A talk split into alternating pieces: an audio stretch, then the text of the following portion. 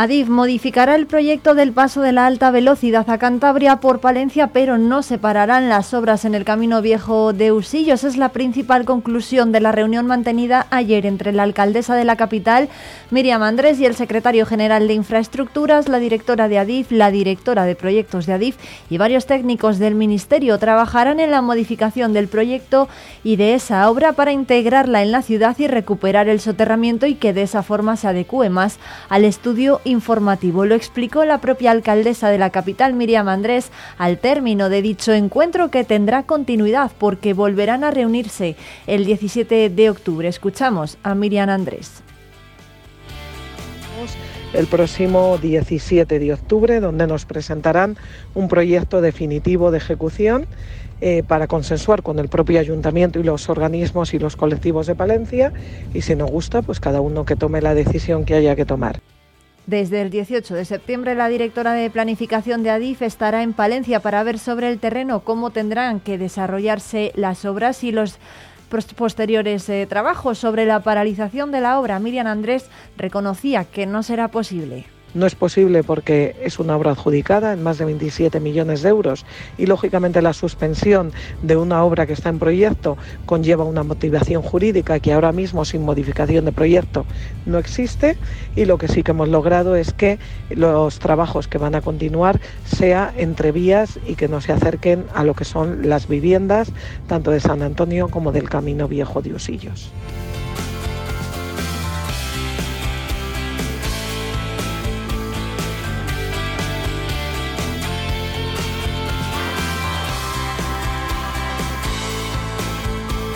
Y el Grupo Municipal del Partido Popular en el Ayuntamiento de Palencia insistió ayer en que es necesaria una nueva ordenanza de terrazas que recoja los nuevos hábitos de la ciudadanía que han pasado a preferir en muchos casos estar al aire libre en vez de entrar en el establecimiento, pero siempre con criterios estrictos para los hosteleros y aplicando el sentido común, según manifestó el portavoz de la formación política en el consistorio capitalino, Víctor Torres, que explicó que debía avanzarse en la nueva ordenanza para que aquellos hosteleros que ya habían hecho una inversión importante para dar un servicio a la ciudad no se vieran obligados a retirar estas estructuras, sino adaptarlas a la nueva regulación. Entre, entre las razones que ofreció para esta cuestión figuró el aspecto económico. Dijo que ya no es solamente la inversión que se ha hecho en el establecimiento, sino el coste a mayores que puede darse por retirar esas estructuras. Según ah, les han informado a los propios integrantes del Partido Popular, los representantes de la hostelería, alguna puede suponer, dijo, un coste superior a los 8.000 euros.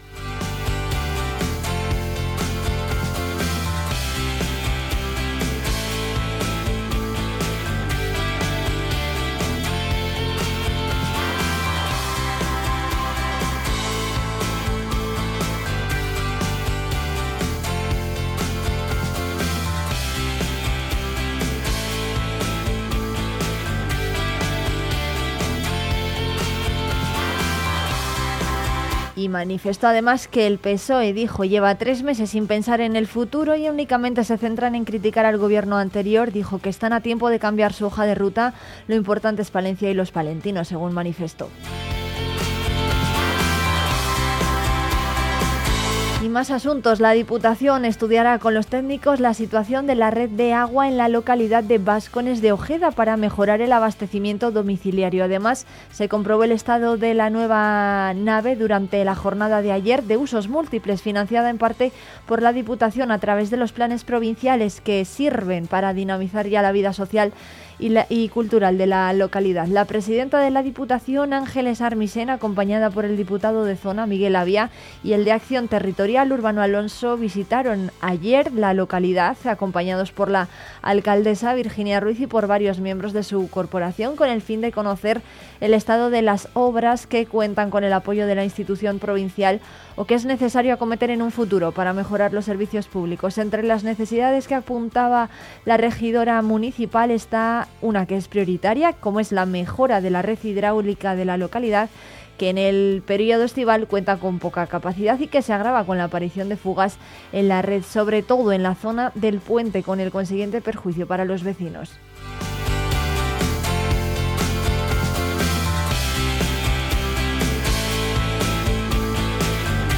Y en cuanto a esa nave de usos múltiples, construida en una parcela propiedad del ayuntamiento con un presupuesto de 116.500 euros, eh, la Diputación Provincial aportó algo más de 48.200.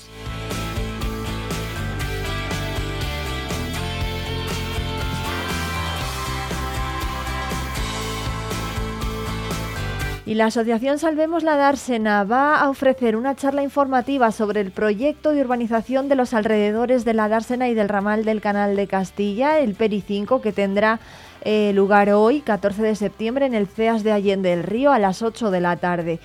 Lo hacen, según han manifestado, porque muchas personas han solicitado más información en los últimos días debido a las últimas noticias eh, eh, publicadas en los medios de comunicación y por lo tanto se ha organizado esta charla con urgencia, han dicho desde el colectivo. Durante, ese, durante esa ponencia se van a explicar en detalle eh, este proyecto y se va a responder a todas las preguntas que puedan tener los vecinos.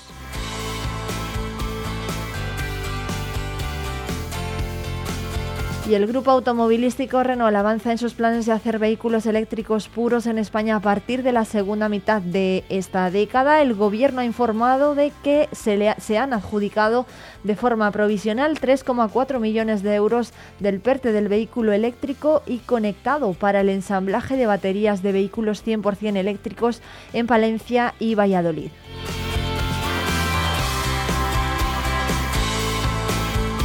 No se trata de la fabricación de celdas de baterías como van a hacer en otros puntos de la geografía española como Sagunto en Valencia, sino de talleres de baterías donde se harían los denominados paquetes de baterías, es decir, que se cogerán las celdas fabricadas en otros lugares y se van a ensamblar en una pieza más grande que va dentro del coche. La semana pasada, durante la celebración del Salón del Automóvil en Múnich, el consejero delegado de Renault, Luca De Meo, había reconocido ante una pregunta de la prensa que la compañía estudiaba la posibilidad de hacer vehículos eléctricos en España en el siguiente plan industrial.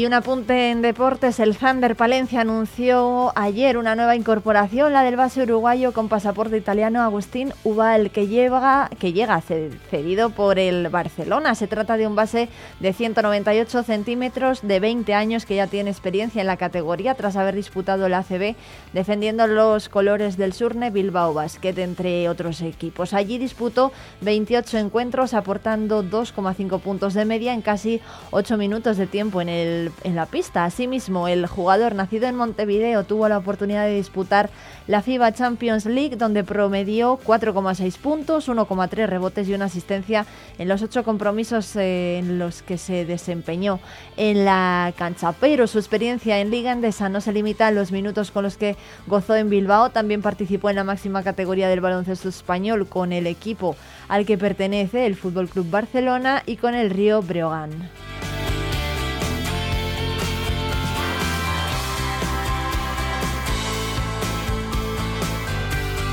Y pese a su corta edad, ya ha sido internacional absoluto por Uruguay. Este verano tenía la oportunidad de vestir la camiseta celeste en nueve encuentros de la fase clasificatoria para el preolímpico del próximo año, en los que promedió 9,8 puntos, 3,1 rebotes y 1,3 asistencias. Ubal es un base con centímetros que va a potenciar la defensa desde diferentes posiciones del perímetro. Además, pondrá todo su potencial ofensivo a las órdenes de Marco Justo.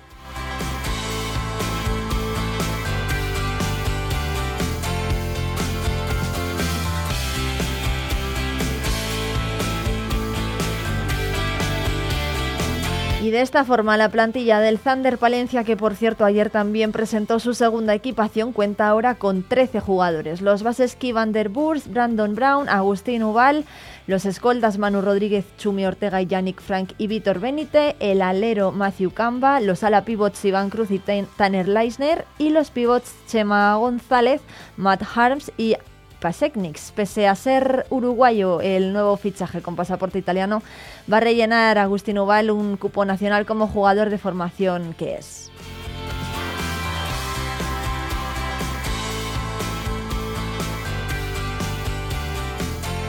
Es decir, que a efectos de la Liga Endesa es un jugador español. Saludos de quien les habla, son las 8 y 11 minutos. Eh, soy Irene Rodríguez, que hasta las 12 les va a acompañar en Vive Palencia, en la 90.1 de la FM Palentina, en el que, en, un día en el que las temperaturas, las temperaturas van a llegar hasta los 27 grados en Palencia Capital, donde vamos a tener 12 de mínima y más al norte en puntos cercanos a Cervera de Pisuerga el termómetro se va a mover entre los 8 y los 24 grados y habrá probabilidad de lluvias a primera hora de la tarde.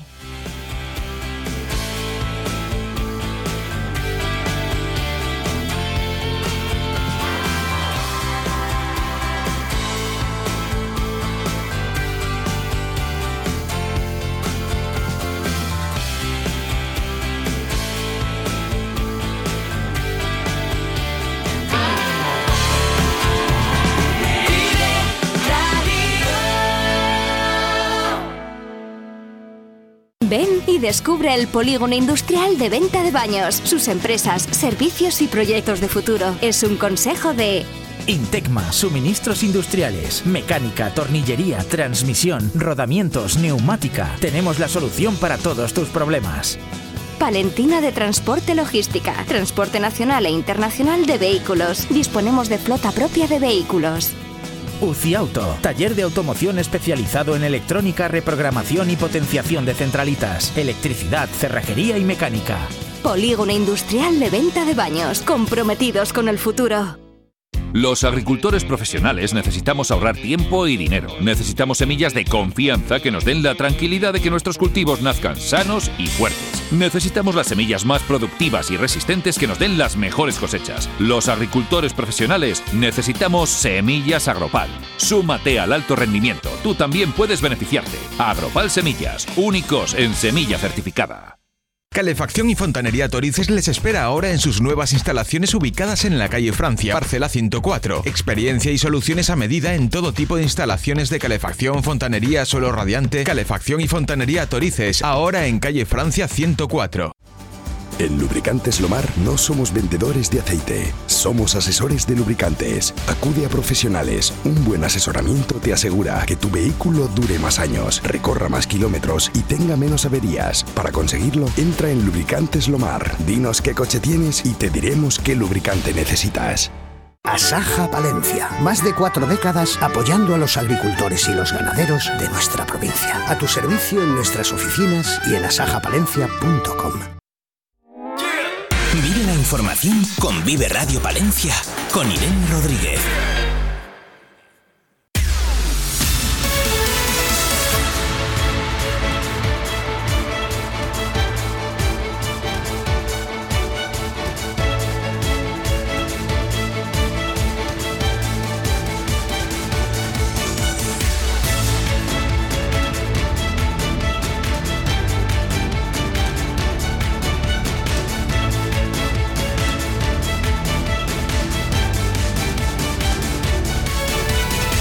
El portavoz del Partido Popular en el Ayuntamiento de Palencia, Víctor Torres, manifestó ayer que el Ayuntamiento debía trabajar en una ordenanza de terrazas que sea acorde a todas las necesidades de los palentinos y también de los hosteleros. Es nuestro tema de apertura hoy jueves 14 eh, de septiembre y con él hablaron nuestros compañeros de la 8 Palencia.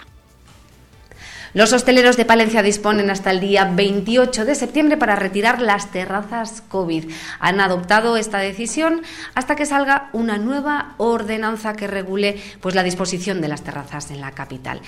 Hemos eh, quedado hoy con el portavoz del Grupo Popular en el Ayuntamiento, con Víctor Torres, para conocer su opinión al respecto. Hola Víctor, ¿qué tal? Hola, encantado de estar con vosotros. Bueno, nos gustaría conocer cuál es la opinión del Grupo Popular en el Ayuntamiento respecto a esta decisión del Partido Socialista. Nos parece un error. Nos parece un error porque lo que hemos exigido en todo momento es que antes de que se llevase a cabo ese levantamiento de las terrazas ya tuviésemos, en este caso, aprobada o por lo menos en negociación, la nueva ordenanza de terrazas.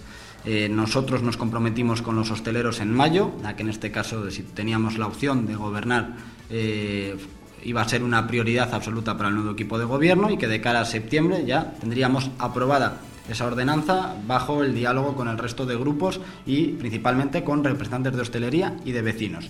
¿Qué ha pasado? Pues que ha entrado el nuevo equipo de gobierno y que no ha hecho absolutamente nada. Nosotros en julio, siendo coherentes con lo que con nuestro compromiso con los hosteleros en Junta de Gobierno, llevamos a cabo un ruego, eh, en este caso pidiendo que cuanto antes se llevase a cabo esas negociaciones, porque ya íbamos tarde, eh, no se había convocado nada y eh, también rogamos que en septiembre tuviésemos ese pleno de ordenanzas, que en el propio pleno ordinario, si era necesario, se llevase a cabo ese borrador, esa aprobación inicial, o que se convocase un extraordinario, que era otra, es otra de las posibilidades para debatir. Eh, nos presentamos en septiembre, sin ninguna novedad, hasta donde nosotros tenemos conocimiento, no se ha reunido el equipo de gobierno con la representación de la hostelería. Nosotros como Grupo Municipal Popular lo hemos hecho entre la semana pasada y esta semana y eh, con nosotros no, al parecer no quieren saber nada. Nosotros hemos apostado desde el primer día por hacer una oposición constructiva y que en este caso tienda la mano al equipo de gobierno a trabajar conjuntamente. Al Grupo Municipal Popular no nos importa realizar todas las mesas de trabajo que quieran, reunirnos con vecinos, reunirnos con hosteleros, transmitirles esas demandas y construir entre todos pues, una ordenanza que debe ser mayoritaria en el ayuntamiento. ¿Cuál es la postura del Partido Popular? Es decir, ¿qué defienden? ¿Ustedes qué propuestas va a trasladar al equipo de gobierno si finalmente decide reunirse con todos ustedes, con los grupos de la oposición, para que les aporten ideas, propuestas? ¿Ustedes qué proponen? Nosotros debemos ser coherentes y lo hemos sido durante todo el año. En febrero se llevó a cabo una eventual en este caso ordenanza, eh, se llevó a cabo la aprobación inicial y en ese pleno el Grupo Municipal Popular lo que, que dijo es que exigíamos, en este caso al alcalde en su momento, que además era el jefe de la policía, qué terrazas en base a esa regulación se podían levantar y cuáles no.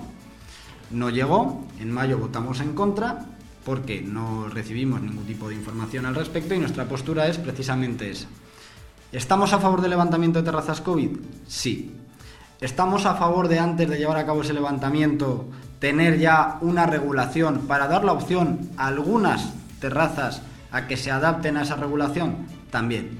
Tenemos en este caso terrazas que han llevado a cabo una inversión muy alta, que todos los palentinos se lo hemos agradecido porque además hemos estado acudiendo y son establecimientos que, que están llenos, a los cuales ahora se les va a exigir un sobrecoste para desmontar con, según hemos podido intuir en declaraciones del actual equipo de gobierno, con la posibilidad de que a futuro, cuando esté la ordenanza, se les vuelva a permitir montar. ¿Qué sentido tiene el no tener a, hoy esa ordenanza, porque no se ha querido, ha dado tiempo de sobra, ha dado tiempo a iniciar las reuniones y no se han, no se han celebrado? ¿Qué sentido tiene obligar a un hostelero que ya ha llevado a cabo una inversión altísima? a que ahora se haga cargo de un coste que, según nos han dicho representantes de los hosteleros, puede superar los 8.000 euros para luego se le vuelva a autorizar y volver a montarla. Está claro que todas aquellas terrazas que no han hecho una inversión y que además en algunos casos sí que puede que estén entorpeciendo eh, el día a día o el trabajo cotidiano o la circulación de los palentinos se desmonten. Pero hay otras muchas, en algunas plazas, en algunas zonas ajardinadas e incluso en algunas zonas de aparcamiento donde no influyen tanto como podría ser el centro de la ciudad, que no están afectando al transcurso diario de la ciudad. Y eso es cuando hablamos de lo bueno que nos ha dejado la pandemia, es que igual hemos abierto los ojos y podemos ver que hay zonas peatonales donde antes no había terrazas y que ahora se pueden mantener porque tampoco molestan a los vecinos. Y nosotros lo que hemos pedido en todo momento es analizar punto por punto cada situación y nos hubiese dado tiempo si el equipo de gobierno lo hubiese adoptado como una prioridad. En esa nueva ordenanza también se van a tener que plasmar ciertos criterios, ¿no? Criterios, además de estéticos, pues relacionados con el horario. Estas cuestiones también me imagino que ustedes las, las habrán valorado. Eso es, y, de hecho, mm, dentro de estas reuniones que hemos celebrado, tanto la semana pasada eh, como esta misma semana, tanto con la Asociación de Empresarios de, de, Hostelería como con la Asociación General de Hostelería, como los representantes de Palencia Abierta, donde también se integra eh, algún establecimiento de, hostelería es sentido común. Va a haber partes mucho más técnicas, lógicamente, algunas que pueden afectar pues, ese mantenimiento de alguna de las terrazas eh, COVID eh, por motivos de, acerado, de en este caso zonas de aparcamiento, de acceso, pero en el resto hay cuestiones de sentido común. Es decir, eh, ¿qué nos han demandado, por ejemplo, los hosteleros? Pues igual que se especifique dentro de la ordenanza el horario. A la hora de cerrar, el máximo diferenciando entre el desmontaje y la limpieza de la terraza con la atención al público. ¿Qué pasa? Que actualmente no está muy bien definido, todo hay que decirlo, pero eh, claro, genera confusiones en el propio hostelero o incluso en el policía que se acerca a dar un toque de atención, ¿no? que él interprete una cosa, pero igual su compañero interpreta otra. Entonces, eh, va desde cuestiones tan lógicas y de sentido común como esa, otras de, lógicamente, de mobiliario, de cuando tengamos eh, terrazas en alguna plaza que sean lo más, que tengan la mayor similitud posible entre ellas y que además sean acordes a la estética que tiene una propia plaza.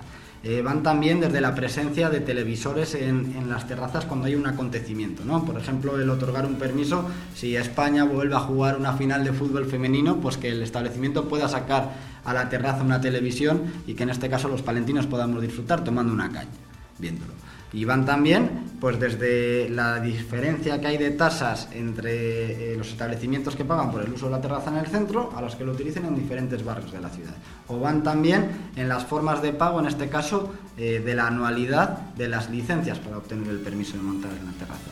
Todo eso es lo que hemos estado hablando con, los representantes de hostelería. Y en algunas incluso entre ellas difieren, pero eso es lo bonito también, ¿no? Es cómo vamos a construir. Y estoy seguro que entre los grupos políticos vamos a encontrar muchas diferencias, pero también muchos acuerdos. Por eso reivindico que todo este trabajo de reuniones que no se ha realizado llega tarde.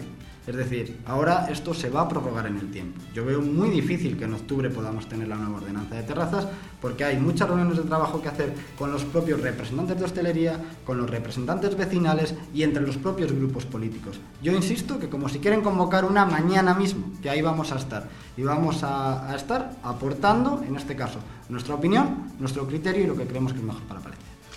Víctor, hay una parte fundamental en todo esto. No solamente está los hosteleros, que son parte implicada. Pero hay otra que es no nos podemos olvidar de ella, son los vecinos.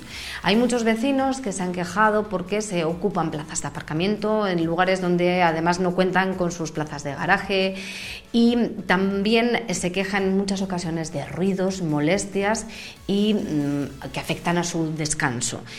Mm, no sé si ustedes han reunido con los vecinos y cómo, cómo, se puede eh, pues, mm, compaginar que los hosteleros desarrollen su actividad y también velar por el descanso y bienestar de los vecinos. Lo bonito de la política municipal es que con los vecinos nos reunimos todos los días, porque al final eh, es lo que te transmiten, ¿no? Desde el que mm, lleva todos estos años eh, molestándole en este caso el ruido y lógicamente es comprensible en algunas zonas de, de la ciudad y por cierto, por eso también se pueden regular los decibelios que, hay en las terrazas eh, en general, pero bueno, generalmente eh, de ahí entra de la mano también el horario, entonces bueno, hay que buscar ese equilibrio, ¿no?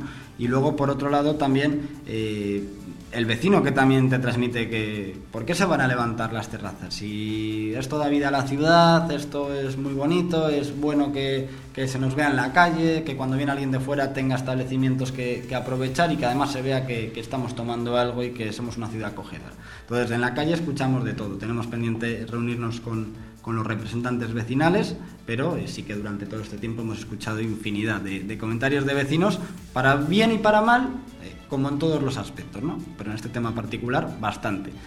De ahí nuestra postura, vuelvo a lo mismo. Hay que buscar un equilibrio donde tiene que estar representado en esas mesas la representación de trabajo, la representación vecinal, la de hostelería y en este caso la política. Y, es muy importante que nosotros, los políticos, eh, seamos humildes y nos fijemos en ese sentido común que ellos nos van a aportar. Al final, quiero decir, eh, en las reuniones que hemos tenido con hostelería, por ejemplo, eh, ninguno venía aquí y decía, no, sí a todo, no. Ellos son, son los mismos que piensan como nosotros, aplicar sentido común. Hay zonas donde se hace más ruido y por tanto hay que delimitar más para no molestar a los vecinos, porque es el propio hostelero el que se va a ver perjudicado. El hostelero quiere estar en armonía con los bloques que tiene alrededor, con los vecinos que está alrededor y dar un servicio a toda la ciudad. Pero con quien convive es con el vecino del portal de al lado. Entonces es el primero al que le tiene que interesar esas opiniones de los vecinos. Pues Víctor Torres, esperemos que ustedes, los que pueden, eh, los que tienen que gestionar, eh, en este caso el equipo de gobierno, y ustedes aportar y, llegar a acuerdos para que mm, pues este asunto se resuelva de la mejor manera para todas las partes. Muchísimas gracias por atendernos y contarnos su opinión. Muchísimas gracias a vosotros.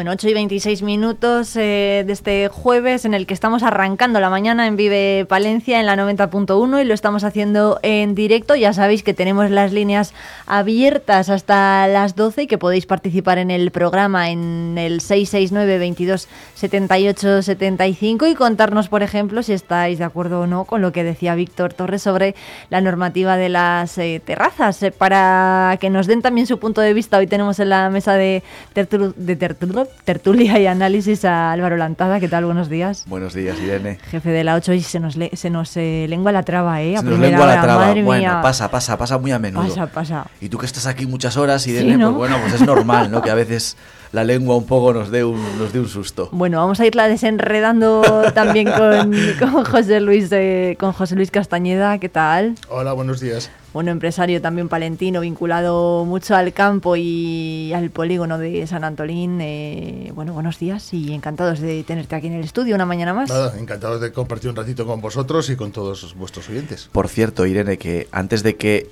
subieras el volumen de los micros, hablábamos con José Luis eh, y, lo vamos a hacer, ¿verdad? Hablábamos de las inquietudes, de los problemas que tienen los empresarios del polígono de, de San Antolín que hay situaciones que a lo mejor merecen que nos, paremos, que nos paremos a reflexionar, ¿verdad? Sobre qué se puede mejorar en el polígono para que aquellos que invierten y apuestan por, por Palencia, por la capital palentina, lo tengan un poquito más fácil para consolidarse o para, o para asentarse, ¿verdad, José Luis? Así que cuenta pendiente eh, para hablar eh, largo y tendido de las necesidades de los empresarios de Palencia, de, en concreto del polígono de San Antolín. No sabes lo que has hecho, te tomo la palabra. No, no, eh, está, absolutamente comprometido, ¿verdad, Irene?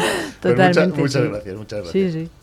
Eh, bueno, pues eh, nada, escuchábamos, eh, hablaremos largo y tendido de, de, vuestro tejido industrial y también de vuestras demandas. También Vive Radio, pues será un altavoz para, evidentemente, para el sector empresarial.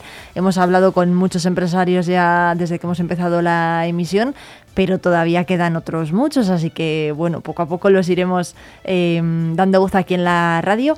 Escuchábamos a mm, Víctor em, Torres, el portavoz del Partido Popular en el ayuntamiento, manifestarse sobre esas terrazas em, que quieren que se adecuen a los nuevos hábitos de los palentinos. ¿Cuáles son esos nuevos hábitos desde vuestro punto de vista? Y bueno, no sé si es verdad que han cambiado, ¿no? Sí, bueno, yo creo que han cambiado y mucho, ¿no? Desde que desde que salimos de casa cuando estuvimos tanto tiempo encerrados por, por la pandemia, eh, hemos empezado a valorar lo bien que se está, ¿no? Muchas veces tomando una caña, una cerveza en un sitio exterior, pero que sea agradable, ¿no? Que sea agradable y que, y que, y que, y que esté enmarcado en un, en un entorno que corresponda y que sobre todo esa terraza que se, que se instale en la ciudad eh, no, no, no, no, choque con el diseño y, pueda convertirse en un atractivo y no en todo lo contrario. ¿no? Y yo creo que ese es el gran reto de la nueva ordenanza de terrazas, que el ayuntamiento está ya diseñando. Es verdad que estamos escuchando voces de que falta participación por parte del colectivo de los hosteleros. Hablaba Víctor Torres de que tampoco se les había preguntado ¿no? a los grupos de la, de, la, de la oposición y yo creo que ese es uno de los grandes retos en este último trimestre a nivel municipal de este año 2023, que el equipo de gobierno del Partido Socialista dé en el clavo y consiga diseñar esa ordenanza de terrazas que se ajuste e intente atender las demandas de todos, que supongo que no va a ser, que no va a ser fácil. es cierto que hemos cambiado muchísimo los hábitos ya cada vez nos, cuesta menos acodarnos a la barra, nos cuesta más acodarnos a la barra, perdón, nos gusta más estar en un, entorno de estos, pero también es cierto de que estamos utilizando, haciendo uso de un espacio público para un bien privado.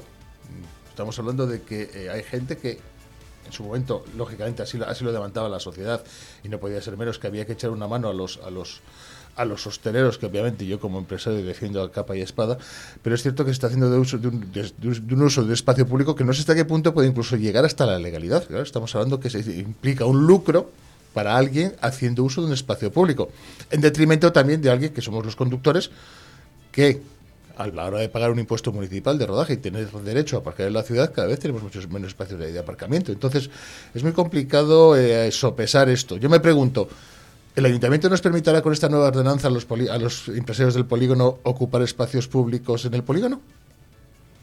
Supongo que tengan los mismos derechos que los, que los hosteleros, obviamente, ¿no?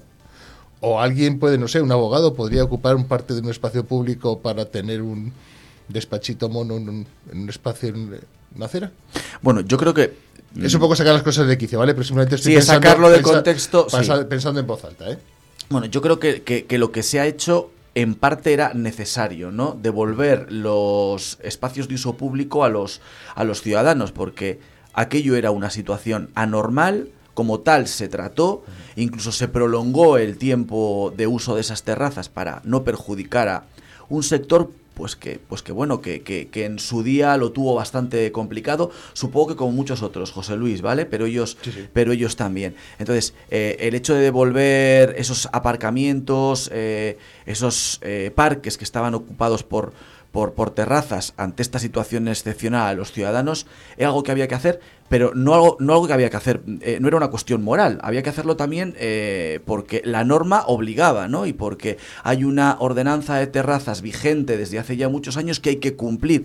Y estas terrazas COVID eran excepcionales. Eso en primer momento. El debate yo creo que, que es aquí plantear si, si se ha hecho en el momento adecuado o no o si el equipo de gobierno, que está recién llegado, no nos olvidemos, recién llegado al Ayuntamiento de Palencia, hasta qué punto podía haber agilizado o no una nueva ordenanza de terrazas para que desmontar muchas de estas terrazas o ampliaciones que se concedieran con el COVID eh, no, no, no, no, no sean una cuestión tan solo de meses y que a lo mejor eh, dentro de unos meses con la nueva ordenanza vuelva a permitirse la instalación de estas mismas terrazas. Y me refiero a esas grandes infraestructuras que se han montado, por ejemplo, en el salón, a las que Víctor Torres hacía referencia, algunos hosteleros, verdad, que han invertido unas cantidades importantes de dinero, ahora van a tener que desarmar esas terrazas porque el 28 es el último día de plazo para quizás cuando se negocie la nueva ordenanza de nuevo haya permiso para para, para, para, instalarlas. Veremos a ver en qué sentido y cómo se redactan,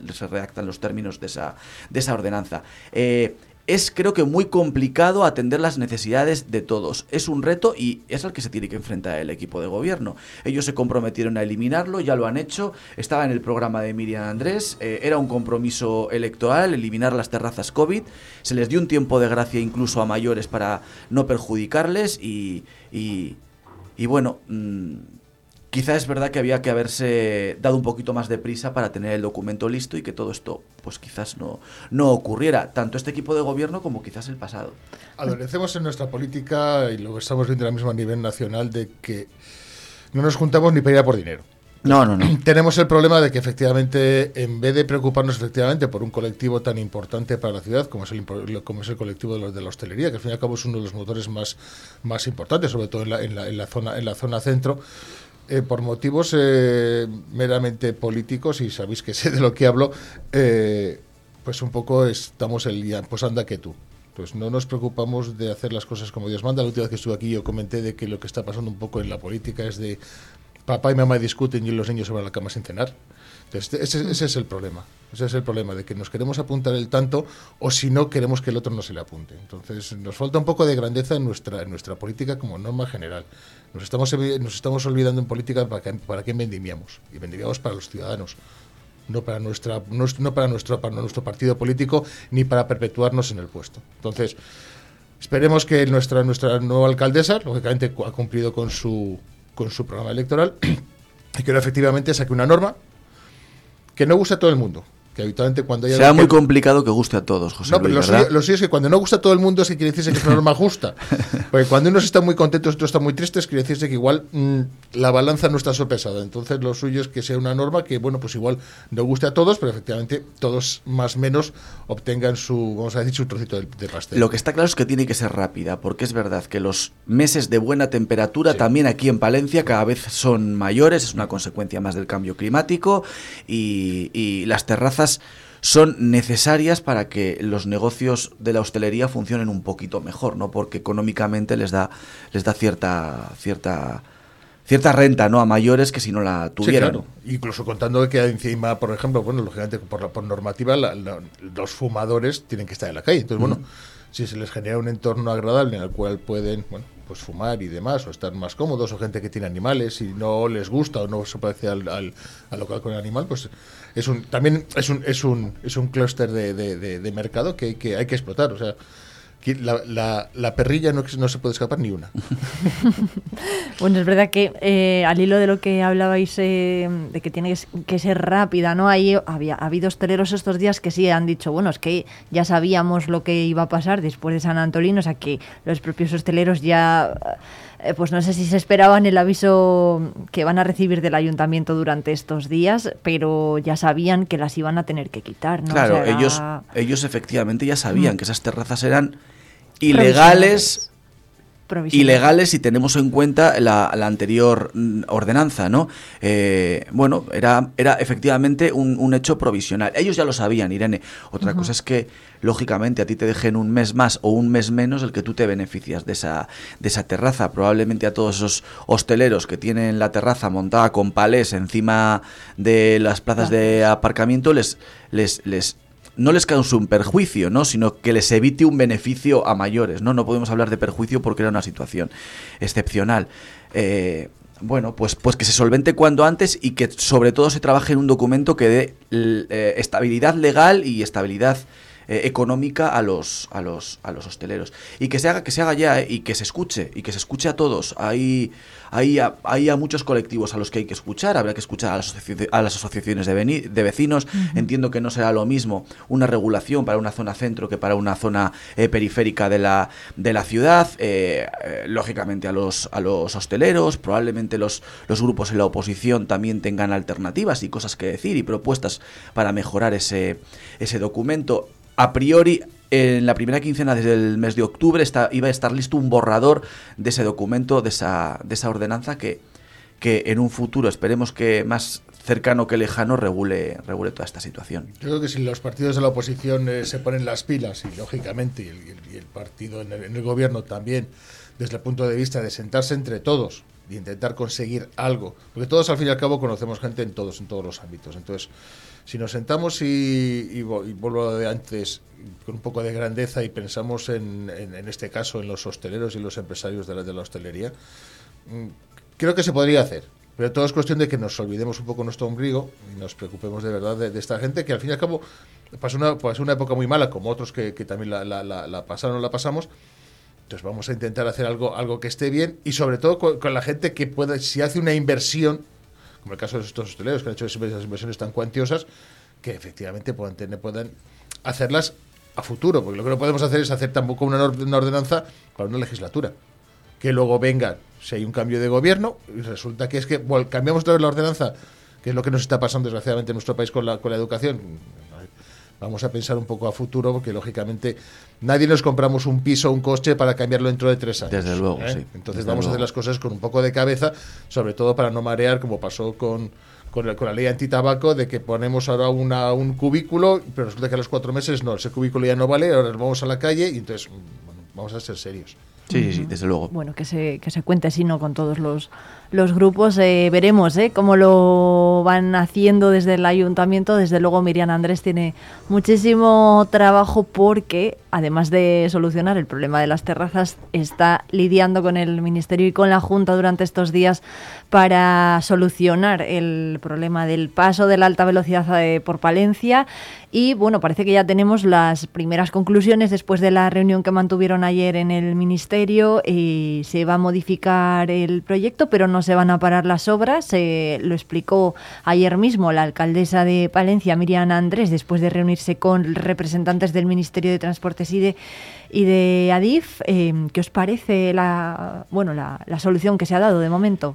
Bueno, yo creo que eh, en torno a la reunión de ayer de la alcaldesa de la ciudad y del concejal de urbanismo con responsables de la Dirección General de Infraestructuras y de ADIF, hay una cara y una cruz, ¿vale? O sea, yo creo que eh, Miriam Andrés lo primero ha conseguido o eso nos ha trasladado. Yo creo que es necesario hablar con ella eh, de una manera más pausada, porque de momento y con respecto a esa reunión de ayer tan solo tenemos unas declaraciones muy breves. ¿no? Yo creo que hay algunas cuestiones que hay que preguntar a la alcaldesa. Intentaremos, Irene, durante la mañana de hoy hacerlo eh, en la 8 Palencia y recoger esos testimonios también para Vive Radio para que podáis eh, escucharlo los oyentes de, de Vive Radio. hay una buena noticia, una cara y una cruz. Yo creo que la cara es vamos, al menos desde el punto de vista político, ¿no? De, de, Miriam, de Andrés como, como alcaldesa. Ha conseguido efectivamente arrancar a Adif y al Ministerio el compromiso de que eso se va a estudiar y que se va a plantear otra alternativa. Aquí el problema es, como ya saben los oyentes, eh, José Luis, es que eh, el proyecto de llegada de la alta velocidad es incompatible con el estudio informativo del soterramiento que se planteó ya hace un montón de tiempo, en el año 2018. Entonces, se ha dado un tiempo para elaborar ese proyecto, un proyecto que se va a presentar a muy corto plazo, el día 17 de octubre, y un proyecto que después el ayuntamiento tendrá que determinar si le convence o no le convence, es positivo o no es positivo para la ciudad. Eh, la parte positiva es esa, ¿no? Que ha arrancado de verdad a DIF el compromiso de hacer un proyecto que sea más compatible con la integración del soterramiento de la ciudad y que pudiera ser, esta vez sí, compatible con el soterramiento. Pero después, eh, sí que queremos saber, o al menos es una pregunta que, la queremos hacer a la alcaldesa, es, eh, ella se comprometió de forma directa a denunciar a Adif si no había una paralización de las obras. Y una paralización de las obras de el AVE no la va a haber. No la va a ver. yo creo que no, se puede denunciar. Le han explicado que, que, que, bueno, que técnicamente no es posible, que es una obra ya adjudicada, que no hay un, planteamiento jurídico y que no se puede hacer. Pero eso fue eh, la promesa que Miriam Andrés adquirió con la plataforma de soterramiento, que ha manifestado de forma pública durante estas semanas en muchas, en muchas ocasiones y, y, yo no sé si hay quien puede sentirse decepcionado que el ayuntamiento no sea más contundente con respecto a la defensa del soterramiento, eh, si, si, si, si sea posible o no, que yo legalmente no lo sé, José Luis, si lo es, si lo es o no, eh, de, de, ese paso para defender los intereses del soterramiento y defender a aquellos que plantean que eso sí que es una buena solución para Palencia, que eso es otro debate. Desde luego, eh, el debate del soterramiento ha resurgido, ¿no? Mm, se ha destapado a raíz de, esta incompatibilidad que, que efectivamente es evidente porque hay un informe municipal que así lo dice y ahí están las cosas, ¿no? Vamos a ver qué es lo que ocurre. Yo, tal cual yo me lo estoy viendo, estamos hablando de que en el gobierno de España han pasado diferentes, han pasado socialistas, han pasado populares, estando en el, gobierno de, municipal socialistas y populares también, digamos, entremezclándose eh, colores políticos. Eh, no se ha hecho nada respecto al soterramiento. Después de que yo recuerdo, esto viene desde el año en torno al año 92, 93 por lo menos. Bueno, el debate de soterramiento lleva ya décadas eh, en Valencia, sí. Quiere decirse que ha habido eh, ayuntamientos socialistas con socialistas en, en, Moncloa, no se ha hecho nada. Cuando se sale se saca una licitación pública, lógicamente viene avalada, por, lógicamente, por todas las garantías legales, por informes técnicos, por informes jurídicos, por eh, medioambientales. Entonces, llegaron a decir, no, es que denuncio. Bueno, bien. Mm, lógicamente para eso tendría que conseguirse que un juez eh, tomase medidas cautelares que dudo muy mucho, puesto que implica un costo. Estamos hablando de que el costo de este tramo son 27 millones de euros, una cosa así. 20 y pico millones de euros, sí. Entonces, claro, es un dineral. O sea, y luego toda una empresa puede decir, oiga, mire, que es que había una alcaldesa que viene, o un alcalde, me da lo mismo, que viene y me dice que pare las obras porque, porque me denuncia. O sea, esto es mucho más serio. Lógicamente, yo trabajo también con, en contrataciones públicas y esto, lógicamente, es mucho más serio. Y hay unos avales jurídicos y si no, la empresa pedirá, como es lógico, eh, unas, unas indemnizaciones que tiene derecho a ellas, porque se ha adjudicado una obra y ya está. Luego ya la solución, bueno, mm, no sé hasta qué punto, o la, digamos a decir, la licitud de paralizar o por presentar un nuevo proyecto con un gobierno eh, en funciones. No sé hasta qué punto, pues claro, pues ahora llegan unos señores y dicen, no, vamos a presentar un nuevo proyecto en octubre. ¿Los señores van a estar en octubre? Bueno, en principio es también el administrador de, de, infraestructuras ferroviarias, ADIF, el que lo hace, ¿no? Sí, pero cuenta con que cuenta con que el director general y demás, o sea, que decir, van a trabajar sobre lo que ya tienen hecho, pero tomar una decisión nueva, estando en funciones. Habitualmente lo normal es que es la gente que está en funciones lo que tome sea meramente para el trabajo del día a día, no para nuevos proyectos, que eso se presupone que lo va a hacer quien venga de nuevo. Imagínate que todos estamos presuponiendo que el gobierno de España va, a ser socialista. ¿Y si no? Bueno, vamos a hacer una pausa con esa pregunta. Hacemos la pausa y después eh, José Luis nos la, nos la resuelve.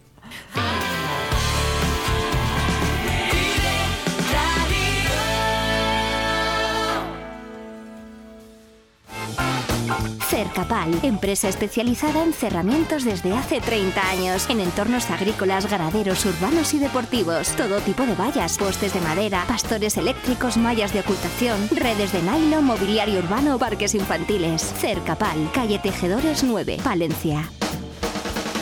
Sibial, referente en suministros industriales para Palencia y provincia. Todo en herramienta manual eléctrica y de corte, rodamientos, compresores, maletines o ropa laboral, entre otros. Aunque sabemos que nuestra mejor herramienta es la atención incansable para todos nuestros clientes. Asaja es la organización profesional líder del sector agrícola y ganadero en Palencia. Te esperamos en nuestras oficinas y en la página web asajapalencia.com.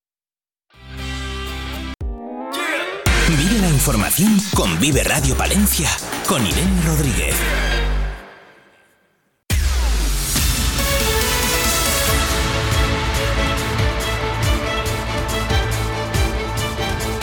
Bueno, 8 y 46 minutos. Seguimos en directo analizando la actualidad de Palencia y provincia. Lo estamos haciendo con Álvaro Lantado y con José Luis Castañeda en la 90.1 de la FM. Esto es Vive Palencia y estábamos hablando de eh, la reunión que tuvo ayer eh, Miriam Andrés en el Ministerio, eh, de la que se concluyó que de momento se van a modificar las obras, se van a volver a revisar y se va a revisar ese proyecto también para eh, bueno cambiarlo, no se van a paralizar.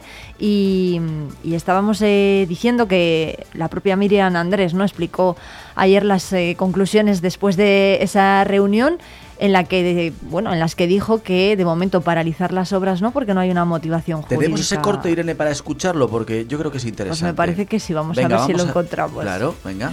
No es posible porque es una obra adjudicada en más de 27 millones de euros y lógicamente la suspensión de una obra que está en proyecto conlleva una motivación jurídica que ahora mismo sin modificación de proyecto no existe y lo que sí que hemos logrado es que los trabajos que van a continuar sea entre vías y que no se acerquen a lo que son las viviendas tanto de San Antonio como del Camino Viejo de Usillos. Bueno, pues eh, ahí la escuchábamos, ¿no? Claro, esto, eh, la otra duda que hay que resolver, Irene, es si... Eh, bueno, Miriam Andrés ha dicho que Adib no va a continuar con las obras al menos en las zonas más sensibles, ¿no? Donde se han generado las protestas para los vecinos de San Antonio y para los vecinos del Camino Viejo de Usillos. Y hablamos de ese salto de carnero, que es otro de los grandes problemas que planteaba esta obra, un muro de 12 metros para salvar las vías, que era lo que hacía también este proyecto incompatible con el, con el soterramiento.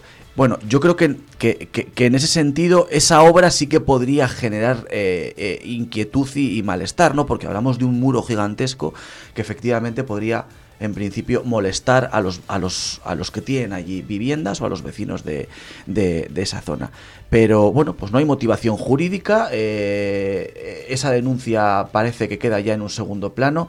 Es algo que queremos preguntar a la alcaldesa de forma directa, ¿no? Porque vuelvo a repetir que tenemos unas escuetas eh, declaraciones, porque bueno, la, la, la, reunión ayer terminó muy tarde, es verdad, ¿eh? que se prolongó durante mucho tiempo, ahí Ahí hubo debate, una reunión que la misma alcaldesa definió como, como intensa. Eh, bueno, es que yo creo que quedan todavía muchas cuestiones por, por resolver y por, y por explicarse. Habría que preguntarla también a la alcaldesa esa posible solución, ¿por qué pasaría?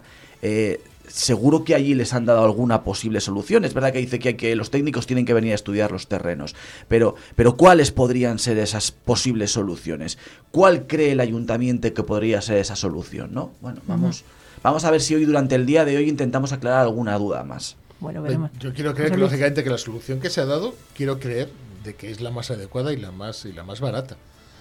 Sería triste pensar que, hay, que se encuentran soluciones que, que, que, que fuesen mucho más adecuadas independientemente del costo que puedan tener si es mayor o menor. O sea, yo quiero creer que lógicamente que se ha primado lógicamente la necesidad de la, de la alta velocidad, pero obviamente sin olvidar a los vecinos. Entonces, uh -huh. sería muy triste pensar de que ha habido un técnico avalado por luego por, por unos por unos por unos eh, políticos que han dicho bueno pues vale pues esto me vale vamos a parar aquí un muro y el que esté aquí que se fastidie entonces no me vamos se, sería triste sería triste entonces quiero quiero creer quiero creer para desgracia de que efectivamente esa es la, solución más más adecuada. Yo tendría muy claro la verdad es que ya visto lo visto puestos puestos a opinar yo quiero que creo que la estación debería estar fuera de Palencia por bueno, eso es un debate, ¿verdad, José Luis? Fuera de, Palencia, claro. fuera de Palencia quiere decirse eh, terrenos probablemente de Villalobón, entre Villalobón y Palencia, con unas lanzaderas.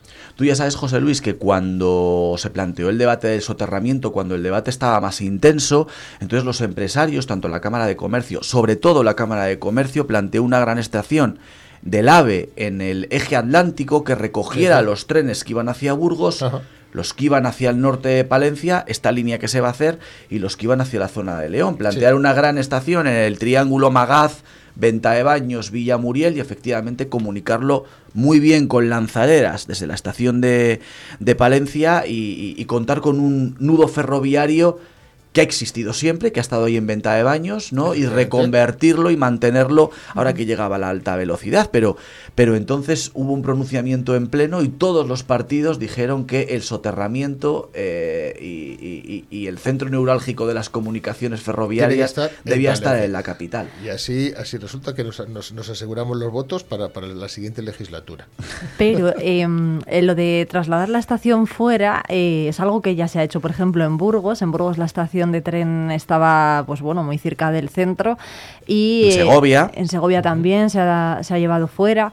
Y luego los vecinos yo no sé hasta qué punto han terminado contentos por ejemplo en Burgos de tener la estación tan lejos porque claro luego ya dependes mucho del transporte público trasladarte hasta allí eh, no sé los vecinos de Palencia qué opinarían de sí, es que sacarla fuera. El problema, el problema de todas grandes, estas grandes infraestructuras es que lógicamente eh, o las tienes en la ciudad generando las molestias que implican, incluso a nivel hasta de, de, de terrenos, de expropiaciones y demás, lo cual implica un coste, o las sacas fuera, que es lo más fácil, pero al final te, implica la incomodidad de, de, poder hacer uso de ellas de forma cómoda. O sea, también es cierto que en Palencia estamos acostumbrados eh, a, ir, a, ir, a ir con la maleta en la mano.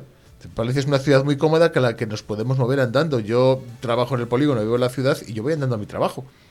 Quiero decirse que, lógicamente, parece una ciudad muy cómoda y a veces los palentinos somos un poco vagos, entre comillas. O sea, vamos a Madrid, dejamos el coche donde sea y andamos. Ah, pues le he dejado cerca, le he dejado 20 minutos. Pero no somos capaces de ir a andar a nuestro trabajo a 15 minutos porque. Entonces, esa incomodidad también. Yo es que, so, en estos aspectos a mí me gusta ver un poco ser eh, más operativo desde el punto de vista de que ser, de utilizar lo más fácil y lo que a futuro va a permitir más, porque lógicamente si se hace la, estación fuera de Palencia, quiere decirse que hay, mm, por naturaleza, implica un crecimiento hacia ella de la ciudad, con lo cual es una forma también de, expansión de, de, la ciudad. Con la estación dentro de Palencia, pues está muy bien también, lógicamente es una ciudad cómoda, la gente puede venir a Palencia y entrar. Soterramiento, y bueno, yo creo que es importante aclarar, que lo decía antes el concejal del Partido Popular, Víctor Torres, que eh, este debate eh, se entrelaza con el, con el soterramiento, pero, pero tampoco tiene que ver demasiado con él. Estamos hablando de la llegada de la alta velocidad a Palencia. No quiere decir que si finalmente Adif acepta modificar el proyecto, si finalmente eso ocurriera, veremos a ver cuál es lo que propone el día 17 de octubre, eso no quiere decir que se vaya a hacer el soterramiento, ¿no? Estamos hablando de hacer ambas cosas compatibles, pero aquí de momento no hay ningún compromiso de que se vaya a hacer el soterramiento, tan solo un estudio informativo que dice que es posible. ¿Qué se puede hacer? Con cargo a 300 y pico millones de euros, aportando el consistorio de la capital 15 millones de euros. Un presupuesto que, por cierto, habría que adaptar. El Ayuntamiento de Palencia, el equipo de gobierno, eh, ha pedido que se actualice ese presupuesto. Pero que la gente entienda que son dos debates que que aunque se entrelazan, no quiere decir que si el proyecto de ADIP de la alta velocidad se modifica, eso no, no, no, no, no quiere decir que inmediatamente después vayamos a ver las máquinas empezar a, acabar para hacer el túnel de soterramiento. No, no, no, es, es, ajeno. Estamos eh, intentando, o está intentando el ayuntamiento de la ciudad, que ambas cosas sean compatibles, pero veremos a ver si después el soterramiento es factible o no, porque para eso hacen falta también más administraciones. Se me ocurren unos cuantos miles de cosas en los que invertir eh, los 15 millones de euros que les tocaría al ayuntamiento de Palencia para para pagar, y ya no digo nada, los 300 y pico mínimos que hubo inicialmente en su proyecto para, para, para la ciudad. ¿eh? O sea, que decirse que con ese dinero el empujón que se le puede dar a la ciudad es francamente importante. Mm, probablemente yo, ponerlo, yo lo tengo muy claro que lo pondría por encima del soterramiento. Entre otras cosas porque, vamos a ver, en muchas ciudades también el, ferrocarril está integrado dentro de la ciudad, igual que existe, vamos a decir, inténtaseme, este obcecamiento en el, en el soterramiento, pero por contra no integramos, no integramos en, la, en la ciudad el, río, que está integrado en todas las ciudades de, Europa y del mundo. A ver, tenemos el río Hudson, tenemos el, Támesis, tenemos eh, el Danubio. Joder, nos estás comparando, nos estás comparando con Nueva York, con, Londres. No, pero está bien mirar, está bien mirar hacia arriba, es verdad, José Luis. ¿eh? No merecemos menos. Sí, eso es verdad, eso es verdad. bueno, o el Pisuerga por Aguilar. integrar, el río en la ciudad, si queremos integrarnos, vamos a integrarlo todo. No vamos a integrar solamente una margen y la otra, ¿no? Ese proyecto tampoco se ha llevado nunca a cabo. Bueno, pero ¿cómo se haría ese proyecto, por ejemplo, el integrar el río? Porque todo depende de por dónde pase el río, ¿no? O sea, por, eh, por Burgos y Soria, que yo son dos ciudades que sí conozco. En Burgos está perfectamente integrado porque por la ciudad durante los siglos ha ido creciendo a ambos lados, pero en Soria, por ejemplo, pues eh, eh, está alejado, ¿no? Y tampoco no deja por eso de ser un, un, espacio visitado ni concurrido. Es una de las zonas verdes que más visitan tanto los vecinos como los turistas que, que pasan por la ciudad y, Palencia pues tiene más integrado el río en la ciudad que, que una ciudad como Soria, que, que, le pilla más a desmano. Contamos con que Palencia ahora mismo por los extremos, Palencia es una ciudad extremadamente alargada, por los extremos está ya bastante, bastante limitada, sobre todo por, por espacios industriales ¿vale? Eh, nos estamos expandiendo hacia un poco hacia Villalobón, pero no nos estamos expandiendo hacia, hacia el río. Bien es cierto que se habla de inundabilidad, o sea, ahora mismo este, técnicamente, lógicamente, eso, es subsanable. Yo vivo justo además a la orilla del río, del lado de acá, y bueno, y frente, enfrente de mi casa hay un, hay un edificio con sus piscinas, no sé qué, efectivamente. Habrá que poner muros de contención, habrá que elevarle para que, en el caso de que haya zonas de inundación, lógicamente la parte inferior, los daños sean, sean, mínimos. O sea, que técnicamente tampoco es muy complicado y a la vista está de que hay empresarios de la construcción que quieren hacerlo. Entonces, eh, se, habla de, se habla de especulación. Bueno, quizás es mucho más especulativo pagar un dineral por un, eh, por un trozo de parcela a tomar por saco, perdón por la expresión, cuando lo tenemos, es correcta, José Luis. Cuando, cuando la tenemos al otro lado del río, al lado del puente mayor, al lado del puente de hierro, y si no, vamos a ver, un puente se puede hacer más barato que algunas otras soluciones. Entonces quiero decirse que es una forma también de expandir la ciudad.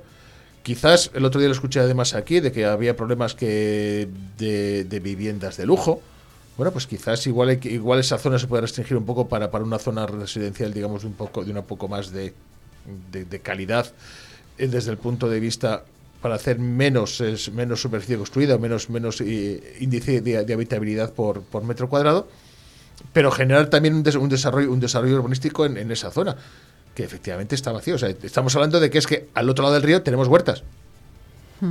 Y como digo yo, está el campo donde hay culebrillas y cosas de esas. O sea, bueno, pues igual también se puede integrar también por ahí la ciudad y evitar o hacer que eso, esa zona también sea más permeable. Pero también hay mucha zona verde, ¿no? Tenemos el Parque Rivera Sur, la Isla Dos Aguas, el Sotillo, las huertas del, del Obispo. Entonces, mm, bueno. Yo, la protección de esa zona no sé cómo yo soy de la, o sea, yo soy de la opinión de que tenemos la suerte que parece tener muchísimos espacios verdes y magníficos espacios verdes eh, yo, y esto sí que es cierto porque yo lo sufro, ¿vale? En la orilla, en la orilla del río, el tema de que los árboles no se podan, de que no se acondicionan, de que las aceras están destrozadas porque probablemente el, tipo de árbol que se, se planteó en su momento no es el adecuado. Y aparte, tenemos la, tenemos la suerte de que en Palencia, a 10 minutos andando, estamos en el campo, pero el campo de verdad, el, agreste, el donde, hay bichos, culebras, eh, eh, salvajes y esas cosas. Entonces, quiere decirse que vamos a hacer que nuestros parques sean agradables, que no se nos levanten todas las aceras, y por contra, integrar integrar un poco más eh, otras zonas de la ciudad. Bueno, pues José Luis Castañeda y Álvaro Lantada, muchas gracias, por acompañarnos en la tertulia esta mañana. Nos vemos pronto.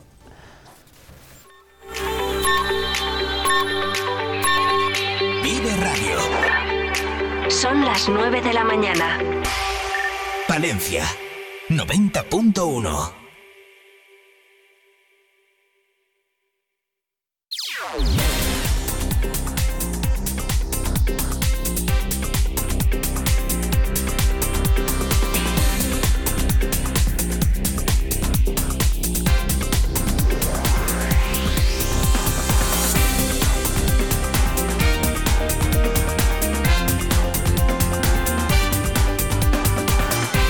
Son las 9 en punto, seguimos en directo en la 90.1 de la FM Palentina. Una mujer ha tenido que ser trasladada al Hospital Río Carrión de Palencia para ser atendida de una crisis de ansiedad tras ser víctima de un intento de atraco a mano armada por parte de un joven que portaba una navaja. Los hechos han tenido lugar en la media tarde de ayer a plena luz del día en la calle General Mata del barrio del Carmen, cuando la mujer era abordada por un joven de unos 17 años que con una navaja en la mano le ha increpado pidiéndole que le diera todo lo que llevaba encima, según han informado ya algunos medios locales. La víctima ha comenzado a gritar pidiendo ayuda en el momento en el que el atracador eh, se dio a la fuga junto a otros tres jóvenes que estaban en las inmediaciones, uno de ellos montado en un patinete. Varias personas han acudido en su ayuda y han dado aviso a la policía desplazándose hasta el lugar tres dotaciones de la Policía Nacional que busca a los responsables. La mujer ha necesitado de atención médica que ha recomendado su traslado al Hospital Río Carrión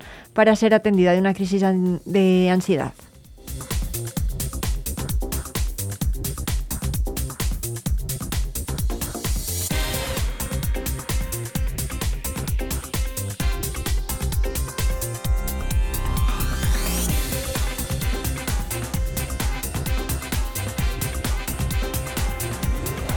Una información que ha adelantado la cadena SER que pueden leer en diariopalentino.es y más asuntos porque durante esta mañana está previsto que a las 11 el concejal de Actividad Físico, Deportiva y Salud, Orlando Castro, acompañado por la presidenta de la Asociación Española contra el Cáncer de Palencia, Rosa María Andrés, y por el presidente del Club de Atletismo Saborea Cuatro Cantones, Mariano Calvo, presente en la undécima carrera contra el cáncer en Palencia. Será en el ayuntamiento, en la sala de concejales y después a la una.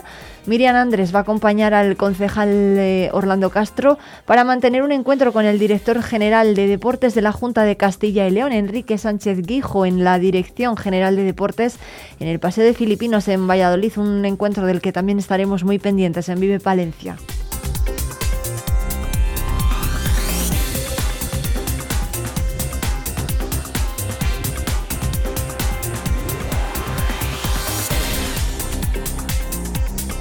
Y a las once y media de la mañana en Madrid, en la sede del Comité Olímpico Español, en eh, la capital de España, la presidenta de la Diputación, Ángeles Armisen, y el diputado de Área de Desarrollo Socioeconómico y Deportes, Francisco Pérez, van a asistir a la presentación de la certificación de Ciudad del Running.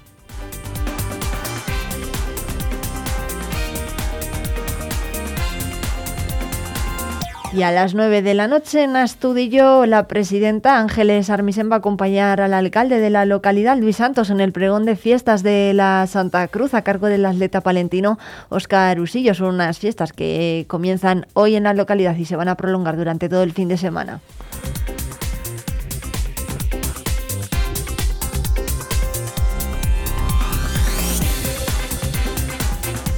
Y a las diez y media en la dársena del Canal de Castilla en Palencia Capital va a tener lugar una rueda de prensa a cargo de la asociación Salvemos la Dársena para informar a medios y vecinos sobre el proyecto del Peri5 después de que la Asociación de Vecinos de Allende del Río hubiera manifestado estos días que se manifiestan a favor del proyecto y de la urbanización de esta zona de Palencia.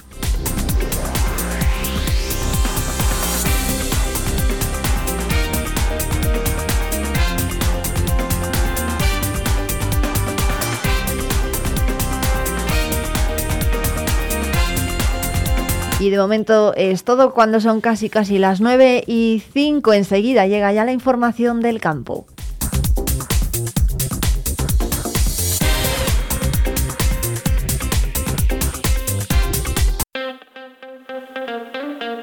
Vive Palencia con Irene Rodríguez.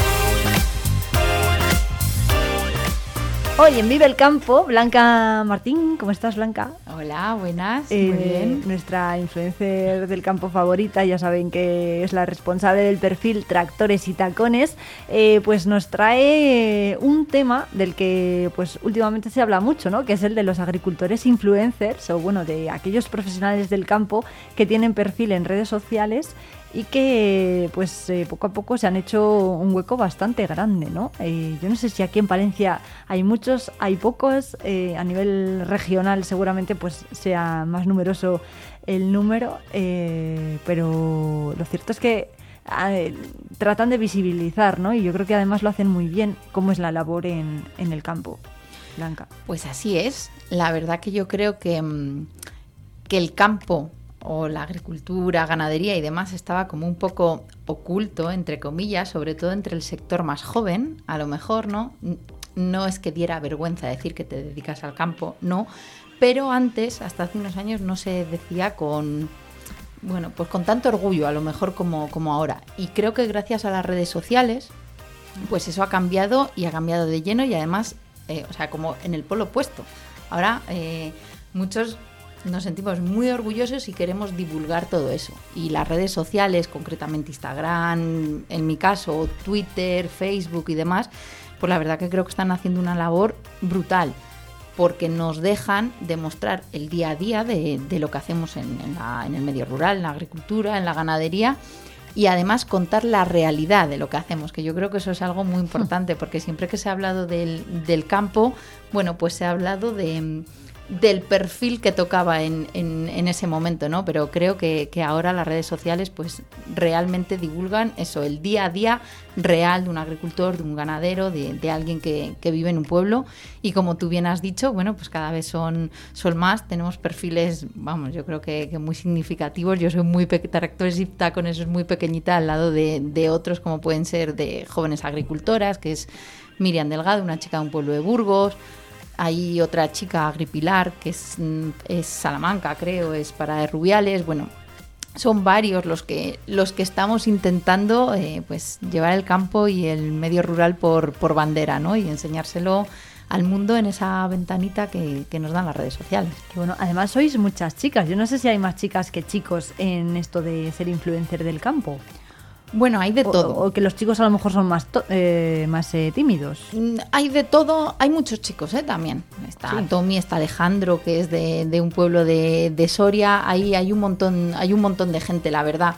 no sabría decirte si hay más chicos o más chicas. Quizás a lo mejor los perfiles de las chicas son un poco más llamativos, por lo que hemos hablado otras veces que, bueno, pues que antes no no nos ponían tanta cara ¿no? En, la agricultura y en la ganadería y a lo mejor por eso bueno pues son un poquito más llamativos pero creo que somos muchos los que los que estamos sacando la bandera de trabajamos del campo. vivimos del campo es lo que nos gusta y vamos hacia adelante con ello y además enseñáis lo que lo que hacéis personalmente además eh. Sí, al final yo creo que la mayoría de los perfiles pues están un poco dirigidos al, día a día en, la explotación de, cada uno de ellos. Luego hay perfiles un poco más como, como el mío, que aparte del día a día, bueno, pues Mm, Cada día hablamos un poco de una cosa, de un cultivo diferente y con datos algo más técnicos o alguna cosita de estas, pero sí, se demuestra la realidad, que yo creo que es lo que, lo que nos faltaba y que lo digamos pues los que de verdad estamos dentro de. Eh, claro, lo- esto de ahora que dices esto de mostrar la realidad, eh, que- porque es verdad, ¿no? Al final sois, eh, mostráis, bueno, muchas veces, la inmensa mayoría de las veces, mostráis también una cara muy positiva, pero y feliz, ¿no? Pero ¿qué pasa cuando vienen maldadas? Por ejemplo, este año que ha sido malísimo para Pues- el campo. Pues creo que ahí está la realidad y creo que Sí, ¿no? todos hemos salido cuando, bueno, pues la sequía.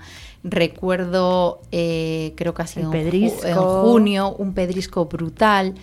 Pilló una zona muy concreta de, de Burgos, que somos vecinos. Otro chico que, que está muy activo en redes. eh, o sea, se le veía como se le caían las, las lágrimas porque, Mm, porque realmente había arrasado los cultivos, el pedrisco. O sea, después de estar todo un año entero esperando a ver, nos habían venido esas últimas lluvias que en algunas zonas habían podido arreglar algo y de repente eso. Entonces creo que sí mostramos la realidad, la realidad de problemas económicos, de problemas administrativos, lo bueno y lo malo, ¿eh? porque bueno, creo, creo que es para lo que se mm, o, o para lo que tenemos esas ventanas. Es verdad que, no sé, los agroinfluencers o, lo- o los perfiles de, de campo no son los típicos perfiles a los que estamos acostumbrados, a lo mejor de, mm, no sé, de moda, por ejemplo, que se ve una imagen, pero para llegar hasta esa imagen se han hecho, mm, bueno, pues otras muchas retoques y cosas así, ¿no? Muchas fotos, ¿no? Vale, aquí eh, sí salimos con grasa porque nos hemos manchado, Claro. salimos con grasa y salimos con las botas de goma, salimos con las botas de goma y ya está. Sí que es verdad que luego hay mogollón de publicaciones que también nos gusta trabajárnosla, ¿no? Y que quede una foto bonita y una foto chula, pero sí. Oye, ¿en qué sitios te has fotografiado a ti, eh, tú en, en- en sitios así, chulos? Bueno, es que cualquier sitio del campo es un sitio bonito, ¿no? En Pero- Valdespina seguro. En Valdespina muchas y en muchos pueblos de, de, bueno, tanto de la provincia de Palencia como, como de la comunidad por, por, por lo que hablamos, por el trabajo que al final Te hago llevan- muchos kilómetros por ahí y, y veo muchas cosas, ¿no? Eh, ahora mm, tengo que hacer la publicación, que la tengo ahí metidita todavía, pero mira, una cosa que en Castilla evidentemente no estamos en nada acostumbrados, pues he hecho un, quiero hacer un reels de, de una visita que he estado haciendo a una plantación de plátanos en Ah, ¿sí? Canarias. Aquí En Canarias, claro. Evidentemente no tenemos plátanos, Ay, más que en el supermercado eso, ¿no? o en cualquier guay. frutería, ¿no? Eh, pero bueno, pues eso, eso son las redes sociales. Cualquier vivencia nuestra, intentar mostrarla, ¿no? Evidentemente no nos vamos a poner aquí a hacer plantaciones de, De ¿no? Pero bueno, pues es un cultivo diferente que aquí no estamos acostumbrados y por qué no también decir, pues mira, esto también existe, no es solo Ajá. el trigo y la cebada que, que aquí tenemos, ¿no? Bueno, además hacéis, eh, pues eso, todo tipo de publicaciones, incluso sorteos. eh, hay mucha colaboración también entre vosotros, ¿no? Eh, en cuanto a realizar promociones y, y difundir también según, pues, qué productos o actividades, ¿no? Sí, yo creo que además hay, mm, bueno, sí, marcas o casas de determinados productos que, que utilizamos en el campo, que por eso decía antes lo de la realidad, que pueden ser productos que están un poco mal vistos por la sociedad, sobre todo cuando no sabes mm, realmente lo que es y para qué se usan. Y entonces yo creo que, bueno, nos usan, es una forma un poco así mala de decirlo, pero mm, somos... Bueno, sois un- el vehículo, Sí, ¿no? somos un, un medio, canal. un vehículo, bueno, pues para, para ver qué están y, y para decir realmente lo que, mm, pues lo que hacen, ¿no? Yo hace... Bueno, hace, no sé, unos meses, en, una época muy concreta, donde los cultivos pues hay que realizarle una serie de tratamientos fitosanitarios, uno de nuestros días con mi hermano, pues yo hice unas publicaciones de esos, de, que estábamos haciendo ese tipo de tratamientos y bueno, tuve Un aluvión de críticas. unas ciertas sí. críticas de estáis matando el campo, estáis tirando venenos, tal, no sé qué, no sé cuál. Y yo que no suelo entrar en estos temas, pero ese día sí entré y, y expliqué un poco. Esto es, para decirlo de una forma así un poco vulgar, si tú estás mala te duele la cabeza, pues te tomas un paracetamol, ¿no? Bueno, pues si mis cultivos están malos o veo que se pueden poner malos, pues les aplico el medicamento correspondiente totalmente dentro de la legalidad y, y lo que realmente necesitan en ese, en ese momento. Y yo creo que este tipo de, lo que íbamos, este tipo de productos, en nosotros están viendo una forma de, no es darle publicidad, es decir, bueno, estamos aquí para ayudar al campo y para, ¿sabes?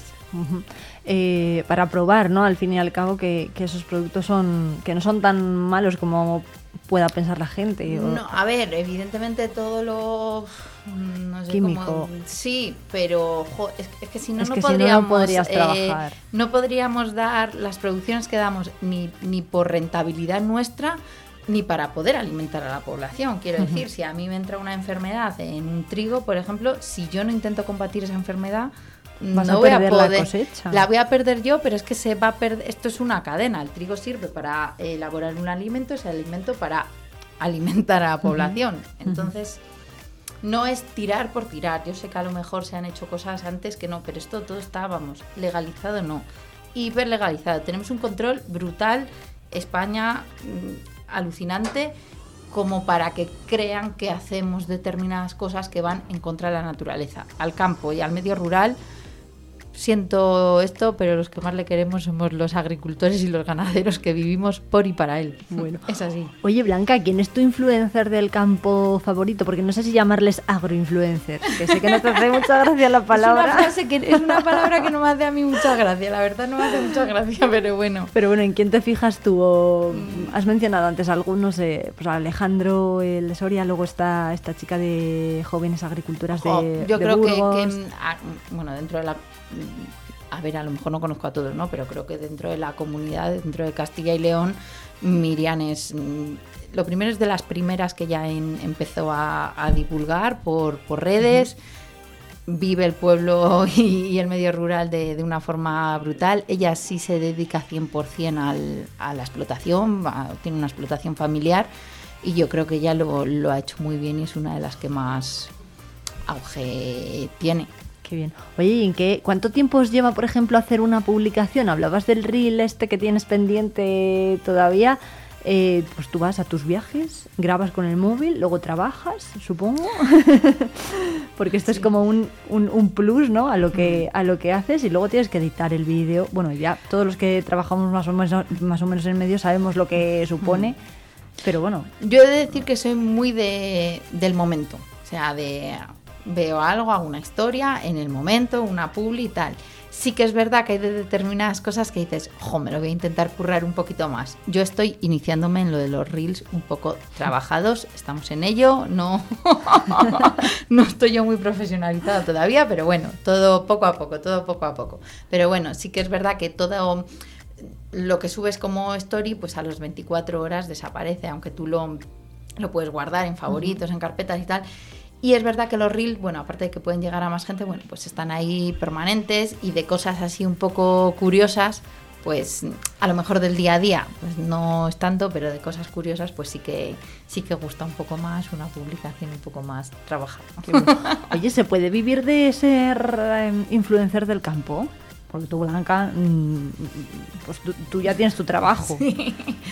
Hombre, yo creo que vivir como tal no o no lo sé, ¿vale? Yo en mi caso desde luego que no.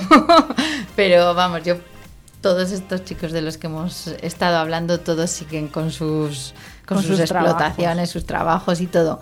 Sí que es verdad que te da lugar a, bueno, lo que hablábamos antes, a lo mejor se ponen en contacto contigo ciertas marcas y te dan ciertos, bueno, pues ciertos beneficios o tú haces unas publis a cambio de, bueno, pues de productos, de lo que de lo que sea un poco. Claro que se saca un beneficio, se saca un beneficio, bueno, algo no económico como si fuera un sueldo, ni mucho menos, ¿sabes? Pero bueno, alguna cosita sacas, sacas que te enteras de cosas mm, pronto, mm, pruebas productos nuevos que a lo mejor de otra forma pues no tendrías esa oportunidad.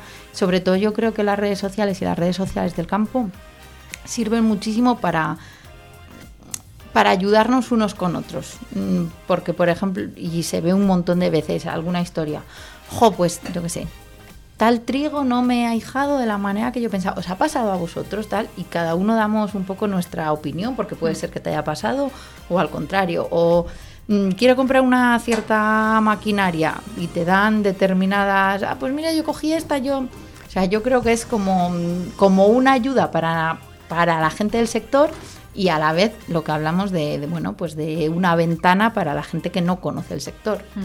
Total, bueno, pues eh, Blanca, que muchas gracias por enseñarnos todo esto. Eh, nos encanta aprender de todo lo que cuelgas en tus redes, eh, sobre todo en Instagram. A mí me flipa, la verdad. que te esperamos la próxima semana, ¿vale? te dejo si quieres que despidas tú la sección con lo de tractotaconeros. bueno, pues tractotaconeros, nos vemos la nos escuchamos la semana que viene.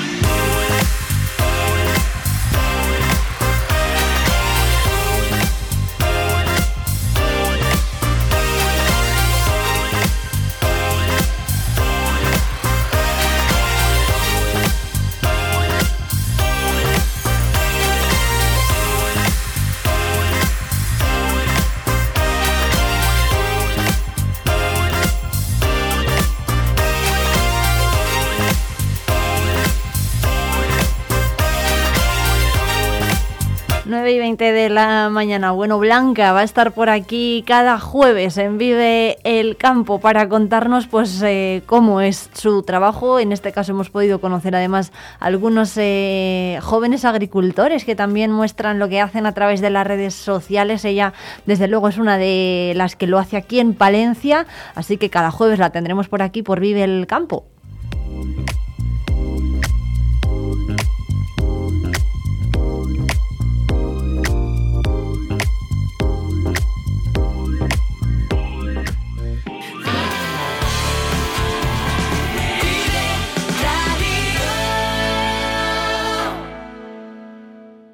Agricultor, ganadero. Asaja Palencia te ofrece información, formación y asesoramiento y defiende tu sector. Visita nuestras oficinas y asajapalencia.com. Ampudia te invita los días 23 y 24 de septiembre a su fascinante Mercado Barroco. Una cita repleta de historia, una vuelta al pasado con todo lujo de detalles. Esta fiesta estará aderezada con buena música, vistosos desfiles de época, infinidad de stands, degustaciones, talleres, música folk, danza y paloteo y muchas sorpresas más. Mercado Barroco de Ampudia. No te lo puedes perder.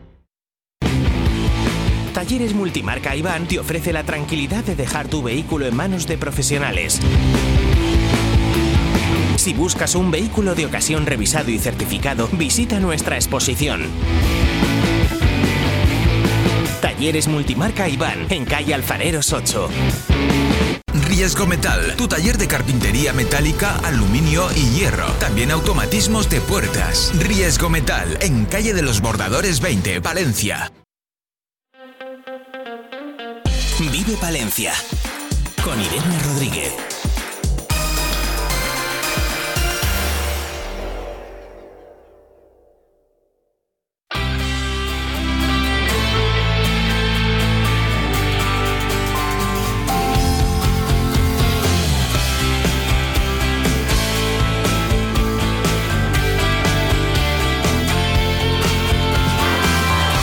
Todos los jueves sobre esta hora, las 9 y 22 minutos de la mañana, vamos a tener una cita con aquellos yeyes de los 60. Enseguida llega Javier Blanco para presentárnoslos.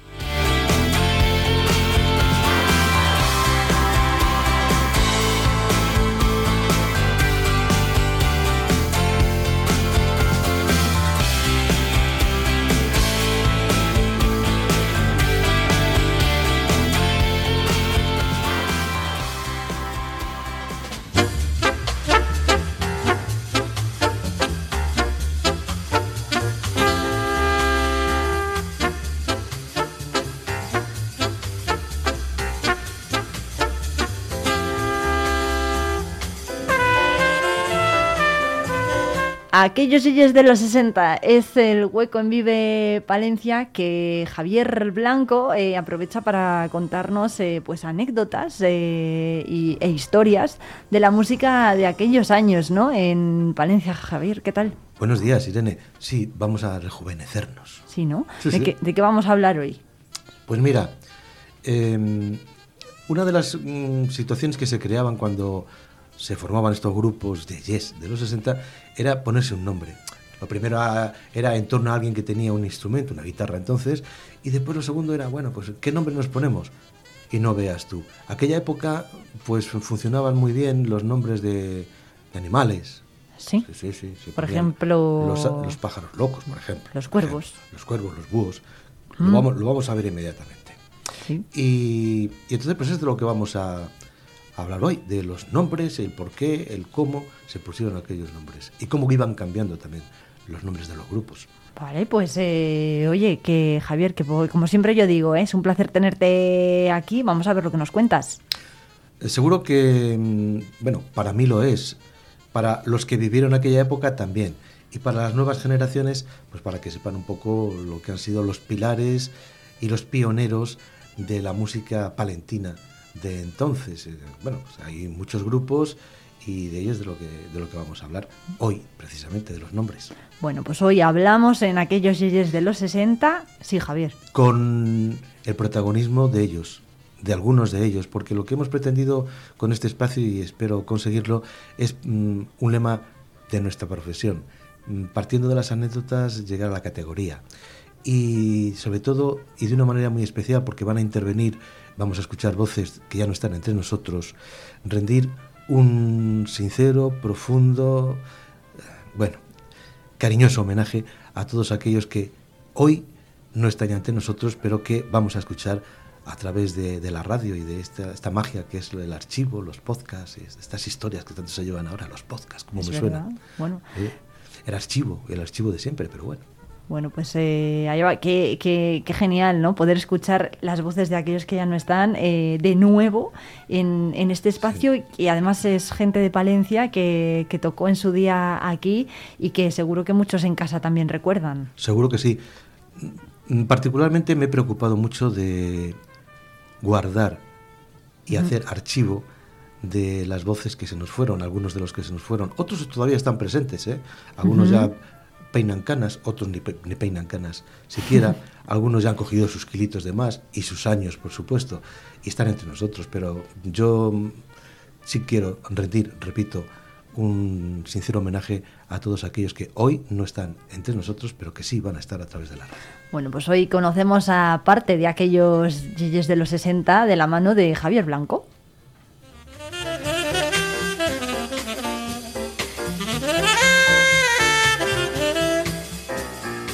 Hay alguien ahí. ¿Hay alguien ahí? Yo no veo a nadie. Ya lo ve.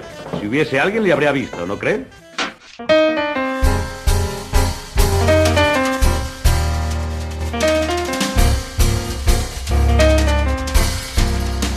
No resulta fácil precisar en qué situación o qué circunstancia pudieran servir de punto de arranque al pop rock en España. Como es fácil suponer, las dificultades aumentan al intentar encontrar esos orígenes en pequeñas ciudades como Palencia. Sin embargo, los grupos pioneros de aquel incipiente movimiento musical fueron, por lo general, estudiantes pertenecientes a la clase media o acomodada que se iniciaron como una forma de estar a la última. De ahí que la mayoría de los grupos surgidos en los comienzos de los 60 tuvieran también su vivero en colegios como los Agustinos, Maristas o La Salle, además del Jorge Manrique, único instituto por entonces en la capital.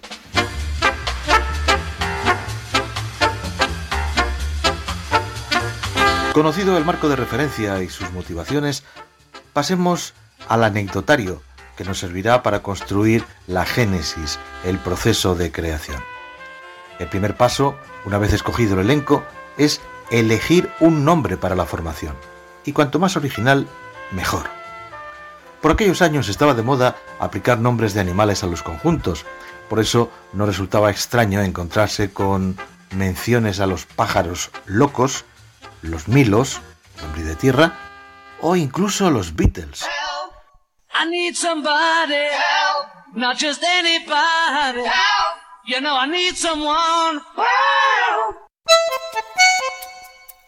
Los cuatro muchachos de Liverpool se habían inspirado en la palabra beetle, escarabajo en inglés, y cambiarían una E por una A para que el nombre tuviera un doble significado.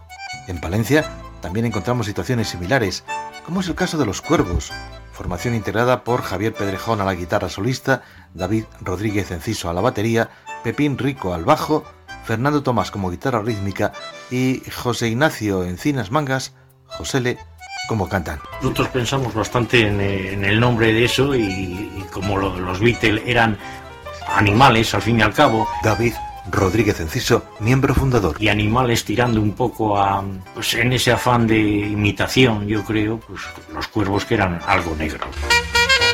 Los cuervos se sumaron así al reino animal que imperaba entre los nombres de los grupos musicales del momento. Otro ejemplo de grupos con nombres de animales son los búhos, formación creada por Juan José Gómez, Willy, con apenas 16 años. Pues como se llevaban mucho de aquella los nombres de, de- de pájaros y de animales y tal, pues nos pusimos los búhos porque nos sonaba bien.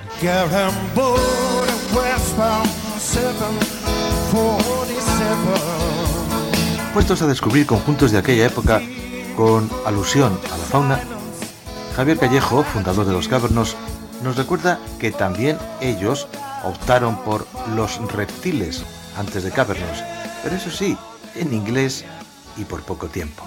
En dos meses cambiamos tres veces el nombre, hasta que dimos lo de Cavernos. Y lo de Cavernos fue por la caverna y porque había un grupo en Inglaterra que se llamaba, que se llamaba como una parada de, de metro, de Governors. Y entonces nosotros, mm, copiando lo de los Governors, pusimos los Cavernos porque estábamos en una caverna metidos.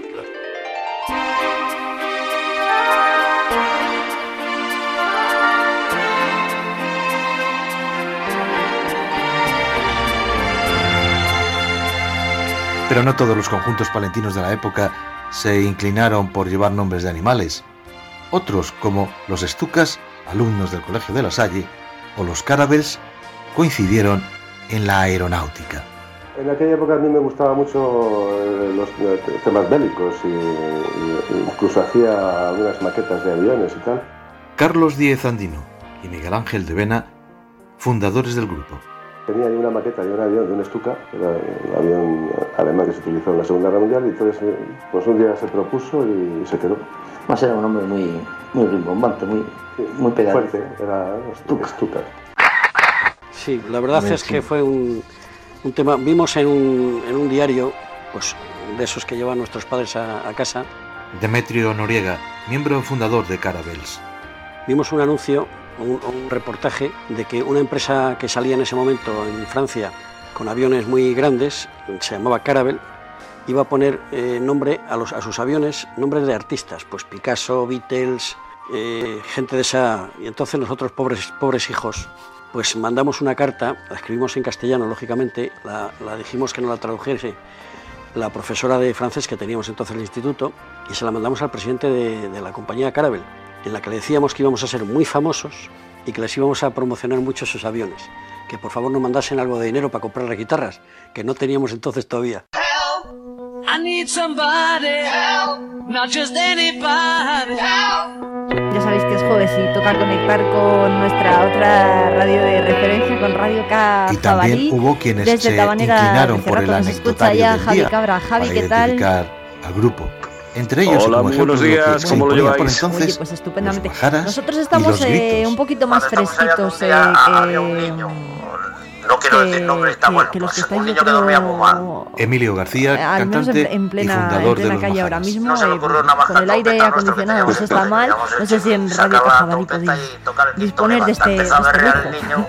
Y la madre del balcón Hombre, aquí en, en Cajabalí, en esta zona hace rato, toca meterse de- dentro del adobe, sabes que el- ya sabes que el barro es como los botijos, tiene sus propiedades y por lo menos te mantiene a la fresca, Había, había ¿sabes? un tema o sea que bueno, mientras tengamos adobe mucho vamos para y adelante. Gritos muy altos. Bueno, oye, en Radio Demetrio Cajabalí Noriega, eh, miembro tenéis, de Los eh, Gritos. Y entonces, eh, muchas, bueno, pues, eh, eh, muchas una actividades, chica ¿no? Cuéntanos un poco. momento eh, hoy dijo, ¿qué os queríamos más? preguntar precisamente Me por, eso, los por la labor que tú das, formativa que hacéis desde la Universidad Rural del Cerrato. Eh, ¿Quién puede acercarse por allí para recibir pues, pues, alguno de estos cursos formativos? oye, ¿por qué ¿Y cómo es realizarlos? Pues Porque supongo que sea muy gratificante ¿no? para todos los eh, profesores. Hombre, yo creo que es un poco el, el leitmotiv que tiene la UDI rural. Al fin y al cabo es Hasta el comienzo de los 60, la provincia palentina presentaba un censo más bien escaso de grupos musicales, salvo aquellas formaciones que seguían unas tendencias importadas años atrás desde otros países, dentro de unos cánones más orquestales que de banda de rock. Y si la Orquesta Maravilla cambió los instrumentos de viento metal por las guitarras eléctricas para transformarse en los majaras, lo mismo hicieron los Guadians, que optaron por adoptar el nombre del parque de la capital, y los Jodis, que se decidieron por el acrónimo de sus apellidos. O sea, el nombre de Yodi surgió, no sé si fue de mi hermano Tato o mío, la idea, así estando hablando, ¿no? ¿Y por qué no les podemos dar? Y entonces buscamos unos derivados de los apellidos. Teo Santoyo, fundador de los Jodis. Y entonces nosotros nos, pe- nos apellidamos Santoyo 10, eh, la última sílaba del primero y la primera del segundo. Y la S, pues de plural, claro. Y así surgió el nombre Yodis, tontamente.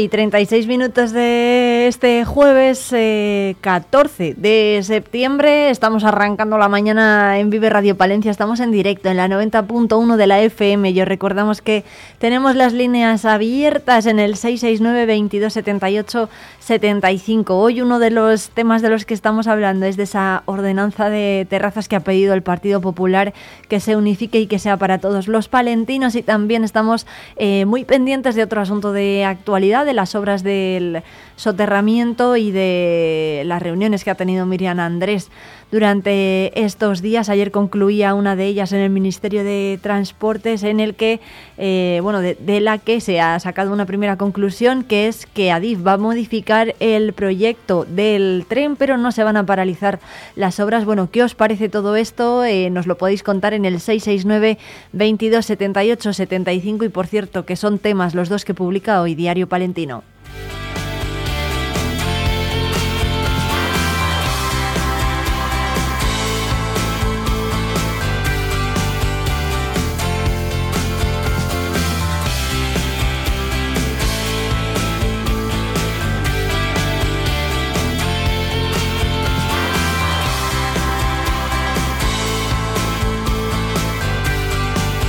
Bueno, y este fin de semana, el 16 de septiembre, se celebra el Día Mundial del Donante de Médula. España es uno de los países más solidarios en este sentido y también lo es la ciudad de Palencia. Enseguida vamos a conocer a Isabel Gómez y a Rosa Alonso. La primera es eh, receptora de, de médula y además ha superado un cáncer y una leucemia.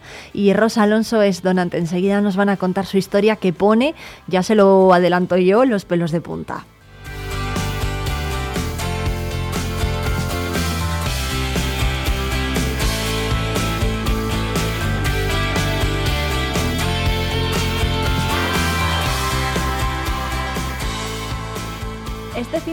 Se celebra el Día Mundial del Donante de Médula y bueno, estamos eh, muy acostumbrados ¿no? a escuchar que España es líder en donación de órganos, en donación de sangre, en donación de médula, pero en Palencia tenemos dos historias de superación eh, que seguro que a muchos de los oyentes les ponen eh, los pelos de punta. Por un lado, tenemos hoy en el estudio de Vive Radio eh, Palencia a Isabel Gómez. Isabel, ¿cómo estás? Muy bien, encantada de estar aquí con vosotros. Bueno, ella es conocida no solamente por su tienda de ropa, por Marel, que fue una de las fundadoras de este establecimiento de moda palentino, también se ha hecho bueno, eh, conocida por superar eh, muchas enfermedades, ¿no? Entre ellas eh, una leucemia y también una esclerosis múltiple. Isabel. Bueno, vamos a ver. vamos a ir por partes, ¿eh? Pero. Bueno, yo, yo, a los 24 años me diagnosticaron una esclerosis múltiple, dicha enfermedad que es autoinmune, que tenía brotes y demás, entonces que lo que es normal de una esclerosis, pero al hacerme, al recibir médula de un donante, porque me tuvieron que hacer un trasplante, se me curó mi esclerosis múltiple. Se te curó. Bueno, eh, para que nos hagamos idea de lo importante que es, eh, que es donar, ¿no? que no solamente podemos contribuir a curar una enfermedad como la leucemia, también a, oye, luchar contra otras, como este caso. Y a su lado, al lado de Isabel, está Rosa. Rosa Alonso, ¿qué tal? Buenos días. Bueno, que tú eres donante. Sí, sí, soy donante de médula. Bueno, ¿por qué os conocéis lo primero vosotras dos? Pues porque en el año 2003 yo doné médula y en el año 2003 Isabel recibió, recibió médula. Yo doné médula para una chica de 17 años de Estados Unidos y Isabel recibió médula de un chico alemán. Bueno, ¿por qué sabéis quiénes han sido vuestros receptores? Porque hay una historia también curiosa. Bueno, Rosa tiene su historia que ahora nos la va a contar eh, Isabel. Eh, en aquel año 2003, aún, en mi caso, eh, te daba la opción de decir la nacionalidad, ¿sabes? Entonces, pues, porque estás en el hospital, el médico, estás en el hospital ingresada pendiente de, la, médula, entonces el médico del hospital, de, en este caso de Salamanca, que fue donde se inició el trasplante de médula, se desplaza a Alemania a buscar la médula. Y cuando vives una enfermedad de este tipo, de este tipo hematológicamente, como somos enfermos de larga duración en el hospital, pues al final eres una familia y aunque es aunque no, no se puede decir o sabes, pero te enteras simplemente. Sí, ¿no? En el caso de Rosa, ¿cómo fue la historia con tu receptora? Cuéntanos. Eh, a mí lo único que me dijeron cuando me, me llamaron y, y, avancé que sí que quería seguir adelante con la donación es que era una chica de 17 años y americana, pero de Estados Unidos, no sabía más. Eh, yo la doné una vez, eh, a los seis meses necesitó un poco más de médula, la volví a donar y así se quedó la cosa. Pero la sorpresa fue que siete años después me llegó una carta al buzón por correo ordinario de la Fundación José Carreras y era la carta de esta chica, eh, que yo la llamo que era como mi hermana de médula. Sí, ¿no? Porque al final se crea una... Hija, hija, hija de médula. Hija que la edad no perdona tampoco. No, porque le ha dado la vida, entonces no es un hermano, es un hijo. También, también. Eh, tienes ahí la carta, bueno, eh, tienes la carta, ¿no? Sí, claro, guardo la, carta, era una carta escrita en inglés y que me la mandaron traducida. Entonces, bueno, pues eh, tiene algunos pasajes muy emocionantes. ¿Qué te pone en la carta? Cuéntanoslo. mira, pues se, se despide así, muy sencillo. Una chica agradecida a la que le ha salvado la vida y me cuenta que, nunca pensó que iba a escribir una carta a la persona que me salvó la vida. Como nunca pensé tampoco que a la edad de 20 años sería una superviviente de cáncer, pero las cosas no siempre salen como nos gustaría. Me dice también que su doctor la dijo cuando la enfermedad se convirtió en leucemia, que sin un trasplante habría fallecido en dos semanas. Dos semanas, me repite. Así que gracias, gracias, gracias, gracias no puedo decirte lo suficientes veces. Son algunos de los párrafos de, su carta. Entonces, mm, bueno.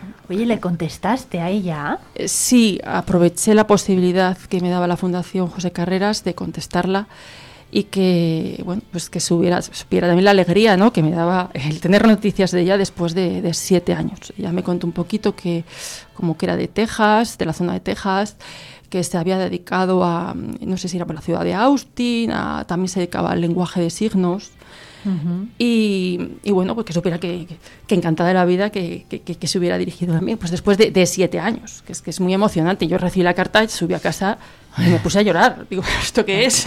siete años después. Normal. Oye, se- ¿y seguís manteniendo contacto? o- o Pues no? lamentablemente no, porque en Estados Unidos sí que se permite que se tome contacto si las dos partes están de acuerdo, el receptor y donante, pero la normativa europea y los convenios que hay eh, no se permite. Pero bueno, yo siempre digo que con las redes sociales, que yo nunca tiro la toalla de que algún Sí, día ¿no? nos conozcamos. Pero nunca la has buscado No así, por redes o así. no, es complicado, es complicado. Sería, no sé, igual algún medio de comunicación de la ciudad de Austin, hablar de su historia, que... Y que coincida con. Palencia, hermanda- her- hermandamos. Sí. Claro que y nos hermanamos. Es verdad. Oye, eh, qué importante, ¿no? Que es, es donar, ¿no? Que yo creo que en una jornada como esta, eh, como la del sábado, pues mm, la gente se tiene que concienciar de que donar médula no cuesta nada. Eh, bueno, vosotras mejor que yo sabéis lo que hay que hacer para, para ser donante y lo que puede conllevar. Y también hay que tener en cuenta el tiempo, ¿no? Desde que tú te haces donante hasta que puede que te llamen o no. Eso cómo, cómo va. A ver, yo en mi caso, y además quiero desde aquí hacer un llamamiento sobre todo a la gente joven, de 18, 20, 25 años, vamos chicos y chicas. Bueno, que son los más generosos, la gente joven. Sí, ¿eh? ¿eh? Los más generosos para... Entonces, eh, y, so- y solidarios. Los demás tenemos mucho lío, mucho trabajo. No podemos, los niños, no sé qué. Para- no tenemos tiempo para aportar, pero luego cuando necesitamos tenemos todo el tiempo del mundo, ¿sabes? Entonces, yo lo que les diría es, eh, ¿cómo te haces, te puedes hacer donante? Pues eh, ahora mismo con las redes sociales es mucho más fácil, las páginas Facebook, Instagram, re- Fundación José Carreras, el servicio de hematología de tu hospital, eh, hay muchísima información. Eh, no es donar médulas, simplemente es un análisis de sangre para que te analicen tus características, lo que se llama un tipaje. Entonces te analizan y entras en una base de datos. Y que igual te llaman, alguna vez a mí me llamaron a los 10 años. Yo entré con 19 años en la base de datos internacional, hace 30 años. Entonces a los 10 años me llamaron. Y cuando te llaman, pues claro, es que alguien te está necesitando muy seriamente. Em, y luego da, da miedo donar, yo creo, porque se, se tiene la idea de que es doloroso o de que... Además ha avanzado muchísimo. Eh, yo he donado por los dos mecanismos. Eh, cuando era punción en cadera, que era lo tradicional hace 30 años, eh, pero eso yo creo que ya está en desuso. Ahora lo que se hace es el sistema de aféresis, que es como la segunda vez que doné, a los seis meses, que es como una especie de, de donación de sangre. Eh, lo que pasa es que estás conectado a una máquina y te recirculan tu sangre durante una hora. Es como una donación de sangre. Más larga, Es como una- un como una diálisis. Eso, es como Es- una diálisis. Bueno. Y ese es el sistema ordinario que se utiliza ahora. Entonces, eso no es nada. Estamos hablando de una vida. Una Bueno. vida humana, o sea, una, de una persona. Bueno, es- per- perdón, Isabel, perdón, Isabel. que corto. Isabel, el día- levanta la mano. Yo, el, el día que estaba en el hospital, en la burbuja, que tampoco es, es una habitación aséptica al 100%, eh, y te llega la enfermera con una bandejita de estas, de una batea, que se llama, con dos bolsitas de sangre, y dices que me lo, te cuelga esto en el gotero, y eso te salva la vida, es un momento súper emocionante, es el momento más, más emocionante de mi vida. Dices que esto, alguien, buena gente, generoso, eh, amoroso, porque solo la buena gente hace estas cosas, como nuestra amiga Rosa, que lo ha hecho dos veces, doblemente buena, pues eso es, es alucinante, ¿sabes? Eh, a ti, Isabel, cuando te dijeron, oye, eh, te hemos encontrado un donante, eh, vas a poder salir de esto y además se te va a quitar la esclerosis múltiple, sí. ¿cómo, cómo recibes la noticia? Pues mira, te cuento, yo tengo cuatro hermanos sanos, pero ninguno de ellos compatibles. ¿eh? Entonces quiero decirte, mi- mis, compatibles entre ellos, pero conmigo no. Entonces yo no, no me faltaban dos semanas, pero mm, vivía desde un octubre, un octubre hasta, hasta un marzo he vivido gracias a los donantes de sangre y a los donantes de plaquetas, ¿sabes? Porque mi médula no hacía nada, estaba quemada, necesitaba una médula nueva o me moría. Porque eternamente tampoco viví toda la vida con recepción de hematíes y, y plaquetas, ¿sabes? Entonces, bueno, pues desde cuando nos enteramos que mm, no eran compatibles mis hermanos, se puso búsqueda, inter- búsqueda internacional y fue en noviembre y tuve la gran suerte que para Navidad me tocó el gordo, ¿sabes? Porque en Navidad me dijeron que había un posible donante y nada, me salvó la vida y aquí estoy para contarlo. Bueno, totalmente. ¿eh? Eh, eh, Rosa. Y yo, bueno, no lo circunscribiría a la bondad, ¿vale? Yo hablaría de coherencia. Mm, Si si tú estás en esa situación, ¿qué te gustaría que hiciera el que tienes enfrente? Si es tu padre, tu hermano, tu hijo, si eres tú mismo. Entonces es coherencia y es responsabilidad ciudadana, es decir, infórmate y sé coherente, ¿vale? Mm, es coherencia. Claro, además eh, tiene que ser también muy frustrante que pues tener cuatro hermanos, ¿no? O bueno, tener una familia que sea grande y, y que nadie sea compatible, Isabel. Mira, la compatibilidad que tenemos todos nosotros con nuestros hermanos es un 25%, ¿vale? Eh, de hermanos. Posibilidades, Es- pues dentro, con tus hermanos. Que tengan suerte, que, te- que ser- que te- yo en mi caso no hubo suerte. Y la posibilidad de, com- de Rosa, cuéntale la, la compatibilidad. La compatibilidad de encontrar un donante que es compatible con tu médula, que no tengas ningún tipo de familiaridad, con- de- es de 1 a 40.000. Es decir, entre 40.000 personas, si todas estuvieran tipadas, solamente una es compatible contigo. Por eso es muy importante que haya una base de datos mundial muy amplia. Claro. Muy amplia. Esto lo, hacía, lo hablábamos fuera de antena antes, que decíamos, si todos los palentinos fuéramos donantes, eh, solamente habría dos compatibles, Compatibles con, con nosotros, con la con persona cada que una lo- de nosotras. Y, todo, y todos tipados. Bueno, Isa- Isabel, que no suena el móvil aquí en, en directo, dime. Mira, los, los únicos que son 100% compatibles son los gemelos. Porque no son compatibles los eh, mellizos. Los mellizos es, un hermano más, pero lo- los gemelos, como son del mismo óvulo y el mismo espermatozoide idéntico, son los únicos compatibles 100%. Ujú. Es decir, quien tiene un gemelo tiene un tesoro. Joder, de, de verdad, ¿eh? además de verdad. Yo esto no sé si se sabe... ¿Se sabe que los gemelos son siempre compatibles, eh, como si, si fueran donantes de médula? No, no, vamos a ver. Bueno. Si tú, yo y mi gemelo somos. eh, eh, nuestra, es- bueno, nuestra médula es idéntica. Pero yo y, y mi hermano mellizo, si, si tuviera ya. Ya es la misma probabilidad, es un hermano, no es un, no es un, un gemelo, que están hechos. en el mismo- y es que ya. Médicamente no sé cómo explicarlo, pero bueno, la idea es esa. Sí, que no cuentan con, bueno, que el, el ADN al final no es, no es eh, 100% igual y, bueno, pues no es lo mismo desde luego que, que, que un mellizo. Eh, oye, ¿vosotras eh, pensáis que los palentinos somos solidarios a la hora de donar? No lo sé, no te puedo decir. Mira, nosotros no hemos, tengo datos. No, pero hemos hecho campaña. Yo cuando Mm. en mi casa, el año que yo estuve, como tenemos un negocio aquí de 40 años en la ciudad, entonces somos muy conocidas. Entonces, nunca jamás hemos ocultado las enfermedades, porque yo he sido un poco pupas y he tenido muchas cosas. Entonces, jamás hemos eh, eh, ocultado así, cánceres, no sé qué, nunca. Y entonces aquel año hicimos una, eh, bueno, pues hicimos, eh, vinimos a la radio, fuimos acá, fuimos al otro lado, ¿no? Y luego eh, fue en, en Castilla y León fue el año mm, récord de Palencia de donación, porque si no hay empuje, ¿sabes cómo te digo? Pues la gente se olvida y se relaja, ¿sabes? Entonces, aquel año fueron muy, muy generosos. Claro, hace falta información también. De vez en cuando recordar información, porque en el año 2003, pues muchos de los chicos y chicas de 18 años que ni habían nacido. Entonces hay que, pues de vez en cuando, pues como estos programas, no recordar de, de la posibilidad de donar y bueno y también lo que dice Isabel, no solamente ponerte para donar médula como posible candidato, la donación de sangre y la donación de plaquetas, que eso es algo que se puede hacer eh, habitualmente y, y la- las plaquetas también se hace por el sistema de, de- de una especie de aféresis y son fundamentales para eh, que los pacientes que están, digamos, en camino de una donación de médula y otros pacientes que puedan seguir resistiendo en el camino hasta llegar a la donación o el, o el tratamiento que, que sigue. Yo, mm, no sabéis los donantes de mm, sangre los donantes de plaqueta lo que estáis dando, porque parece que es una tontería. Voy a donar, ¿sabes? Como, voy a donar como que es una bobada.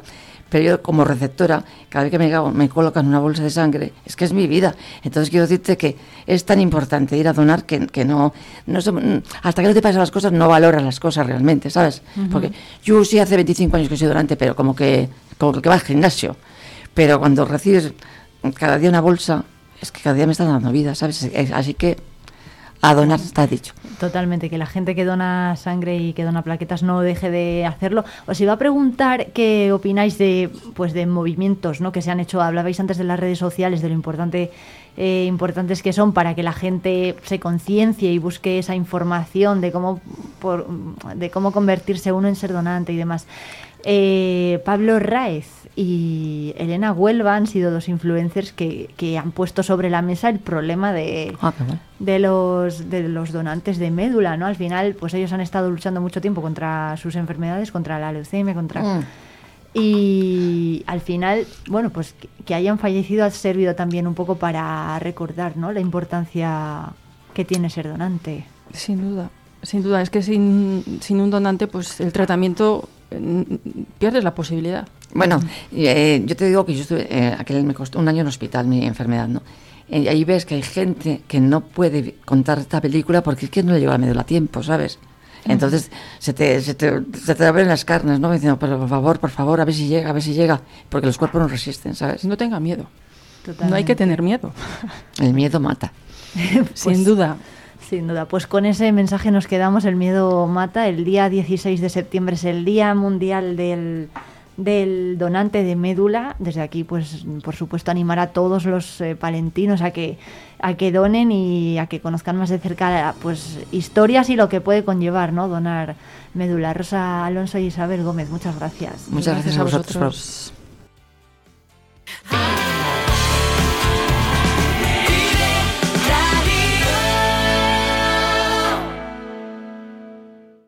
Yo me sumo al alto rendimiento. Yo me sumo al alto rendimiento. Y yo. ¿Y yo? Y yo. ¿Y yo? Y yo también. Agropal te ofrece la semilla que necesitas para la rentabilidad de tus cultivos. A nosotros sí que se nos acaba la semilla. Resérvala ya. Agropal Semillas, únicos en semilla certificada. Calefacción y Fontanería Torices les espera ahora en sus nuevas instalaciones ubicadas en la calle Francia, parcela 104. Experiencia y soluciones a medida en todo tipo de instalaciones de calefacción, fontanería, suelo radiante, calefacción y fontanería Torices, ahora en calle Francia 104. Cerrato por vacaciones. Descubre los 40 pueblos de esta comarca palentina. Déjate sorprender por lugares singulares y únicos. Viaja en el tiempo a través de sus barrios de bodegas, algunos con más de 500 excavadas, o visita el mejor centro de enoturismo de España. Conoce sus secretos en el Museo del Cerrato Castellano y todo ello aderezado por una oferta enogastronómica de calidad. Cerratopalentino.es. Saborear lo auténtico. Ven y descubre el polígono industrial de venta de baños, sus empresas, servicios y proyectos de futuro. Es un consejo de Intecma, suministros industriales, mecánica, tornillería, transmisión, rodamientos, neumática. Tenemos la solución para todos tus problemas. Palentina de Transporte Logística, transporte nacional e internacional de vehículos. Disponemos de flota propia de vehículos. UCI Auto, taller de automoción especializado en electrónica, reprogramación y potenciación de centralitas, electricidad, cerrajería y mecánica. Polígono industrial de venta de baños, comprometidos con el futuro. Vive Palencia con Irene Rodríguez.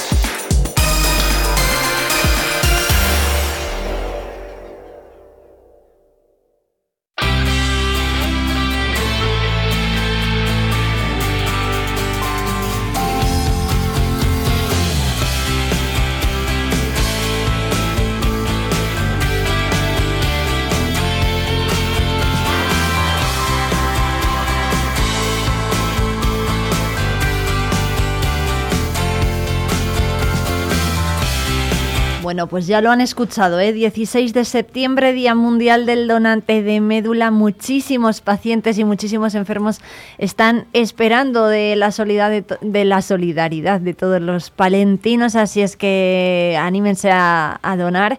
Eh, porque seguro que hay una vida esperando al otro lado de, un acto como este. Bueno, y son las 9 y 57 minutos, todavía tenemos mucho tiempo por delante aquí en directo en la 90.1 de la FM Palentina. ¿Y qué les vamos a ir contando? Pues seguro que muchos de ustedes ya han oído hablar del sarcófago de Doña Urraca que ha sido restaurado recientemente y además ha formado parte de la exposición de Renacer eh, con motivo de los 700 años desde que comenzó el inicio de la construcción de la Catedral de San Antolín de Palencia es eh, una pieza histórica que se ha podido ver en esa muestra y que ahora eh, pues eh, ha sido restaurada. Bueno, pues ha trascendido el estado de la momia de Doña Urraca y lo vamos a conocer un poco más de cerca en nuestras rutas por el patrimonio. Lo vamos a hacer con Alba Míguez, nuestra compañera de la 8 Palencia, y con José Luis Calvo, el responsable de patrimonio de la diócesis de Palencia.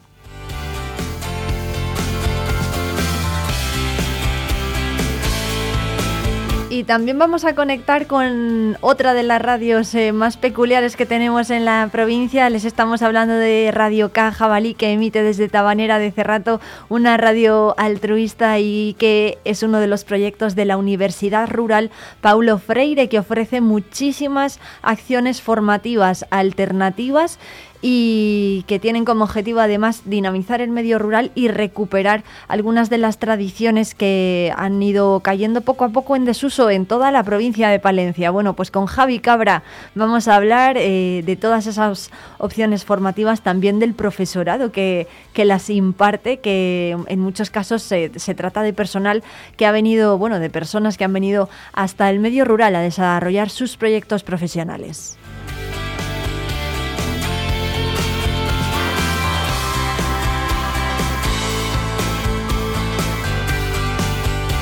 Y por supuesto vamos a hablar con, con Jesús García Prieto de lo más escuchado en Palencia en las últimas horas. Vamos a mostrar nuestra mejor versión con Patricia Mejido y nos vamos a ir hasta Villaluenga de la Vega con Jesús González y el Museo de la Radio y de las Telecomunicaciones.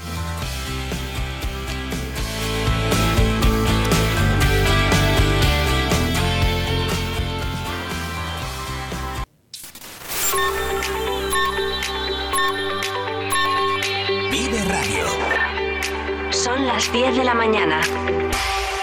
Palencia 90.1.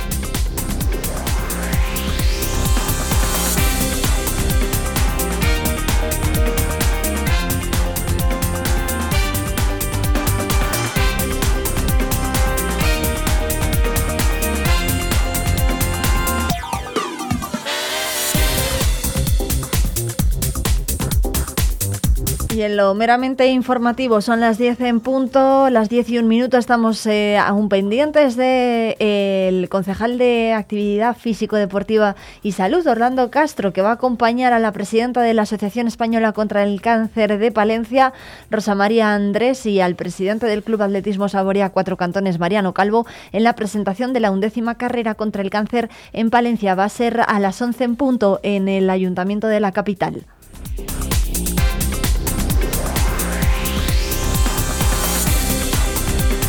Y a la una del mediodía la alcaldesa Miriam Andrés, acompañada de Orlando Castro, va a mantener un encuentro con el director general de deportes de la Junta de Castilla y León. Será en Valladolid con Enrique Sánchez Guijo.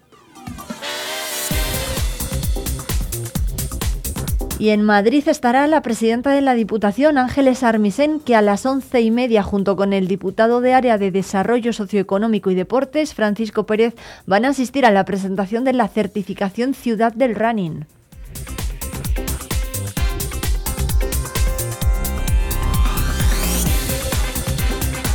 Y en algo menos de media hora está prevista esa rueda de prensa en la dársena del Canal de Castilla con la asociación Salvemos la Dársena.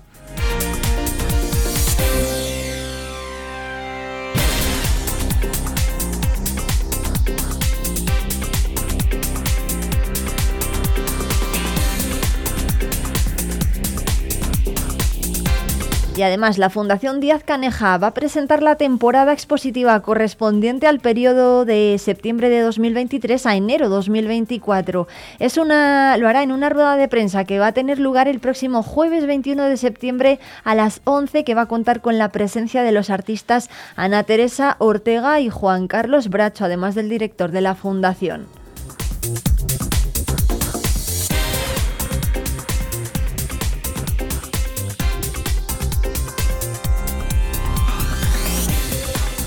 En ella se darán cuenta de las diferentes muestras que se van a poder ver hasta enero del próximo año. Una de ellas es la de la que se va a instalar en la sala 1 de Ana Teresa Ortega, como les eh, estamos contando, que va que tiene por nombre Cartografías silenciadas y de trabajos forzados del año 2006 a 2019.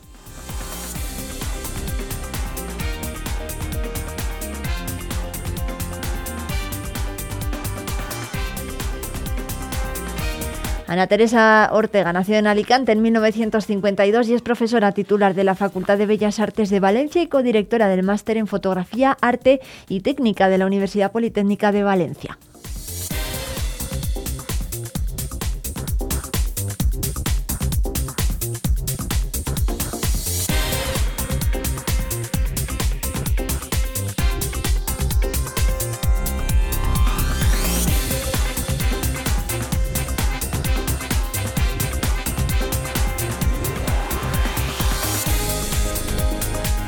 De momento es todo. Enseguida nos vamos de ruta por la provincia, esta vez a la Antadilla.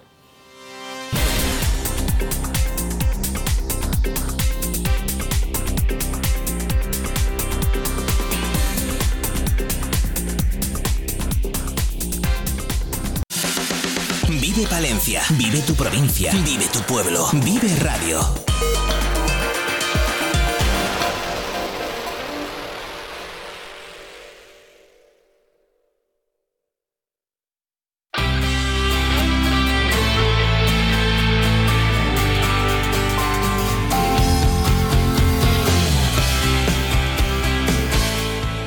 Hoy en nuestra ruta por la provincia toca visitar La Antadilla, una localidad eh, que tenemos muy cerquita de la capital, eh, si queremos hacer una buena escapada. Y nos está escuchando ya su alcaldesa, Elisa Carretón, ¿qué tal? Eh, sí, hola, buenos días. Bueno. Bien, sí. Bueno, oye, ¿qué tal va todo lo primero por La Antadilla? Bien, sí, la verdad que bueno, hemos terminado ahora las fiestas, pues eso, con mucho jaleo, mucha gente y bueno, pues ahora ya empieza un poco más ya a quedarse pues los de siempre y un poco más a normalizarse las cosas, pero bueno, bien, sí, muy bien. Ha estado un verano muy muy lleno de vida y muy divertido, la verdad. Muy ajetreado, ¿no? Yo creo que da gusto además eh, ver los pueblos en verano.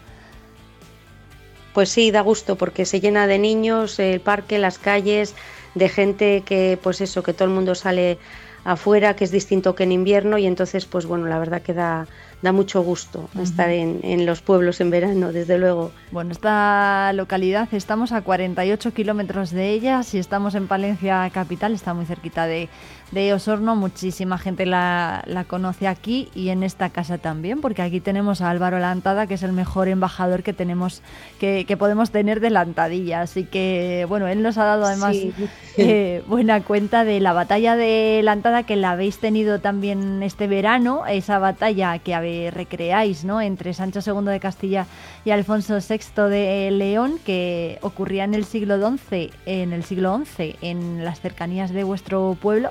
¿Por qué, mm, ¿Por qué se ha convertido en un acto tan importante, Elisa? Pues porque es al final el origen de nuestro pueblo, porque allí en Llantada era el pueblo original, eh, donde fue la lucha, eh, se quedó una ermita, que es donde vamos a conmemorar siempre pues la fecha esta eh, de la batalla, y, y, luego la gente, pues claro, se fue a vivir a las, a las afueras y fue donde ya se creó el pueblo de la Antadilla. Entonces, bueno, pues es, una, es un hecho histórico así muy importante que le, se ha convertido en una fiesta muy bonita y, eso, hay un mercado medieval, eh, se celebra también lo de la recreación que lo hacen personas del pueblo, unas 30 personas. Eh, el teatro ahí en la iglesia, que bueno, que es un sitio precioso. Entonces, bueno, pues no puede ser más bonito la recreación un poco de, del concilio y la batalla eh, y en el marco incomparable de la iglesia de la Antadilla, que, es una iglesia preciosa, la verdad. Bueno, eh, hay además eh, restos de, una villa romana, ¿no? De las Quintanas. Eh, no sé si, si, si, tenéis mucha constancia, si se le está dando ese impulso a, esta zona ahí en la Antadilla, que además fue campamento de Fernando I antes de, la batalla del Tamarón en el siglo XI. ¿Cómo está ese yacimiento ahora mismo? Pues yo de eso, a ver, la verdad que no sé así que se esté haciendo excavación ni nada. Sí que se han encontrado restos en los alrededores, en Fuente Piñel y, bueno, pues ahí por donde dices tú, pero mmm, que se esté haciendo ahora eh, nada y que haya algo encontrado así recientemente, como que no, no tengo yo constancia, vaya. ¿Cuántos habitantes hay ahora mismo en, en la Antadilla? Pues siempre andamos sobre los 300, no llegamos, 280 y pico, 290, bueno, pues hay algún chaval joven que, que se empadrona, alguno que fallece y bueno, pues así andamos, pero bueno, en torno a los 300, no, no llegamos. Eh, ¿Y qué servicios podemos encontrar allí? Eh, mm, pues no sé si por ejemplo queremos comprar alguna cosa o, o pasar allí un fin de semana. Tenemos muy cerca también el canal de Castilla. Sí, eso es. Está eh, está por un lado rodeado de está el río Pisuerga, le cruza el canal de, Pisuerga también y por el otro lado está el canal de Castilla. O sea que bueno, estamos ahí un poco rodeados y es un pueblo eminentemente bueno pues agrícola. También tenemos algo de ganadería eh, que hay ovejas, tenemos una quesería, bueno, pues la fábrica de aguardientes y luego también tenemos pues muchos servicios en el pueblo, la verdad que dan mucha vida. Tenemos una carnicería, una pescadería, el supermercado, eh, tenemos farmacia, dos bares, eh, una peluquería también que abre dos días a la semana, un podólogo también que viene una vez al mes. bueno, podólogo, pero la verdad que muchos servicios, ¿no? Sí, la verdad que, bueno, que sí que está muy bien el pueblo y tiene mucha actividad. Ya te digo que incluso pues en invierno y eso, eh, pues hay actividades de yoga, de gimnasia, hay bailes latinos también, eh, talleres de manualidades, charlas. Mm, la gente sí que participa y colabora y bueno, pues eso también te hace que lleves eh, pues, pues también muchas actividades porque la gente bueno pues lo, lo demanda y tal. Entonces, bueno, tenemos también, no se me olvide, un skate room chulísimo que es eh, cómo liberar a Doña Jimena, que está en un monasterio y, mm, está ambientado en, un monasterio y como en, la antadilla luchó el Cid, pues bueno, pues eh, le hemos eh, ambientado un poco y hay seis pruebas muy chulas, tres niveles y bueno, pues la verdad que, que, este verano ha dado mucho juego, ha venido gente de fuera, de muchos sitios y bueno, pues es una cosa que no quería también que se me olvidaría. Oye, qué, qué guay, ¿no? La gente joven sobre todo pues habrá estado encantada con ese escape room que luego yo espero que la gente no se chive por ahí, porque claro, lo que pasa con los escape rooms es que una vez que lo empezamos a hacer, ¿no? sí, sí, yo creo que eso es, que este, este verano ha habido un momento que han cambiado alguna cosa porque sí, porque ya alguno venía igual con un poco algo sabido, entonces cambiaron cosas, sí, para un poco, bueno, pues despistar y, tal, sí, sí. Qué bueno. Oye, em, bueno, pues nada, que, oye, dan muchísimas ganas desde luego de, visitarlo, así que desde aquí animamos a que los oyentes lo hagan. Eh, también colaboráis con muchas asociaciones ¿no? benéficas, por ejemplo con Autismo Palencia, eh, hacéis actividades eh, solidarias. ¿Cuáles han sido las últimas que habéis realizado? Pues hicimos en, Navidad fue una carrera, eso es solidaria y, y, bueno, pues lo que se recaudó, hicimos luego una pancetada, entonces pues bueno, todo lo que se recaudaba con la pancetada se lo dimos a esa asociación y eso es así, bueno, pues así que tenga recuerdo lo último que hemos hecho. Em, bueno, en, por ejemplo, en fines de semana como los del 16 de agosto, el 15 de agosto, muchísima muchísima gente acude a los pueblos ¿no? para pasar las vacaciones. Vosotros, eh, ¿qué tal los atendéis? No sé si habéis tenido alguna falta de algo eh, o bueno, os habéis visto algún, en algún momento pues un poco sobrepasados por el aumento de los vecinos, que sí que ocurre en algunos puntos ¿no? de, la provincia a veces. Sí, bueno, no, la verdad que bastante bien. Tenemos, mm, eh, bueno, pues en el tema del agua se saltaron dos motores, bueno, que tenemos cuatro, y que en verano damos los cuatro y bueno pues que fue un momento puntual eh, encima precisamente el día el día 13 el día de la batalla eh, yo creo que se saltó ahí el agua pero vamos que rápido se repuso nada fue cuestión de media hora. Y no la verdad que en ese sentido mm, sí vamos funcionamos bastante bien. Quiero decir que no que y luego tenemos la piscina Mm, vamos, no tenemos así falta de, de suministros, por así decir, no.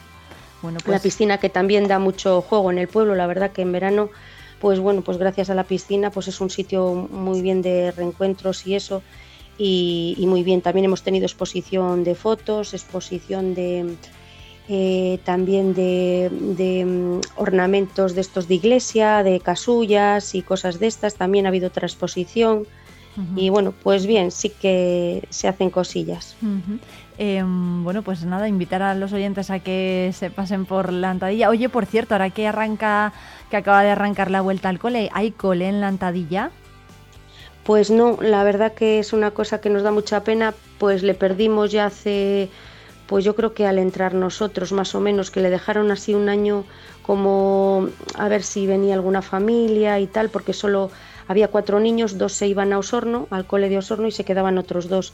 Entonces por ver si se podía, mm, pues un poco, vamos, no cerrarle, pero, pero bueno, pues al final se cerró y bueno, y todos los niños van los pequeñitos van a Osorno y ya de más mayores, pues o bien a Palencia o bien a Carrión. Bueno, pues eh, Elisa Carretón es la alcaldesa eh, de la Antadilla, un pueblo que apenas, eh, apenas llega eh, a los 300 eh, vecinos, pero que tiene muchísima actividad durante todo el año y muchísimos Mm. servicios. Oye, me llama muchísimo la atención que tengáis podólogo, sobre todo. Y Viene un día, eso, viene un día a la semana. día Bueno, no, al mes, al ah, mes más o menos. mes. Bueno, pero es un Eso, servicio muy sí. curioso, ¿no? No sé si hay algún pueblo de, Sí. de los de vuestro alrededor que lo tenga, porque desde luego Pues es eh, curioso. sí, hay una asociación aquí de mujeres que en la Trévede pues van a jugar al bingo y a las cartas y eso.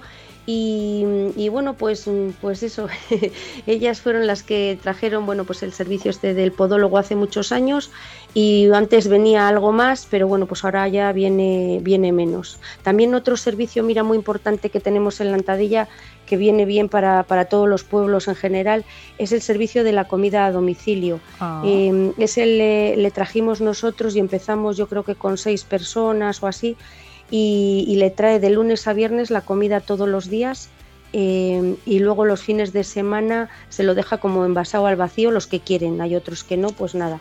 Y es un servicio que es muy bueno y cada vez tiene más, mm, pues eso, más aceptación y la gente más lo coge pues por, pues por circunstancias de que cada vez va siendo la gente más mayor y, y también eh, bueno pues les cuestan a lo mejor eh, pues hacer Sí, hacer desplazamientos o, o moverse, Eso, ¿no? sí, sí, Qué, qué sí, bueno, sí. es un negocio particular, supongo.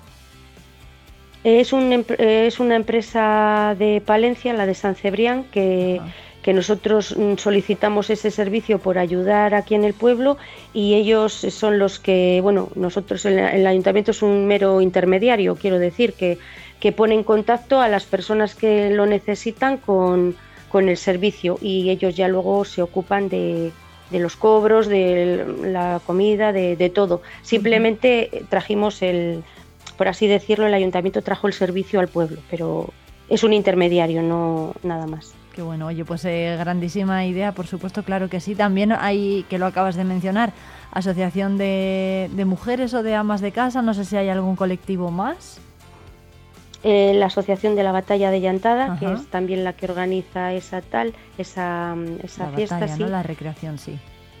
Eso es, sí. Así esas dos, mm, la de las mujeres y, mm, y la de la batalla, sí. Perfecto. Sí, bueno, sí. pues eh, Elisa Carretón, alcaldesa de Lantadilla, muchísimas gracias por eh, acompañarnos, por atendernos hoy aquí en Vive Palencia, que invitamos a todos los oyentes, por supuesto, a que visiten vuestro pueblo, que lo tenemos aquí cerquita, y, y a que hagan, pues, por ejemplo, que se den un paseo por el canal de Castilla, que también lo tenemos ahí cerquita, Sí, y, sí, sí. y a visitar ese escape room, por ejemplo. O bueno, dar un paseo Eso es, por vuestro sí. pueblo que... Un paseo, eso es, porque tiene, es muy, vamos, está muy bonito ahora, tiene murales pintados y bueno, pues tiene los, los jardines bien cuidados. Quiero decir que bueno, pues es un sitio bonito para, para pasear y, y bueno, si alguien se anima también a ver la iglesia, el puente, pues bueno, pues es un sitio, bueno, Bueno. para visitar. Pues para, para Elisa Carretón, el mejor pueblo de Palencia que le que Hombre, nos va a claro, decir. sí, sí, por eso estoy aquí al frente luchando por él, porque si no, madre mía. Bueno, muy complicada es la labor de, de los alcaldes y alcaldesas, desde luego. Eh, Sí, la verdad. Muchísimas gracias, que vaya todo bien por allí. Vale, gracias a vosotros, un beso, adiós.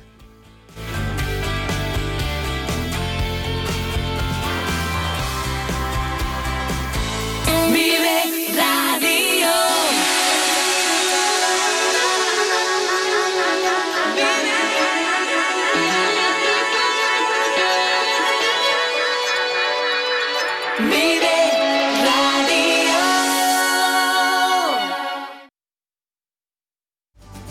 Lubricantes Lomar no somos vendedores de aceite, somos asesores de lubricantes. Acude a profesionales. Un buen asesoramiento te asegura que tu vehículo dure más años, recorra más kilómetros y tenga menos averías. Para conseguirlo, entra en Lubricantes Lomar. Dinos qué coche tienes y te diremos qué lubricante necesitas.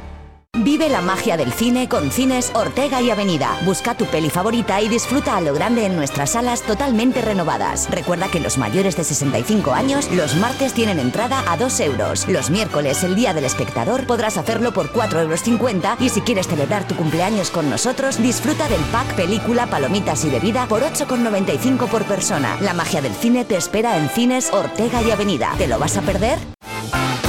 Cercapal, empresa especializada en cerramientos desde hace 30 años, en entornos agrícolas, ganaderos, urbanos y deportivos. Todo tipo de vallas, postes de madera, pastores eléctricos, mallas de ocultación, redes de nylon, mobiliario urbano, parques infantiles. Cercapal, calle Tejedores 9, Palencia.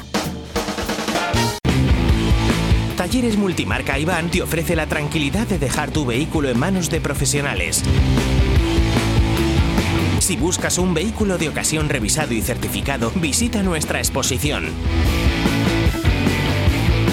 Talleres Multimarca Iván, en calle Alfareros 8.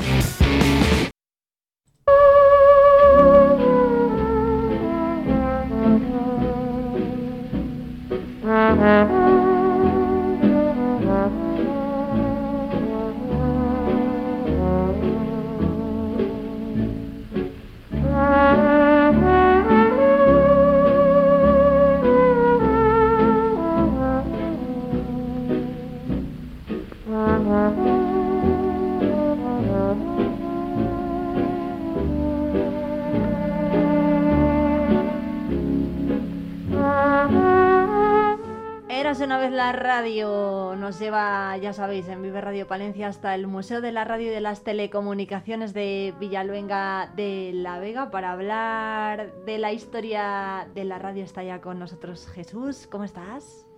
Muy bien, pues nada, soy Jesús González y os hablo desde el Museo de la Radio y las Telecomunicaciones de Villaluenga de la Vega. Y nada, estáis oyendo la, la canción que va a servir de sintonía. I'm Getting Sentimental. Yo con mi inglés de la Vega, eh, perdonadme. es una de las joyas que nos regaló la banda sonora original de la película Días de Radio de Woody Allen, del fabuloso Woody Allen. Y nada, va a ser la sintonía que oiremos todos los días al, al iniciar el programita. Para empezar hablando de la radio, tenemos que hablar de Marconi, que bueno, pues fue nuestro, nuestro mayor antepasado, ¿no? Eh, El origen de que, de que tú y yo estemos aquí hoy. Bueno, pues vamos a decir que no, ¿eh? para resumir. Vaya por Dios. Sorpresa.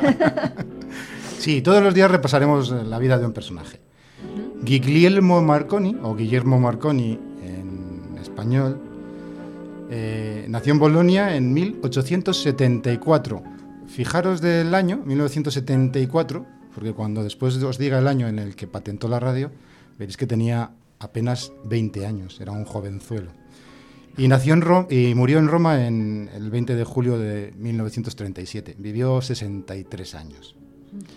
Fue un ingeniero italiano, eh, aunque no se le daba muy bien lo de estudiar, al final le pusieron un ingeniero. ¿eh? Y fue eh, la persona que antes em, patentó la radio, antes hizo los registros de radio, pero no fue en absoluto el que inventó la radio. Eh, hubo muchísimas personas más involucradas en el tema y fue una cosa, lo, lo llamamos coral, porque fueron todos a la vez, en un momento determinado, salta. Marconi se, especialista, se especializa en telegrafía sin hilos a larga distancia. ¿vale? Cada uno se va especializando, cada uno de los... eh, De los inventores de de los radio. inventores se va especializando en algo, ¿no? Pues por ejemplo Popov, que era un ruso, se especializó en hacer antenas. Y ¿Por qué se ha llevado Marconi siempre la fama de la invención de la radio? eh, se la ha llevado porque hubo un juicio en América eh, muy sonado, un poquito más tarde ya, en el que se trataba de saber si había sido Tesla o había sido Marconi. Y de alguna manera el que ganó el juicio fue Marconi, de alguna manera, ¿vale? Aunque también le dieron la razón a Tesla, porque por otros temas muy largos de contar, pero a raíz de aquello, pues, pues tuvo muchísima fama. Y también porque Marconi era impulsor, como he dicho, de la telegrafía sin hilos, del Morse por radio. Y a principios de- del siglo XX hubo unos accidentes eh, navieros en el que se hundieron muchos barcos y gracias a la radio se salvó mucha gente, ¿no? Estáis pensando, por ejemplo, en... ¿Lo tengo que contestar yo? No, si no lo digo yo. Pues a ver, por ejemplo, el Titanic eh, en 1912, ¿no? La sala de la sala de telégrafos de, del Titanic, pues tuvo mucho que ver en, en el rescate de, de, este, de este buque, ¿no? Está en la película y está en, el- en la mente de todos, ¿no? Pero, de la- de pero esa- de más famoso que ese, en el 1909... Bueno, este- me ha venido a la cabeza este. Sí, que no hay película. Está el Republic, que se salvaron todos gracias a la radio. Sí, entonces... ¿Sí? Sí, se Oye, qué salvaron todos. Hubo un choque de barcos y gracias a la radio se salvaron todos los, todos los pasajeros. Y bueno, a partir de entonces la radio se pone como obligatoria en, en todos los barcos. Todas las empresas navieras del mundo crean una filial para crear aparatos de radio. Y pues Marconi es un poco el que encabeza esa- ese movimiento. Ujú. Bueno, después, eh, bueno, una vez empieza a, con- a coger eh, pues eh, peso la radio en, en cuestiones como estas, ¿qué, qué ocurre? Bueno, Porque pues- también es muy importante pues- el- pues, el eh, papel de la radio en las guerras. Pues por que, ejemplo. pues que ocurre, exactamente, que había guerras por todos los lados. Y fijaros la ventaja táctica que puede ser, hoy nos parece impensable una guerra sin radio, pero entonces mm, la, la ventaja táctica de tener al, algo que le puede decir a tus compañeros por dónde vienen o por dónde van o qué tenemos que hacer, pues fue inmenso. La primera guerra en la que se usó la radio fue la guerra italo-turca de 1911 antes de la Primera Guerra Mundial. O sea, cuando mm, arranca la Primera Guerra Mundial, ya existen equipos de radio preparados específicamente para el ejército. Y, y Marconi está ahí también un poquitín eh, eh, encabezando este, este nuevo sistema de guerra. ¿no? En, en la Primera Guerra Mundial hay dos cosas que eran nuevas, que no se habían utilizado nunca para la guerra. Una fue la radio, que fue súper importante y que no ha dejado de serlo, y otra fue la aviación, la aviación que también lle- llevaba 20 años eh, dando vueltas, digamos, y en la Primera Guerra Mundial ya, empieza a funcionar en condiciones y a, y a ser un arma muy poderosa. Bueno, ni que decir tiene que cuando llegamos a los años 20 y en 1923 comienza a tener peso, por ejemplo, en la Italia fascista, eh, los movimientos totalitarios, ¿no? Pues ahí también tiene un papel importante la radio eh, como instrumento de difusión de propaganda. ¿no? Sí, y un poquito más tarde más todavía. Porque fijaros que en los primeros años del siglo XX estamos hablando de telegrafía. Y la telegrafía no llega a todo el mundo. ¿eh? Es un sistema de comunicación como un teléfono. Y además hay que pagar cada conversación. O sea, el Titanic habla con tierra para salvar a pasajeros, pero tiene que pagar la conversación. Es como una llamada telefónica. ¿no? Claro, es verdad. Entonces, eso para los, eh, para los políticos no es práctico todavía. Tiene que, faltar un, t- tienen que pasar unos años, ¿no? Hacia el año 1930. Ujú. Pero sí que es muy interesante saber que Marconi fue uno de los primeros personajes públicos en unirse al partido fascista italiano, convirtiéndose en un activista muy reconocido. ¿no? Y Marconi dijo, entre otras cosas, reivindico el honor de haber sido el primer fascista en la radiotelegrafía, el primero en reconocer la utilidad de unir los rayos eléctricos en un haz, como Mussolini ha reconocido por primera vez en el campo político la necesidad de reunir en un haz las sanas energías del país por la mayor grandeza de Italia. Ándala. ahí, ahí lo dejo, ¿eh? Esto le ahí lo convierte, Marconi. esto se convierte en que le, le hacen marqués y es, una, es un personaje súper importante a partir de entonces en Italia. Qué bueno.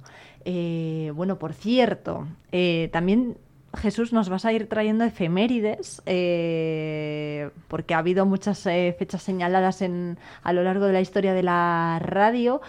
¿Cuáles eh, te gustaría cuáles te gustaría destacar en este primer programa? Bueno, pues mira, las contamos rápidamente. 1873. El físico escocés James Clerk Maxwell obtiene unas ecuaciones matemáticas que demuestran que existe la radio. Y lo hace en papel. Ah, sí. Y se queda tan oreado. Lo demuestra eh, matemáticamente. Es eh, algo que... 1873. 73. Es algo que después es recursivo porque todos los que siguen inventando la radio vuelven a los papeles de Maxwell porque eso existe. O sea, 1893. Tesla, muy conocido el nombre por la marca de coches, pero que bueno, en principio no tiene nada que ver, ¿vale? Tesla logró transmitir energía electromagnética sin cables, construyendo el primer radiotransmisor.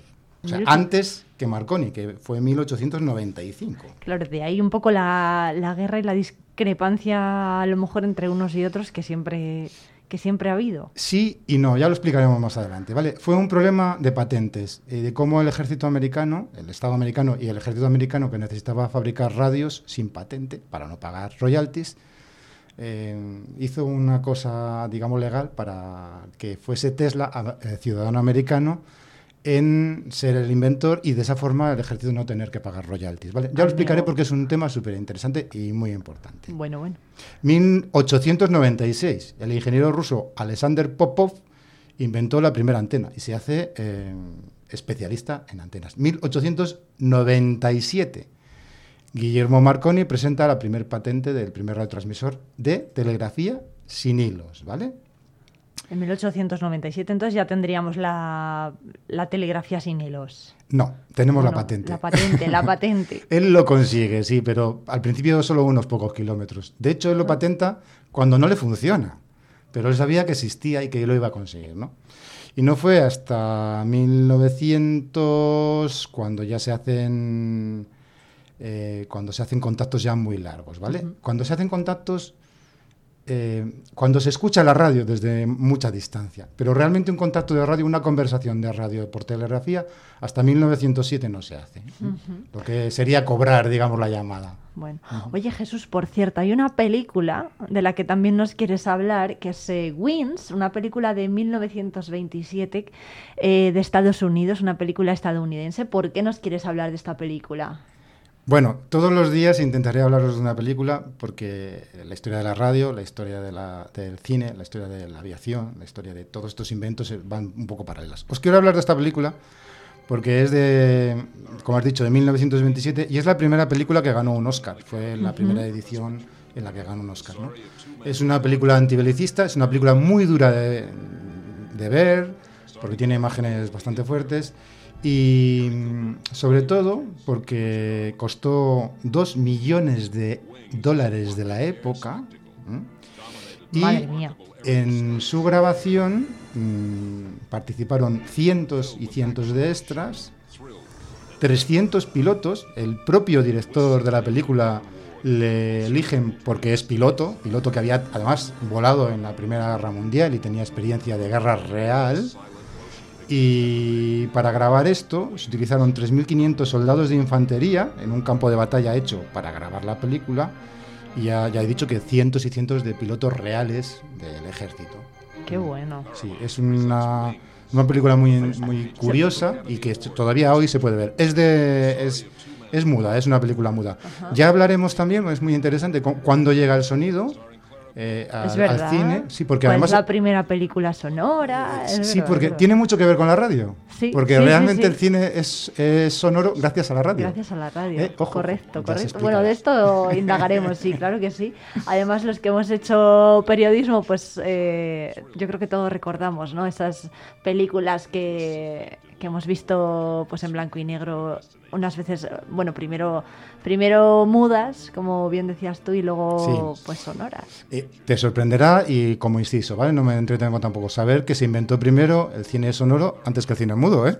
Ojo, Ajá. lo que pasa es que no daba dinero. No daba. El cine lo inventó, con perdón de las enciclopedias, Thomas Alva Edison, que estaba, ese- estaba experimentando y estaba produciendo mm, aparatos de sonido y las primeras películas que él hace son con sonido, ¿eh? está documentado. Solo que no daba dinero, entonces se abandona durante un tiempo y hasta que la radio no hace que los altavoces funcionen bien, pues no, sí, no, no sale el sonido. Es verdad.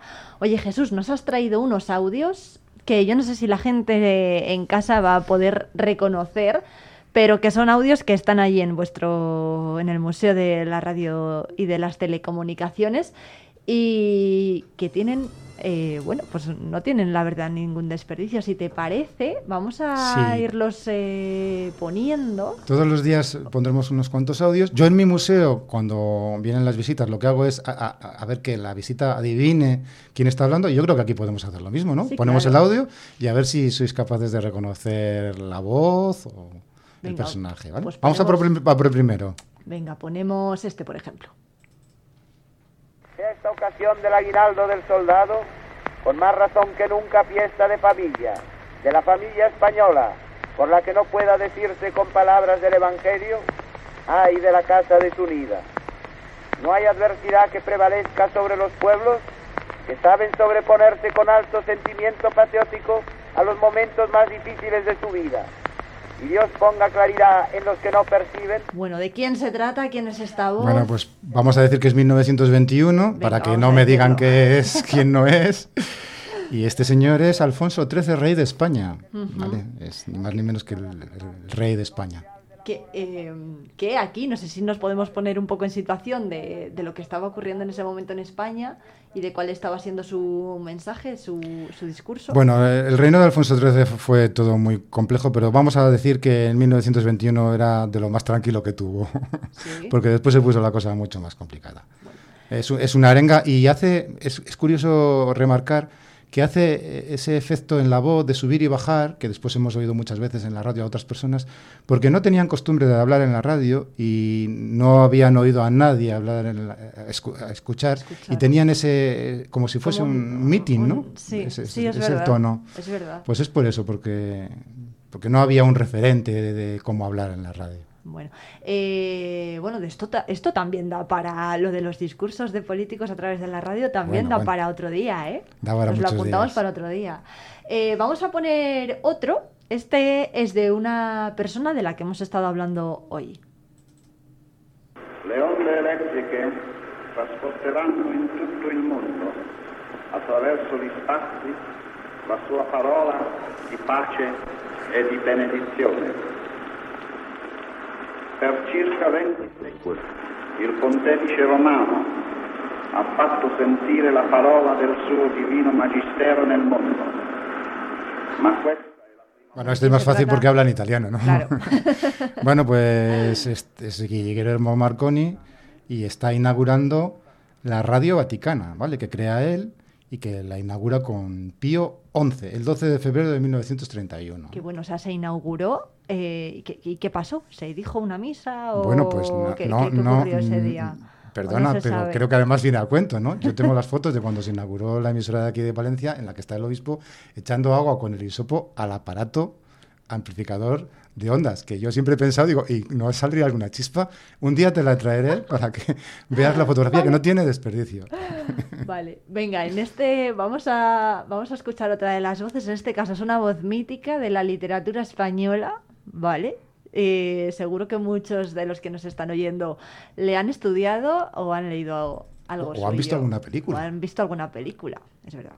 mis palabras en los libros y que no sean palabras vivas. Porque he vivido siempre de hacer, de, de vivir de la lengua. Niño viejo, a mi juguete, al romance castellano, me di a sacarle las tripas por mejor matar el año. Mas de pronto estremecióse. ¿De quién se trata? Bueno, pues es- es muy difícil Jesús? que la gente reconozca la voz Sí. de Don Miguel de Unamuno en una grabación de los primeros años 30.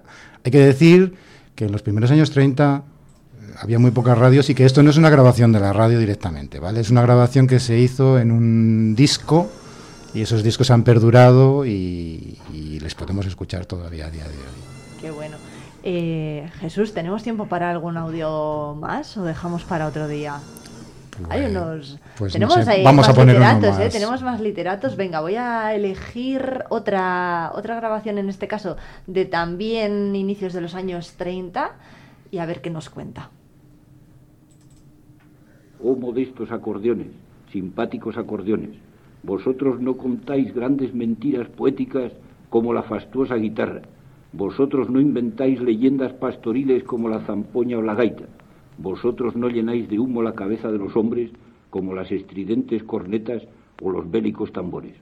Vosotros sois de vuestra época, humildes, sinceros, dulcemente plebeyos, quizá ridículamente plebeyos, pero vosotros decís de la vida lo que quizá la vida es en realidad, una melodía vulgar, monótona, ramplona, ante el horizonte ilimitado.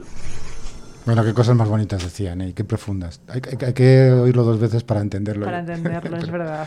Sí, Bueno, era Pío Baroja, ¿no? Pío Eh, Baroja. ¿Quién- el quién árbol sos- de la ciencia o bueno. ¿Quién decenas de sospechaba cuando tenía que estudiar a Pío Baroja en, en la inst- en el instituto que algún día le podría oír? Verdad. Si nos lo hubieran puesto aquel día, ¿verdad? A lo mejor no se nos habría olvidado tan Es pronto. verdad, es verdad. Y bueno, con Miguel de Unamuno, pues lo mismo, lo, Lo mismo. lo mismo te digo. eh, debería, bueno, si conociéramos a alguien que los conoció en su día, sería increíble ver la cara de ellos al escuchar las voces de Pío Baroja de Miguel de, Y además que no solo es una voz con un tono de voz, sino que estos cortos que os ponemos tienen un contenido y algo explican algo de su, de su vida o de su forma de ser o de su literatura en este caso. ¿no? Vamos a escuchar en este caso, Jesús, si quieres, la voz de una mujer y nos dices quién es. la estación radiodifusora E EAJ1 de Emisiones Radio Barcelona. Bueno, pues es eh, de las primeras locuciones, María Sabater creo que es, sí. de las primeras eh, de Radio Barcelona, que además hay que decir, porque lo podemos decir, es un audio que está trucado, porque en su día cuando se hizo esta grabación, no, se, no se grababa la radio, ¿no? Entonces, después, años después, cuando a ella le hacen unas entrevistas, hacen esta grabación para tener el recuerdo de cómo eran las primeras carátulas de, de los años 30. Y es Ujú. súper interesante escuchar una voz de la posiblemente primera locutora de España. Es verdad, radio, es sí. verdad, María Sabater. Eh, vale, en este caso es pues, súper interesante esta historia de María Sabater, la- el, el hecho de que pueda ser la, la primera locución en español. Vamos a irnos hasta 1925, seguimos en España y vamos a escuchar una voz que seguro que también todos hemos estudiado en los libros de, historia. Esperamos que todos sabrán respetar la soberanía del pueblo español tan claramente manifestada que no necesita de votaciones ni escrutinios para dejarle entregarse a su obra de purificación de costumbres públicas y privadas. Entorpecer esta labor en nombre de cualquier doctrinarismo sería un crimen de lesa humanidad. Bueno, Jesús, ¿a quién estamos escuchando? Bueno, lo que dice tampoco tiene desperdicio, ¿eh? la verdad es que da un poco hasta miedo. Y la voz así un poco de hombre rudo, pues porque no es un escritor ni es un intelectual, digamos, de las ciencias. Es Miguel Primo de Rivera, jefe del gobierno español en 1925. Años muy complicados en, en el gobierno de este país y que, bueno, se ha quedado su voz grabada también y la podemos escuchar. Exactamente, bueno, eh, años complicados y escucha, también ocurría lo mismo que, que en el anterior discurso que hemos escuchado, ¿no? que parecía que no había una referencia y que entonces pues el modo de hablar o de pronunciar los discursos era el mismo. Sí, parecen arengas continuamente, Sí, ¿no? Están hablando a lo mejor cosas normales y, y parecen arengas. Sí, eso es. Vale, venga, pues eh, terminamos con este, con este audio, si te parece. Unión Radio. La palabra, diario hablar.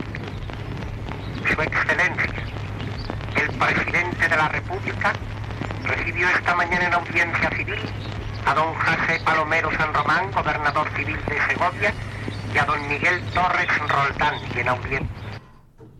Bueno, pues también una de las primeras locuciones en Radio Madrid de, de- de los primeros años en el que la radio era muy muy rudimentaria, pero bueno, ahí está. El También se hablaba ¿eh? para muy poca gente, daros Ajá. cuenta de que no mucha gente tenía aparatos de radio para escucharlo, pero bueno, ahí está la cosa. Bueno, pues Jesús González, eh, ha sido un placer ¿eh? escuchar todo esto contigo de la mano, así que muchas gracias eh, por visitar, lo primero, los estudios de Vive Radio en Palencia. Te esperamos muy pronto en Érase una vez la radio.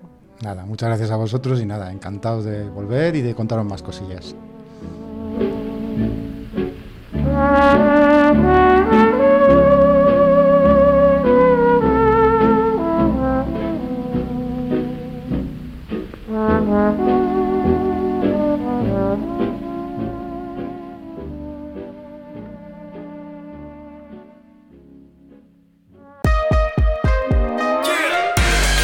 Érase una vez la radio con Jesús González.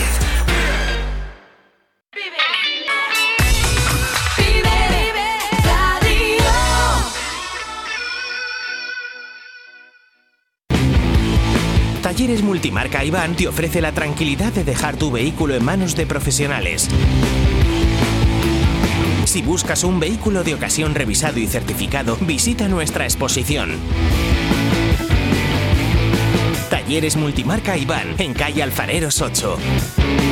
Sibial, referente en suministros industriales para Palencia y provincia. Todo en herramienta manual eléctrica y de corte, rodamientos, compresores, maletines o ropa laboral, entre otros. Aunque sabemos que nuestra mejor herramienta es la atención incansable para todos nuestros clientes. Cerrato por vacaciones. Descubre los 40 pueblos de esta comarca palentina. Explora nuestra naturaleza a través de las 5 rutas ornitológicas donde observar aves silvestres en su hábitat natural.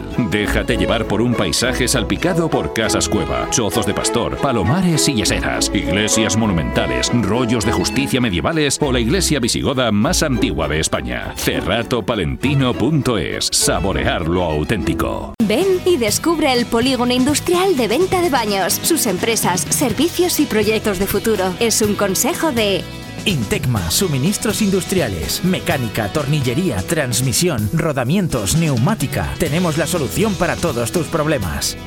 Palentina de Transporte Logística, transporte nacional e internacional de vehículos. Disponemos de flota propia de vehículos. UCI Auto, taller de automoción especializado en electrónica, reprogramación y potenciación de centralitas, electricidad, cerrajería y mecánica. Polígono industrial de venta de baños, comprometidos con el futuro. Vive Palencia con Irene Rodríguez.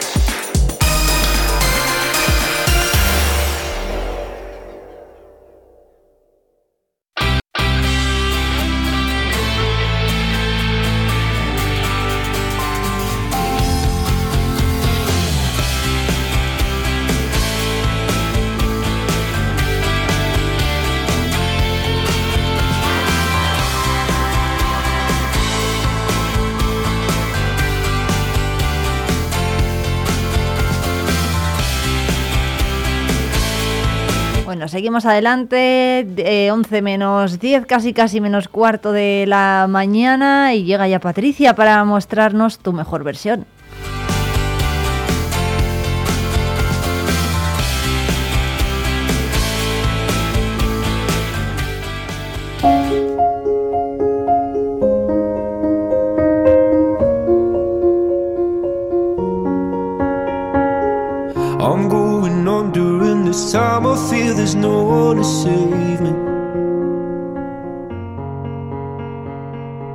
Tu mejor versión, ya sabéis que nos gusta contar con la ayuda de Patricia Mejido. ¿Cómo estás? Muy bien, ¿y tú? Bueno, pues yo encantada, ya sabes, de tenerte cada semana aquí en los micrófonos de Vive Es mutuo. Palencia, de Vive Radio Palencia.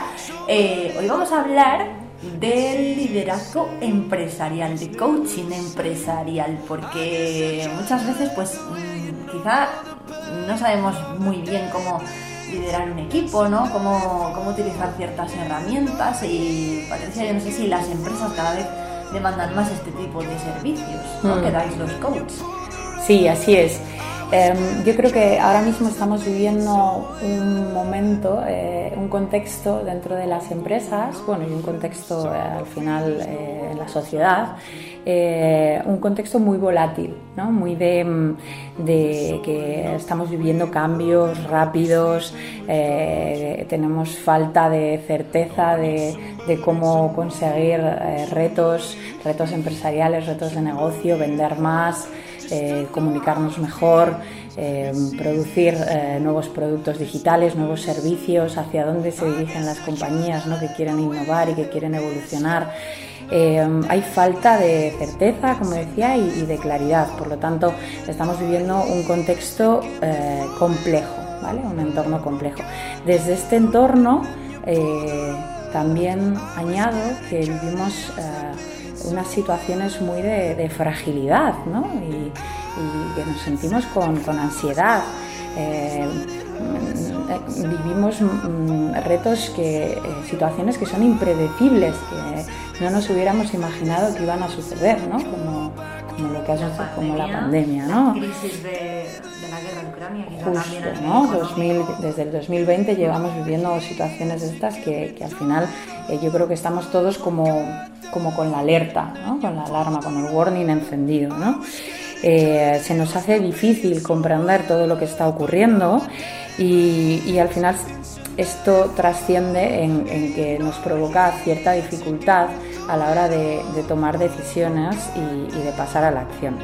Em, dentro del mundo del coaching para empresas eh, hay ciertos retos que, sí que como que son comunes ¿no? a todas las empresas, sin tener en cuenta ni el, ni el, tamaño, ni la facturación, ni el sector. Hay ciertos retos que ahora sí que se, se están poniendo sobre la mesa y se tratan de una manera muy, muy con una prioridad en esta lista de tareas y son, eh, como tú decías, ese liderazgo, ese nuevo líder, cómo tiene que ser, cuáles son las habilidades.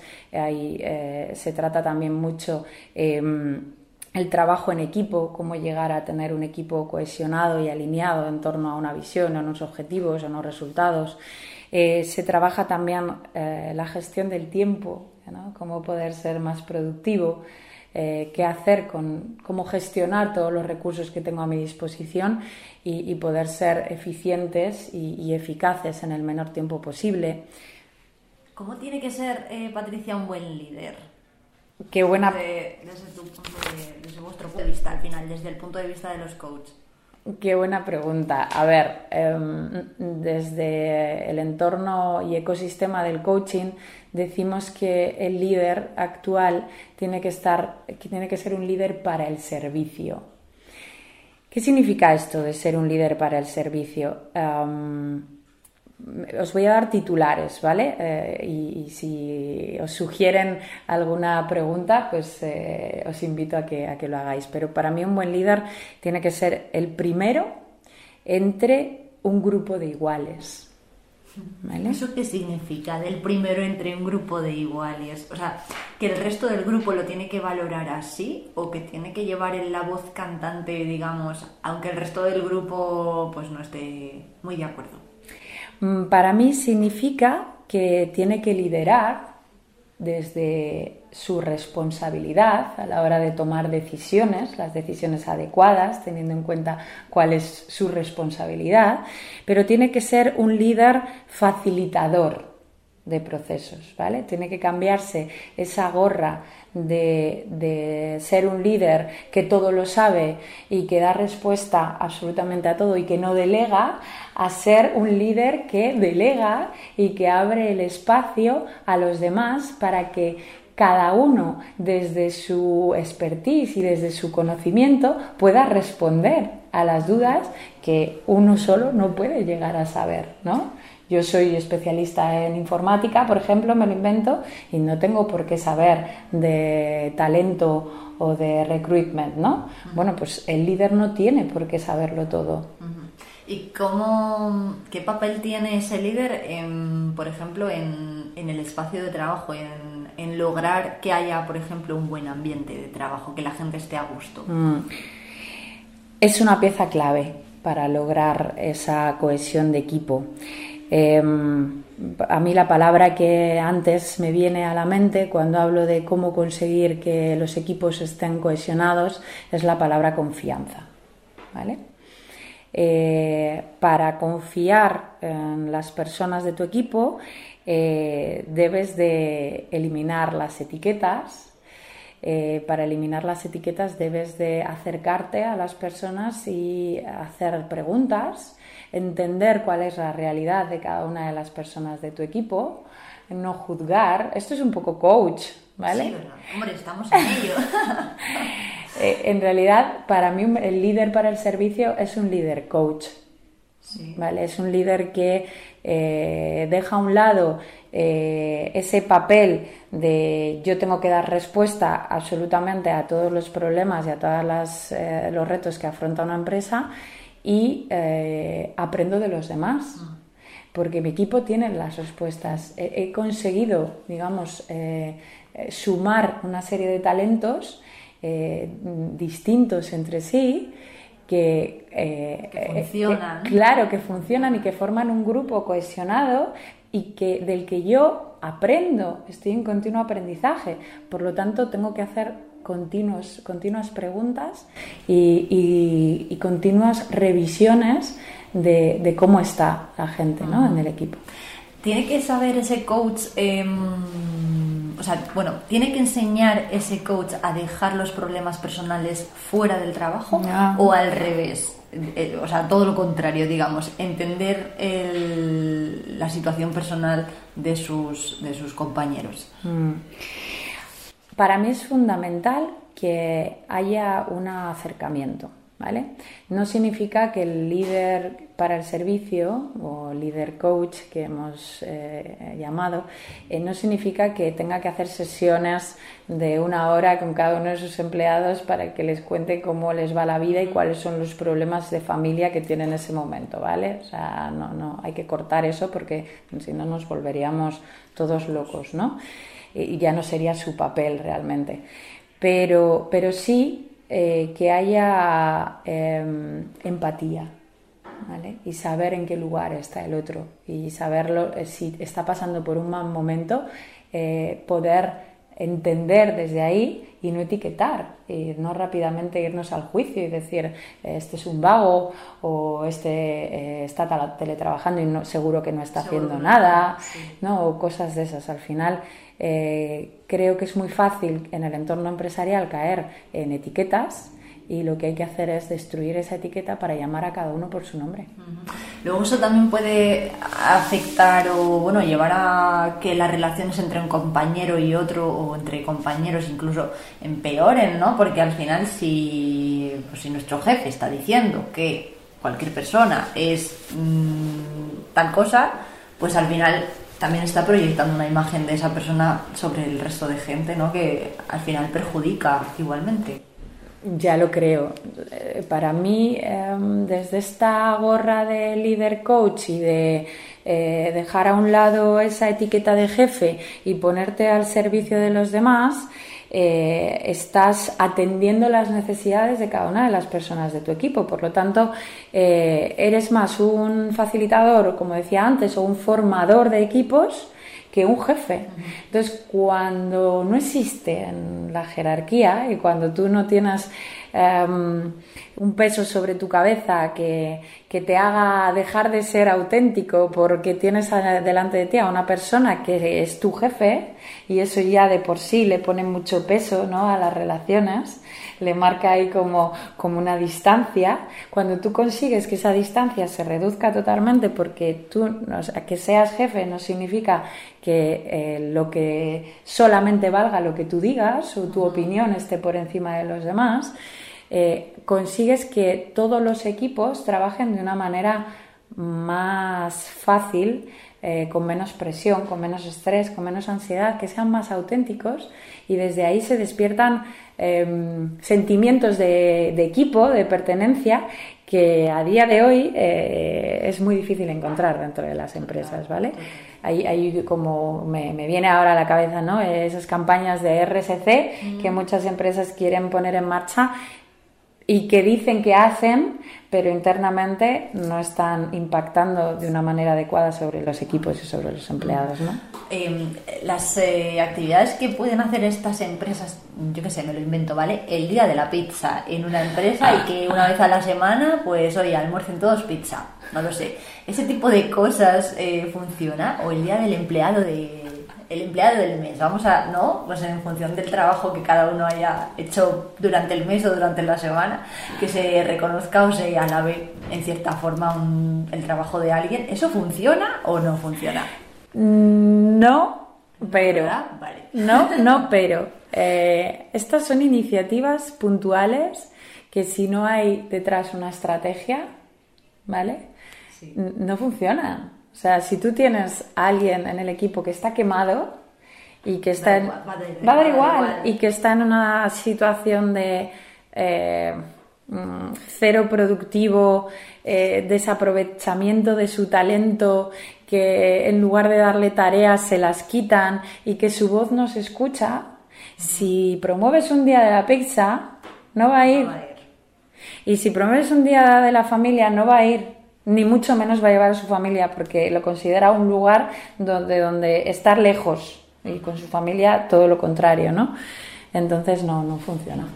La semana que viene vamos a hablar de, en, en lugar de hablar del coaching empresarial, vamos a hablar de los más jóvenes, ¿no? De gestión del, del cambio. Así que eh, de momento vamos a terminar, pero recordamos que las eh, líneas de WhatsApp las tenemos siempre abiertas, así que si la semana, como la semana que viene, vamos a hablar de, de los jóvenes, vamos a dirigirnos a ellos. Eh, podéis mandarnos vuestras dudas a través de WhatsApp al 669 22 78 75 y Patricia pues nos resolverá todo lo que nos planteéis, ¿no? Sí. Os invito a todos los papás que tengáis eh, hijos, pues que estén en edades de, de- cambio, de gestión del cambio, de ya sea un cambio académico, un cambio de vida o un cambio de etapa, que les veáis eh, en algún momento en el que eh, están bloqueados para tomar acción y para tomar decisiones, que nos enviéis preguntas y por supuesto os invito también a los jóvenes que nos estéis escuchando a que lancéis vuestras propias preguntas y yo estaré encantada de revisarlas y, y responderos. Qué bien, pues jóvenes y padres de jóvenes de Palencia, el 669, repetimos, ¿vale? 669 22 78 75, una nota de voz a este teléfono y la semana que viene lo escuchamos en directo en Vive Radio Palencia con Patricia Mejido. Muchas gracias. Gracias a ti, Irene. Un placer.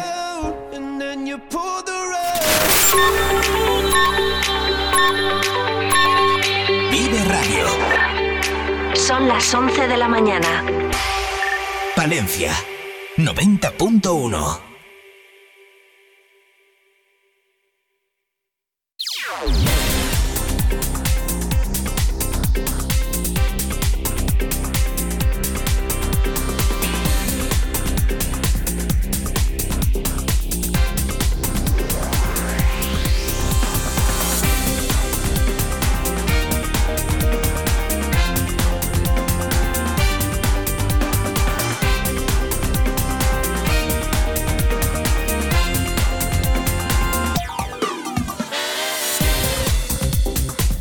minuto pasa de las 11 de la mañana, seguimos en directo en la 90.1 de la FM Palentina y todavía tenemos eh, que presentarles a muchos invitados y muchas eh, historias. Por ejemplo, nos vamos a ir hasta la Catedral de Palencia para conocer más de cerca el sarcófago de Doña Urraca. Lo vamos a hacer de la mano de Alba Míguez y de José Luis Calvo en nuestras rutas por el patrimonio. También vamos a estar en Tabanera de Cerrato con Javi Cabra y Radio K Jabalí. Pero, eh, y por, eh, por supuesto, nos queda pendiente eh, escuchar a Jesús García Prieto, que nos va a traer lo más escuchado en las radios palentinas en las últimas horas. Creo que nos va a presentar éxitos de Taylor Swift y de Miley Cyrus. Pero enseguida les tenemos que presentar, antes de todo ello, a nuestro siguiente invitado.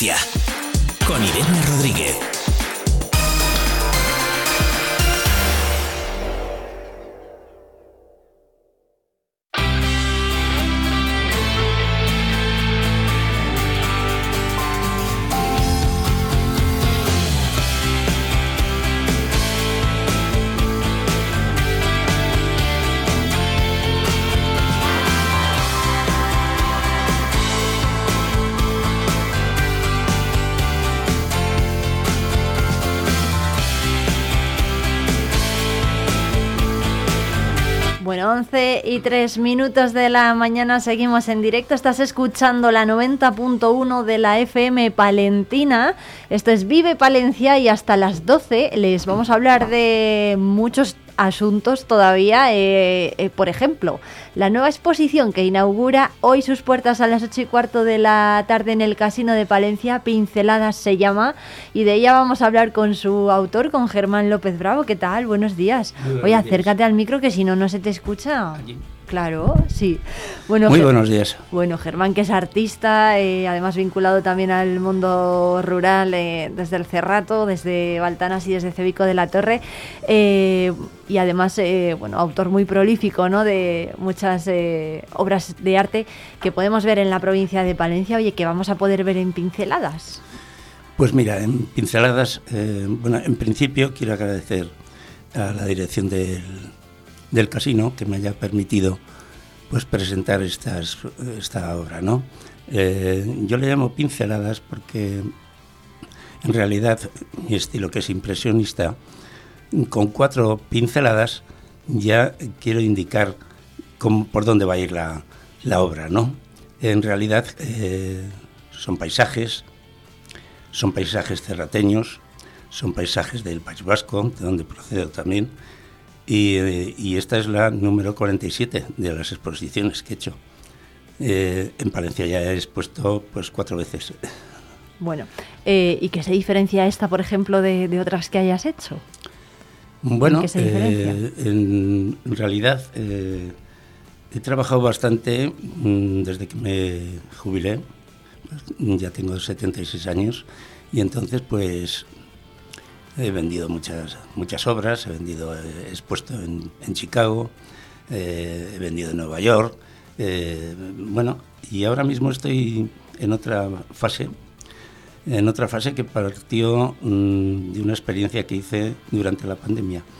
Eh, aparqué un poquito el, tema de la pintura al óleo y me, me centré en un, un, tipo de dibujo al que yo bauticé como pintograma. Pintograma. ¿Qué es, un pintograma? Sí, un pintograma es un dibujo que yo mm, quiero realzar que el dibujar también es, es pintar, ¿no? Entonces, eh, este tipo de, dibujos, que por cierto los estoy vendiendo en Noruega, Curiosa, curiosamente. ¿En Noruega? Sí, sí, tengo ahí, una persona y entonces pues eh, canaliza todo este tema. Es una persona de Castellón, pero que está allí. Y se puso en contacto conmigo y, bueno. Y esto otro sí que he hecho dos exposiciones, una en Valdecañas de Cerrato y, eh, y estoy intentando eh, volver a exponer, esta vez pintogramas en el Museo del Cerrato, porque ya hace 14 años que expuse mis óleos. Mm. Recuerdo que fue el difunto presidente de la Diputación, eh, Chema Hernández, a la inauguración. Fui de los primeros que expuso en el Museo del Cerrato. Y ahora, pues, quizás para Navidades o así, pues pueda exponer no los óleos, que ya, eh, ya me, me eh, proligado, ¿no? Entonces ahora mm, quizás hablaré con la dirección del museo para exponer estos pintogramas, que son muy curiosos, son, están hechos sobre cartulina, con lápices de colores, crayona, eh, pastel, rotuladores. Sí, eh, para que en la radio no tenemos imagen, entonces para que la gente se haga una idea de, de cómo están hechos, bueno, ya nos has contado un mm. poco, ¿no? ¿Con, qué materiales? con cartulinas y, eh, pinturas que tenemos todos en, en casa, ¿no? Eh, con crayonas y son muy curiosos y lápices de bueno de colores como los que utilizan casi casi los niños en el, en el cole pero qué dibujos pintas tú o sea son muy gráficos no eh, muy coloridos sí optimistas no sí la pintura tanto en óleo como en este tipo de, dibujos, tiene que ser optimista. Es mi sentir de la pintura, ¿no? El optimismo. Y desde luego, pues eh, casi todos los días dedico tiempo a, esto. Y espero que, el, público lo pueda ver, porque es muy curioso, es muy curioso. Bueno, o sea que hace mucho tiempo ya que no expones en el Museo del Cerrato. En el Museo del Cerrato he expuesto después eh, con gente en colectivas, colectivas, ¿no? Pero individualmente no, solamente eh, hace 14 años. Hace 14 años. Bueno, ¿y esta exposición de pinceladas hasta qué día la vamos a Hasta poder el ver? día en- 28 de este mes. Hasta el Sí, 28 sí. de septiembre. Me hace mucha ilusión porque el, el casino es uno de los sitios donde emblemáticos de, de Palencia, ¿no? Y realmente, pues, me siento muy orgulloso. Ajá. Hombre, pues Mm, Yo soy, curiosamente, yo firmo mis artículos porque también escribo eh, como cerrateño, pero yo soy el único de mi familia que no ha nacido en el Cerrato. bueno, pero, Nací en Bilbao. pero bueno, también cada uno es un poco Bueno, de donde se de donde se siente y de donde está y de donde está a gusto de Pero siempre cerrateo. Inventé un, un, un verbo que era cerratear. ¿Y qué quiere decir cerratear? Pues hacer cerrato donde estuvieres, ¿no? Yo voy a Nueva York o voy a Chicago o, o voy a Florida y tal, y entonces pues, pues allí cerrateo, claro. Oye, y fuera del Cerrato, eh, que ya sabemos que estás eh, muy vinculado a, a- a- a Palencia, eh, ¿dónde vas a exponer, por ejemplo, pinceladas o por dónde han pasado las obras? Bien. El- la última vez que expuse eh, esto, bueno, aquí en Palencia yo he expuesto en el Rey Don Sancho, mm, eran otros, otros, eran, esta es la primera vez que mm, voy a exponer pinceladas. Anteriormente fueron pues del, verde al amarillo, eh, recuerdo yo que hice una en San Antolines en, en la Caja España, en la sala de exposiciones de Caja España, y, y aquella era em, del verde al amarillo, porque son los dos colores, digamos, que más me caracterizan, o caracterizan Ujú. mi, mi pintura. Luego hice otra colectiva que era taurina en, en la caja laboral, colectiva también. Y, y- y bueno, esas son las tres que, que- que he hecho en Palencia, aquí capital. cuál? Después he estado en, en Magaz, he estado en Torquemada, he estado en, en, en Baltanás en varias ocasiones, en Valdecañas de Cerrato. eh, pero claro, de- eh, yo estoy dispuesto a colaborar con, pero claro, es, es lo que hay, ¿no? no Cuando, cuando has expuesto, por ejemplo, en el extranjero, que, que, que han dicho de, es, es de- muy de curioso tus porque trabajos? mi hijo vive en, en Chicago. Bien, Mm. entonces como yo voy dos veces al año, Chicago, además, que es, bueno, entonces es pinto allí. una ¿no? ciudad cumbre ¿no? del arte es, sí, sí, contemporáneo. así que... Es, eh, es la capital, digamos, del Museo de Chicago, es la capital del impresionismo en Estados Unidos, ¿no? Y entonces, pues esto para mí me, me- me impresiona. Y, y hace ya tres años, así, o sí, tres años, o cuatro años antes de la, de la pandemia, pues dije, ¿y por qué no expongo, no? Eh, aquí. Y, y- y expuse. Me organizaron eh, una exposición eh, con pinturas que yo ya había y tenía en Estados Unidos. Entonces las recopilé y las expuse. Qué bueno. Bueno, pues Germán López Bravo vuelve a traer su obra a Palencia hasta el casino y hasta el 28 de septiembre se va a poder ver allí eh, pinceladas. Eh, oye, te has pasado seguro por eh, Arte Natura, ¿no? Por la Sí, sí, exposición sí, de San. Antolín, Sí, sí, sí, esa sí, sí. muestra de arte contemporáneo. ¿Qué te parece? La, Bueno, ¿Qué te ha parecido la de este año? mm, mm, La verdad es que yo toco mm, bastantes cosas. Me impresiona casi todo, me, me gusta todo el arte, ¿no? Y en realidad eh, una de las cosas que, que no he conseguido, o no he conseguido, es la, eh, la escultura. No, pero, pero no sé por qué no lo he conseguido, porque sí lo he estudiado y sí me he introducido y sé, sé poco más o menos cómo, cómo haría yo una de esto. Y luego, pues las, las pinturas, yo tengo buenos amigos aquí, ¿no? Yo he, he sido colega pues de Fernando Escobar, de mi amigo eh, mm, este de la Peña, Peñita, eh, Marian, Capel, en fin, todo, todo. Pues este, este en, en Palencia existe un caldo de cultivo de, Capel que además tiene a su hija, eh, bueno, la hija de Antonio Capel, ¿no? Ha expuesto también este año y bueno, es una... Sí, sí, sí.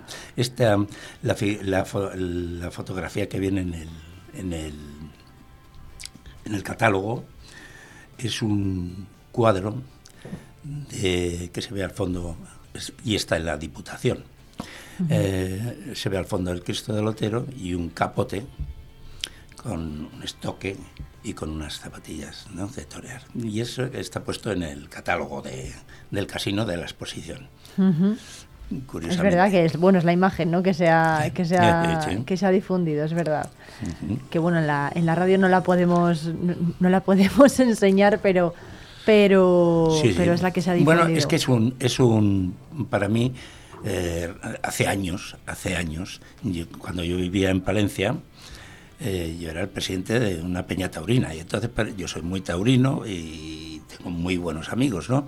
Taurinos y, y hace- no hace mucho he escrito un artículo porque me pidieron que escribiera un artículo sobre el 50 aniversario de que ya ha salido publicado de mi paisano eh, Félix López el Regio, ¿no? Sí, Para mí el- todo lo que rodea, trato de plasmarlo en, en tanto en lienzo como en, en los pintogramas, ¿no? Bueno.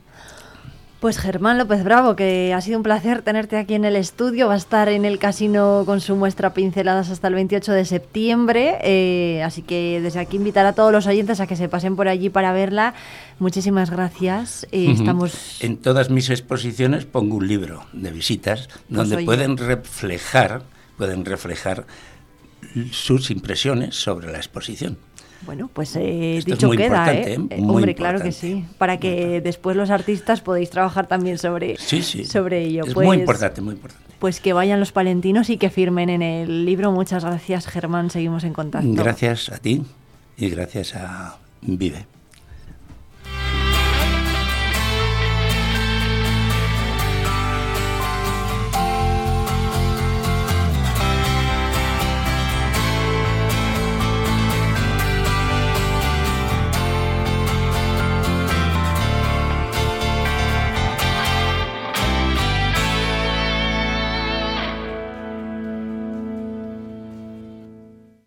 Calefacción y Fontanería Torices les espera ahora en sus nuevas instalaciones ubicadas en la calle Francia, parcela 104. Experiencia y soluciones a medida en todo tipo de instalaciones de calefacción, fontanería, suelo radiante, calefacción y fontanería Torices, ahora en calle Francia 104. Ampudia te invita los días 23 y 24 de septiembre a su fascinante Mercado Barroco. Una cita repleta de historia, una vuelta al pasado con todo lujo de detalles. Esta fiesta estará aderezada con buena música, vistosos desfiles de época, infinidad de stands, degustaciones, talleres, música folk, danza y paloteo y muchas sorpresas más. Mercado Barroco de Ampudia. No te lo puedes perder.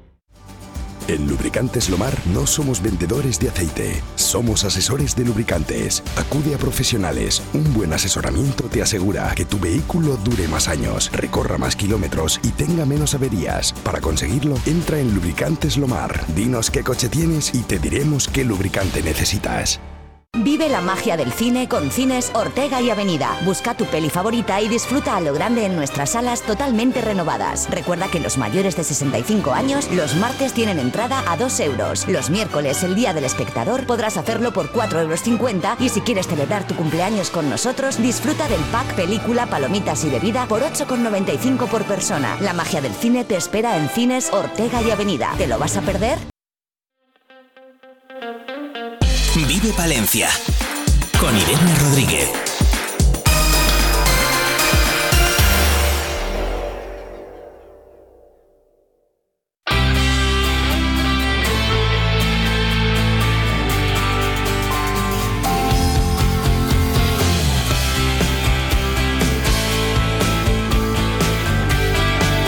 Once y 17 minutos. Llega ya Jesús García Prieto con todos sus éxitos.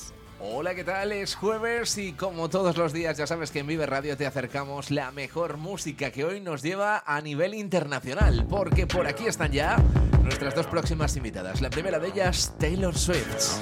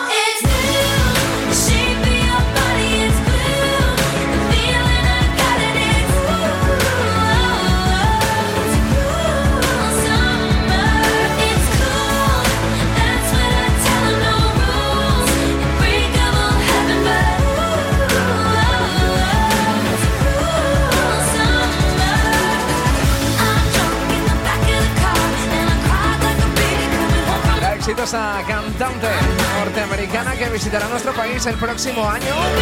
Único concierto en nuestro país para presentar The Tour.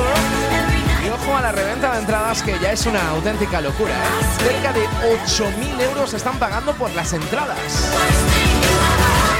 Una locura que ahora se, re- se ve reflejada en canciones como este Cruel Summer, lo último de Taylor Swift. Y por cierto, más mujeres. En este caso nos quedamos ahora con lo nuevo de Miley Cyrus. Used to be young.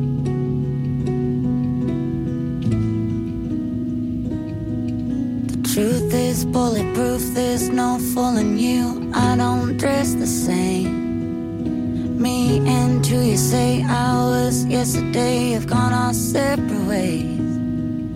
Left my living fast somewhere in the past, cause that's for chasing cars. Turns out open bars lead to broken hearts. I'm going way too far.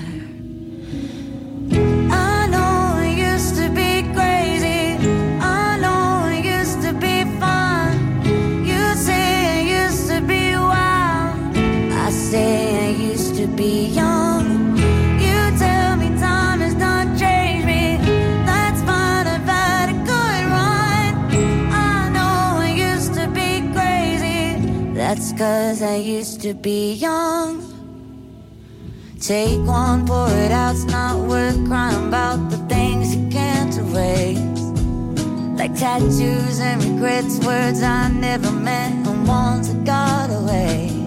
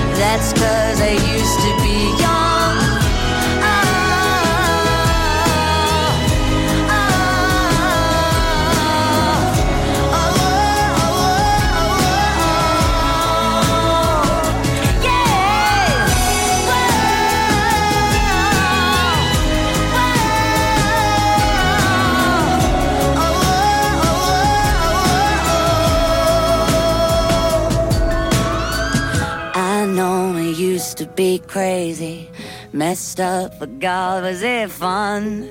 I know it used to be wild. That's cause I used to be young. Those wasted nights. Una canción en la que la cantante abre su corazón y revela el momento exacto en el que decidió divorciarse. Used to be young. El regreso de Miley Cyrus, nuevo single, nuevo sencillo que acabamos de escuchar juntos en la 90.1. Mañana viernes ya sabes que volveremos a encontrarnos. Hasta entonces, feliz día. Adiós.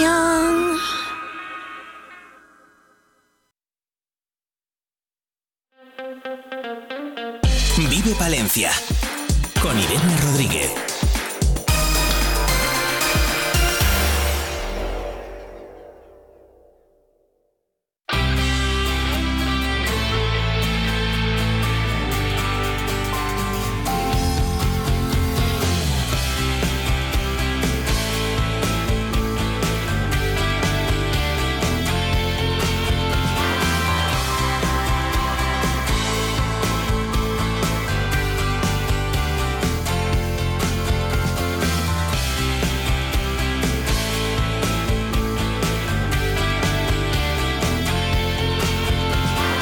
Once y 24 minutos, seguimos en directo en la 90.1 de la FM Palentina. Enseguida conectamos con Radio Caja Balí.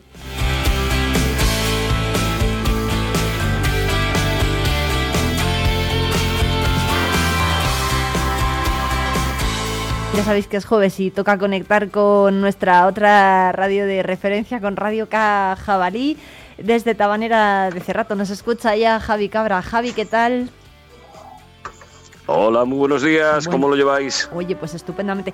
Nosotros estamos eh, un poquito más fresquitos eh, que, mm, que, que- que los que estáis, yo creo, eh, al menos en, en plena, en plena calle ahora mismo, eh, con el aire Eh, la uni tra- activos y cómo es eh, realizarlos, porque supongo que sea muy gratificante, ¿no? Para todos los eh, profesores.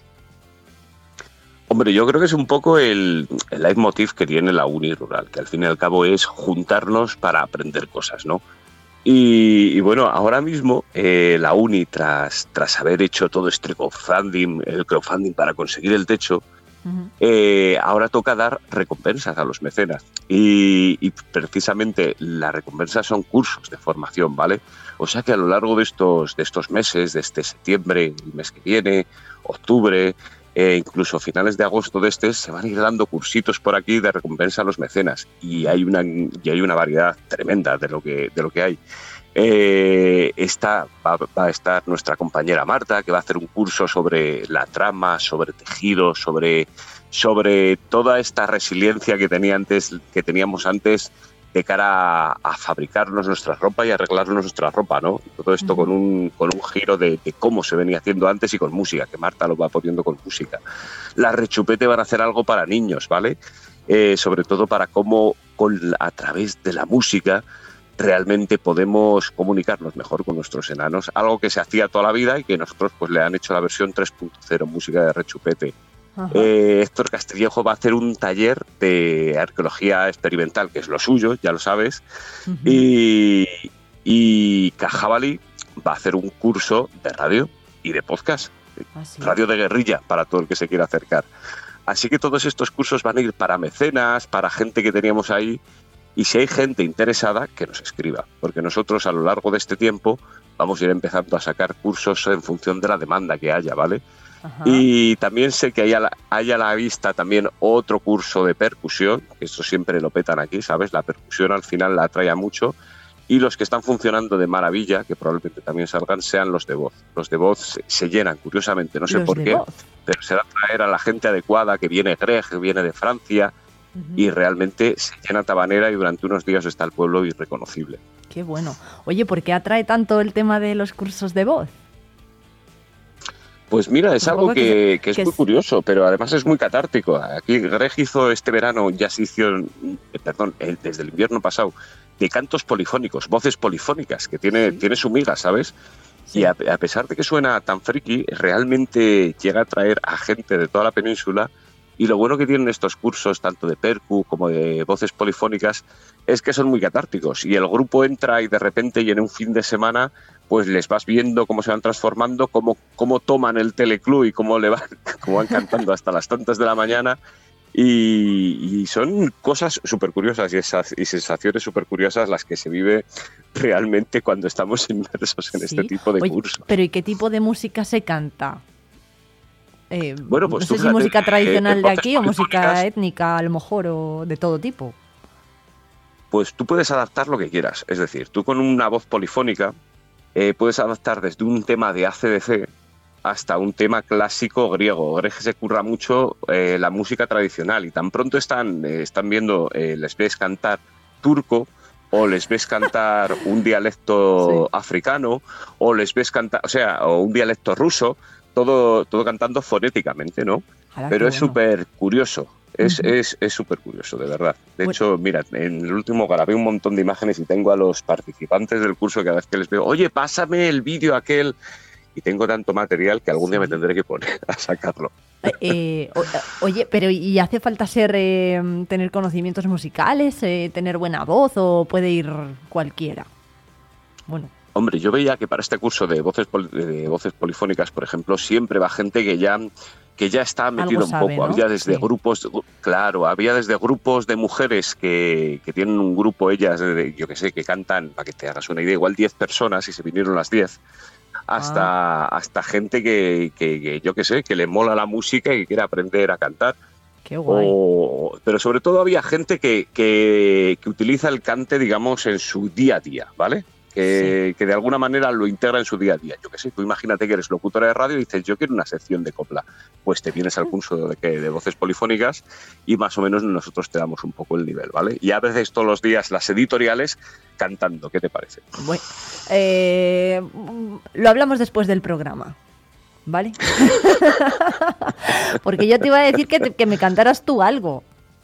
Porque no sé si... Ah, no, no, no, tía, no, No, yo soy muy malo. Ahí, ahí, otro día tengo que liar a alguien, no, no, y aparte a las nueve y media de la mañana es una locura. No, no, no, no. Pero, pero seguro hora. que algún día liamos a alguien y le traemos aquí.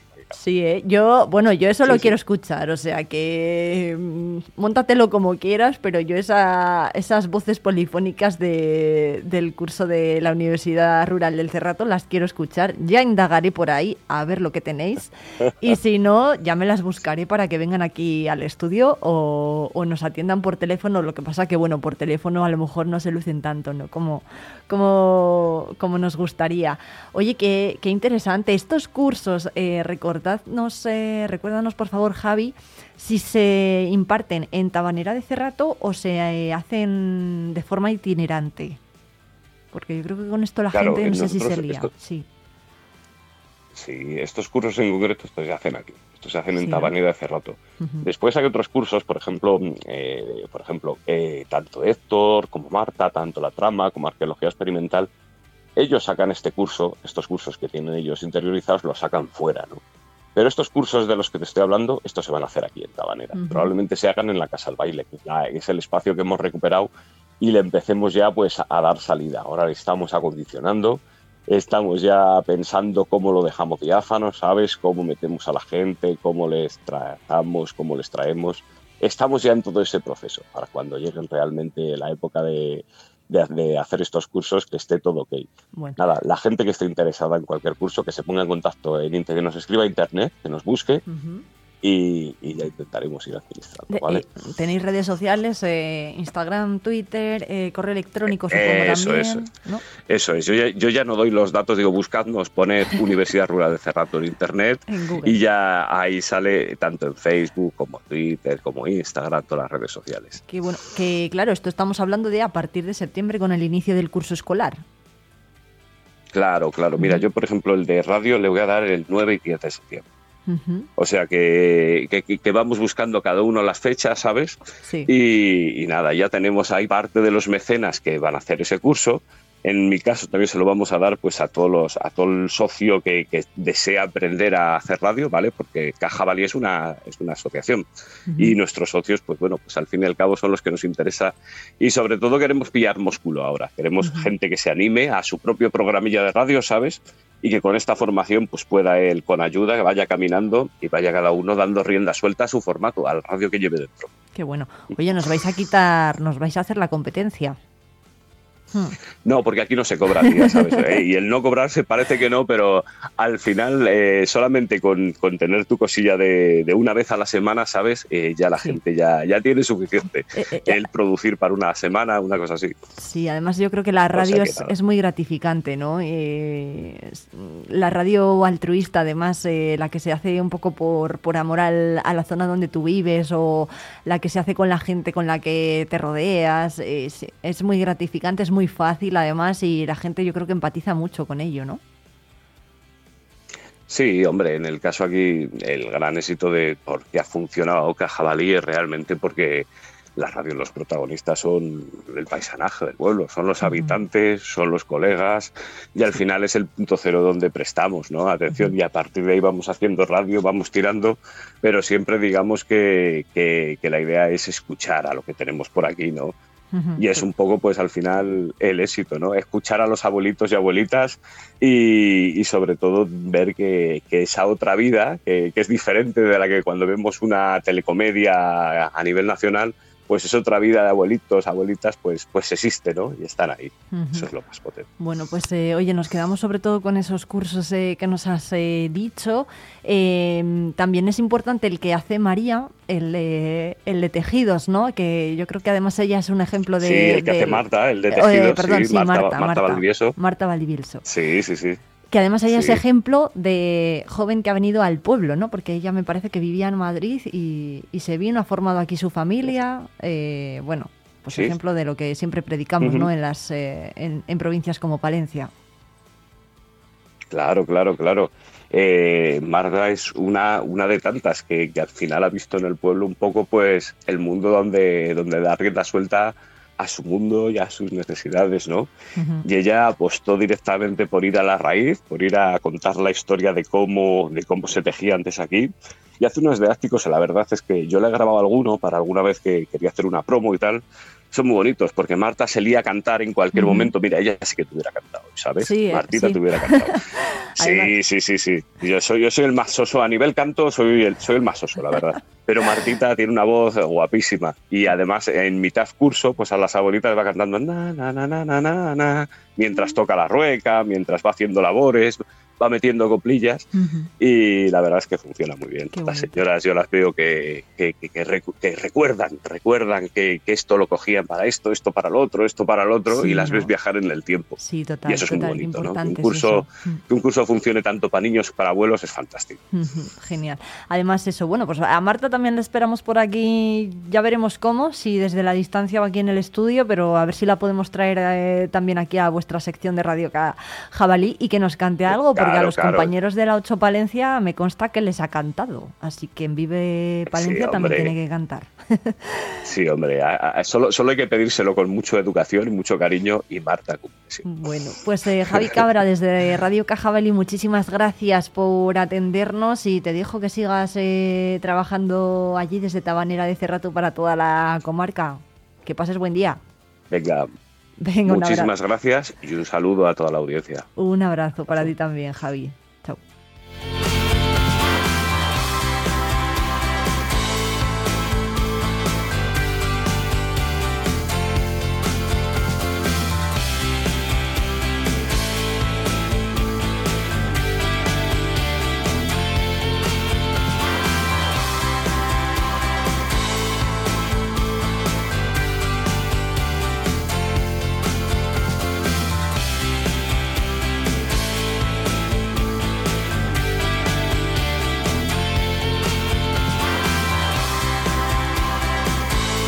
Chao. Once y 37 minutos y de Tabanera de Cerrato nos vamos a ir hasta la Catedral de Palencia para conocer más de cerca el sarcófago de Doña Urraca y todo el trabajo que se ha realizado detrás de restauración y reparación de esta pieza de que bueno que al fin y al cabo es una obra de arte que podemos disfrutar ya todos en Palencia e ir a contemplarla a su lugar habitual.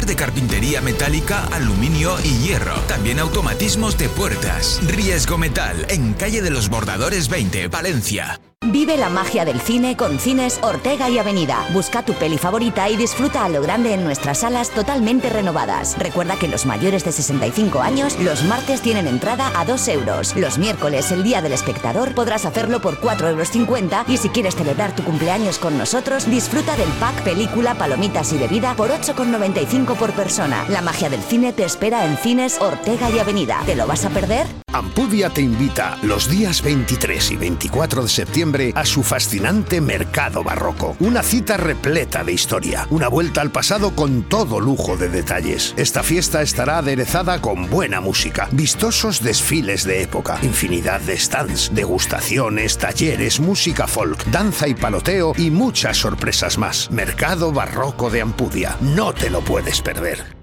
Sibial, referente en suministros industriales para Palencia y provincia. Todo en herramienta manual eléctrica y de corte, rodamientos, compresores, maletines o ropa laboral, entre otros. Aunque sabemos que nuestra mejor herramienta es la atención incansable para todos nuestros clientes.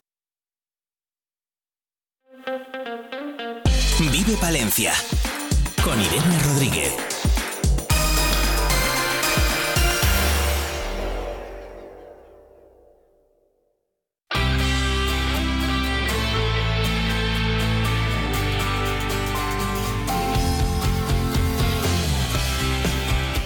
El sarcófago de los restos de la reina Doña Urraca recupera su lugar original aquí en la Catedral de Palencia. Ha estado durante unos meses eh, expuesto dentro de la muestra Renacer para que la gente pudiera disfrutarlo un poco más de cerca, pero vuelve a ese lugar, a esa altura dentro de la catedral y también es una forma de disfrutarlo y de darle ese lugar a, unos restos que tienen mucha historia detrás. José Luis Calvo, delegado diocesano de Patrimonio en Palencia, es mucha la historia y para muchos desconocida además, ¿no?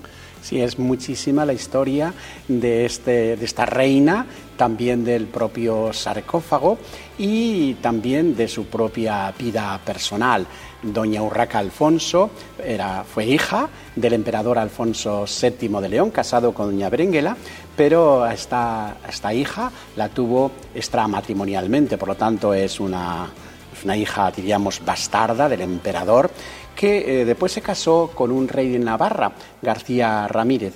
Estuvo seis años casada y después, después de viuda, volvió otra vez a su tierra natal, Asturias, y allí otra vez fue reina es eh, además al margen de esa vida eh, personal, ¿no? que, que, también pues tiene muchos secretos, eh, muchos cambios, que también interesa mucho a, la gente cuando viene a, a, conocer los restos, pero además fue una persona muy importante en su época, ¿verdad? Fue una persona muy importante en su época y por ser muy importante en su época, en la historia, diríamos, del reino de Astur leonés, y también para la ciudad de, Palencia, porque ella quiso ser enterrada en la catedral de Oviedo, pero no lo consiguió porque era una hija bastarda del emperador y al final el segundo marido, que era, diríamos, quien regía la ciudad de Palencia, la enterró en nuestra catedral. Por lo tanto, está ligada a nuestra historia de la catedral desde hace 800 años. El, el, momento es la decisión, ¿no? La toma su segundo marido, como decía, por eso es, tiene esa vinculación eh, con la Catedral de Palencia. ¿Cómo han sido todos estos años en los que han estado aquí esos restos de la reina Doña Urraca? Pues doña Rey, la reina Doña Urraca Alfonso, llamada la Asturiana, por su origen, estuvo enterrada en la Catedral Románica, esa catedral de la que hemos recuperado ahora restos muy importantes. Y eh, cuando destruyen la catedral románica para, construir la catedral gótica, de la cual hemos celebrado el séptimo centenario, pues sus restos les conservan en la capilla del Sagrario, en la capilla del Santísimo, en esta catedral gótica. Y eh, estuvo en el centro de la capilla, pero a partir de finales del siglo XVI sus restos mortales fueron subidos al lugar que ocupan en este, en este sitio, que es justamente en la pared donde también, en la parte baja, hay otra mujer muy importante enterrada también. Al estar enterrada Doña Urraca en esta capilla, es una capilla real. ¿Y la inscripción que acompaña? La inscripción que acompaña nos dan los datos. Es curioso porque nos dice que aquí descansa la reina Doña Urraca, que fue hija del emperador Alfonso VII y que estuvo casada, reina consorte, con el rey de Navarra, Ramiro García. Estuvo casada con él seis años y después enviudó, volvió otra vez a su tierra, a Oviedo, y se casó después con Álvaro Rodríguez de Castro, una persona muy importante y eh, desde entonces en sus restos mortales en la catedral románica y ahora en la catedral gótica tenemos esta capilla real la capilla real por Doña Urraca. Y además es una capilla que es la capilla del Santísimo por lo tanto un lugar importantísimo dentro de la catedral palentina. ¿Siempre se ha sabido que ese sarcófago, que esos restos pertenecían a la reina Doña Urraca? Sí, Sí, hay memoria, eh, no solamente memoria oral, sino memoria escrita, como mmm, ella quiso enterrarse en la catedral de Oviedo, pero no lo consiguió. Pero eh, los restos mortales está siempre eh, documentado. fue momificada, por lo tanto, sus restos se conservan extraordinariamente bien. La reina Urraca, aquí momificada, está en su, diríamos, en su ataúd original. Pero después ese ataúd original con sus restos momificados están en otro arcón, que es el que la gente contempla ahora. Ese arcón es un arcón del siglo XV, por lo tanto no es el arcón original. Tiene eh, una heráldica, que son los escudos, con el escudo de los reyes de Castilla y León. Porque originalmente, ¿dónde se encontraban esos originalmente, originalmente se encontraron en la capilla de Santa María Magdalena, en la, en la capilla de la Catedral Románica, y después en esta capilla del Santísimo. Ahora, eh, ese arcón eh, en, el, en el que se encuentra eh, también es digno de admirar, ¿no? También es una obra de arte por sí mismo. Sí, es una obra de arte por sí mismo desde el punto de vista de pintura, pintura tardo eh, medieval, porque se tratan de pinturas del siglo XV, finales del siglo XV. Pero es muy importante también su momia. Nos ha dado oportunidad, cuando la hemos bajado para ser expuesta eh, además eh, así a pie de suelo, para que toda la gente la contemplase, diríamos, por todos los lados ese arcón funerario, con motivo del séptimo centenario, digo que nos ha dado pie para restaurar el arcón que sí que necesitaba una consolidación. O sea que además ya se ha aprovechado, ¿no? Una vez que se, se ha bajado de esa altura en la, que, en la que se encuentra para que la gente pudiera verlo más de cerca, se ha aprovechado también para hacer una pequeña restauración, como se está haciendo en muchas zonas ahora mismo de la catedral. Sí, la catedral llevamos unos cuatro años eh, haciendo una, una gran inversión y una gran restauración, que consiste fundamentalmente en eliminación de humedades, muchas humedades, quitar las humedades. Después había partes muy sucias, limpiar lo que estaba sucio y otra muy importante que es la iluminación, porque zonas que estaban oscuras ahora las hemos iluminado. Claro, y otra muy importante que son las medidas de seguridad antiincendios. Eso la gente no lo ve porque está por las bóvedas, pero también muy importante. Y dentro de todo este proceso de restauración le ha llegado también a el sarcófago de Doña Urraca. Le ha llegado también eh, ese momento porque es la prueba ¿no? de que más allá del patrimonio tan espectacular, del templo en sí, que es eh, una de las catedrales además más grandes de, nuestro país, se sabe ya, ahora ya reconocida, ¿no? porque se está intentando que cada vez vengan más turistas a visitar la Catedral de Palencia, pero a, a mayores del templo, al margen, también en el interior hay tesoros, como vemos, hay joyas del patrimonio y joyas de nuestra historia. Así es, porque son 700 años de la catedral gótica que acabamos de celebrar. Pero aquí en este recinto hay más de 2.000 años de historia, porque nos encontramos justamente en el centro de la antigua Palancia romana. Por lo tanto, la catedral está justamente allí donde estaba el foro, el centro. Y cuando se hacen excavaciones vamos encontrando muchos elementos muy importantes. Aquí en esta misma capilla tenemos una romana, que es una piedra extraordinaria. Después tenemos, hemos encontrado también en la capilla de San Miguel, con motivo de las eh, restauraciones que estamos llevando a cabo, pues hemos encontrado también restos tardorromanos o principios de la época visigótica. Y por supuesto, hemos encontrado muchos restos románicos que vienen a, eh, diríamos, a engrosar todo este patrimonio desde la época romana hasta la época presente. No me puedo olvidar de la época visigótica, porque tenemos la cripta visigótica más antigua de España y la en la catedral, tercera catedral más grande de España.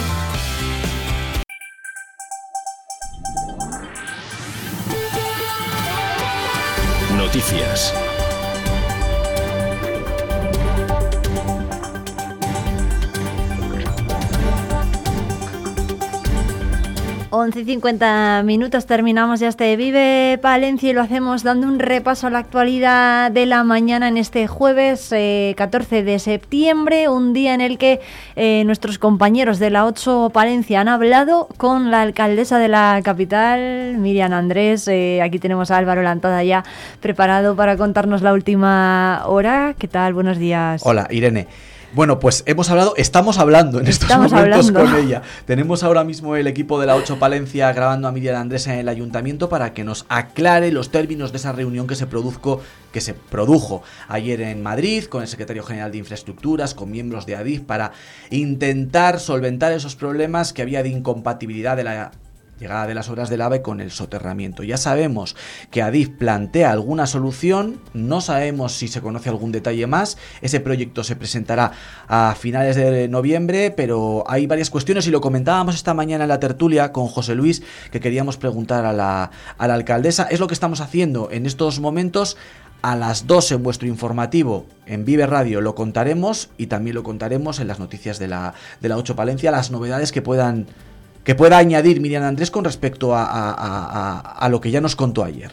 Bueno, pues eh, estaremos muy pendientes eh, de lo que diga Miriam Andrés, de que dé más explicaciones sobre la reunión de ayer. Hay otro tema eh, que ha protagonizado también en materia deportiva porque se ha reunido con el director general de deportes de la Junta eh, para abordar la cuestión de la reapertura de las piscinas del campo de la juventud, que son de propiedad autonómica y están cerradas desde el año 2020. El nuevo equipo del gobierno municipal del Partido Socialista ha visto que este verano se incrementaban los bañistas, también lo decían desde Izquierda Unida Podemos, eh, y por eso han, bueno, van a ver si se pueden abrir o eh, que pasen a ser de gestión municipal. Bueno, pues esa reunión efectivamente se va a producir en torno a la una del mediodía. Miriam Andrés está, está a punto de desplazarse a, a Valladolid para, para mantener ese encuentro con el director general de infraestructuras y efectivamente eh, sobre la mesa el futuro de esa infraestructura que ya sabemos que es de competencia autonómica.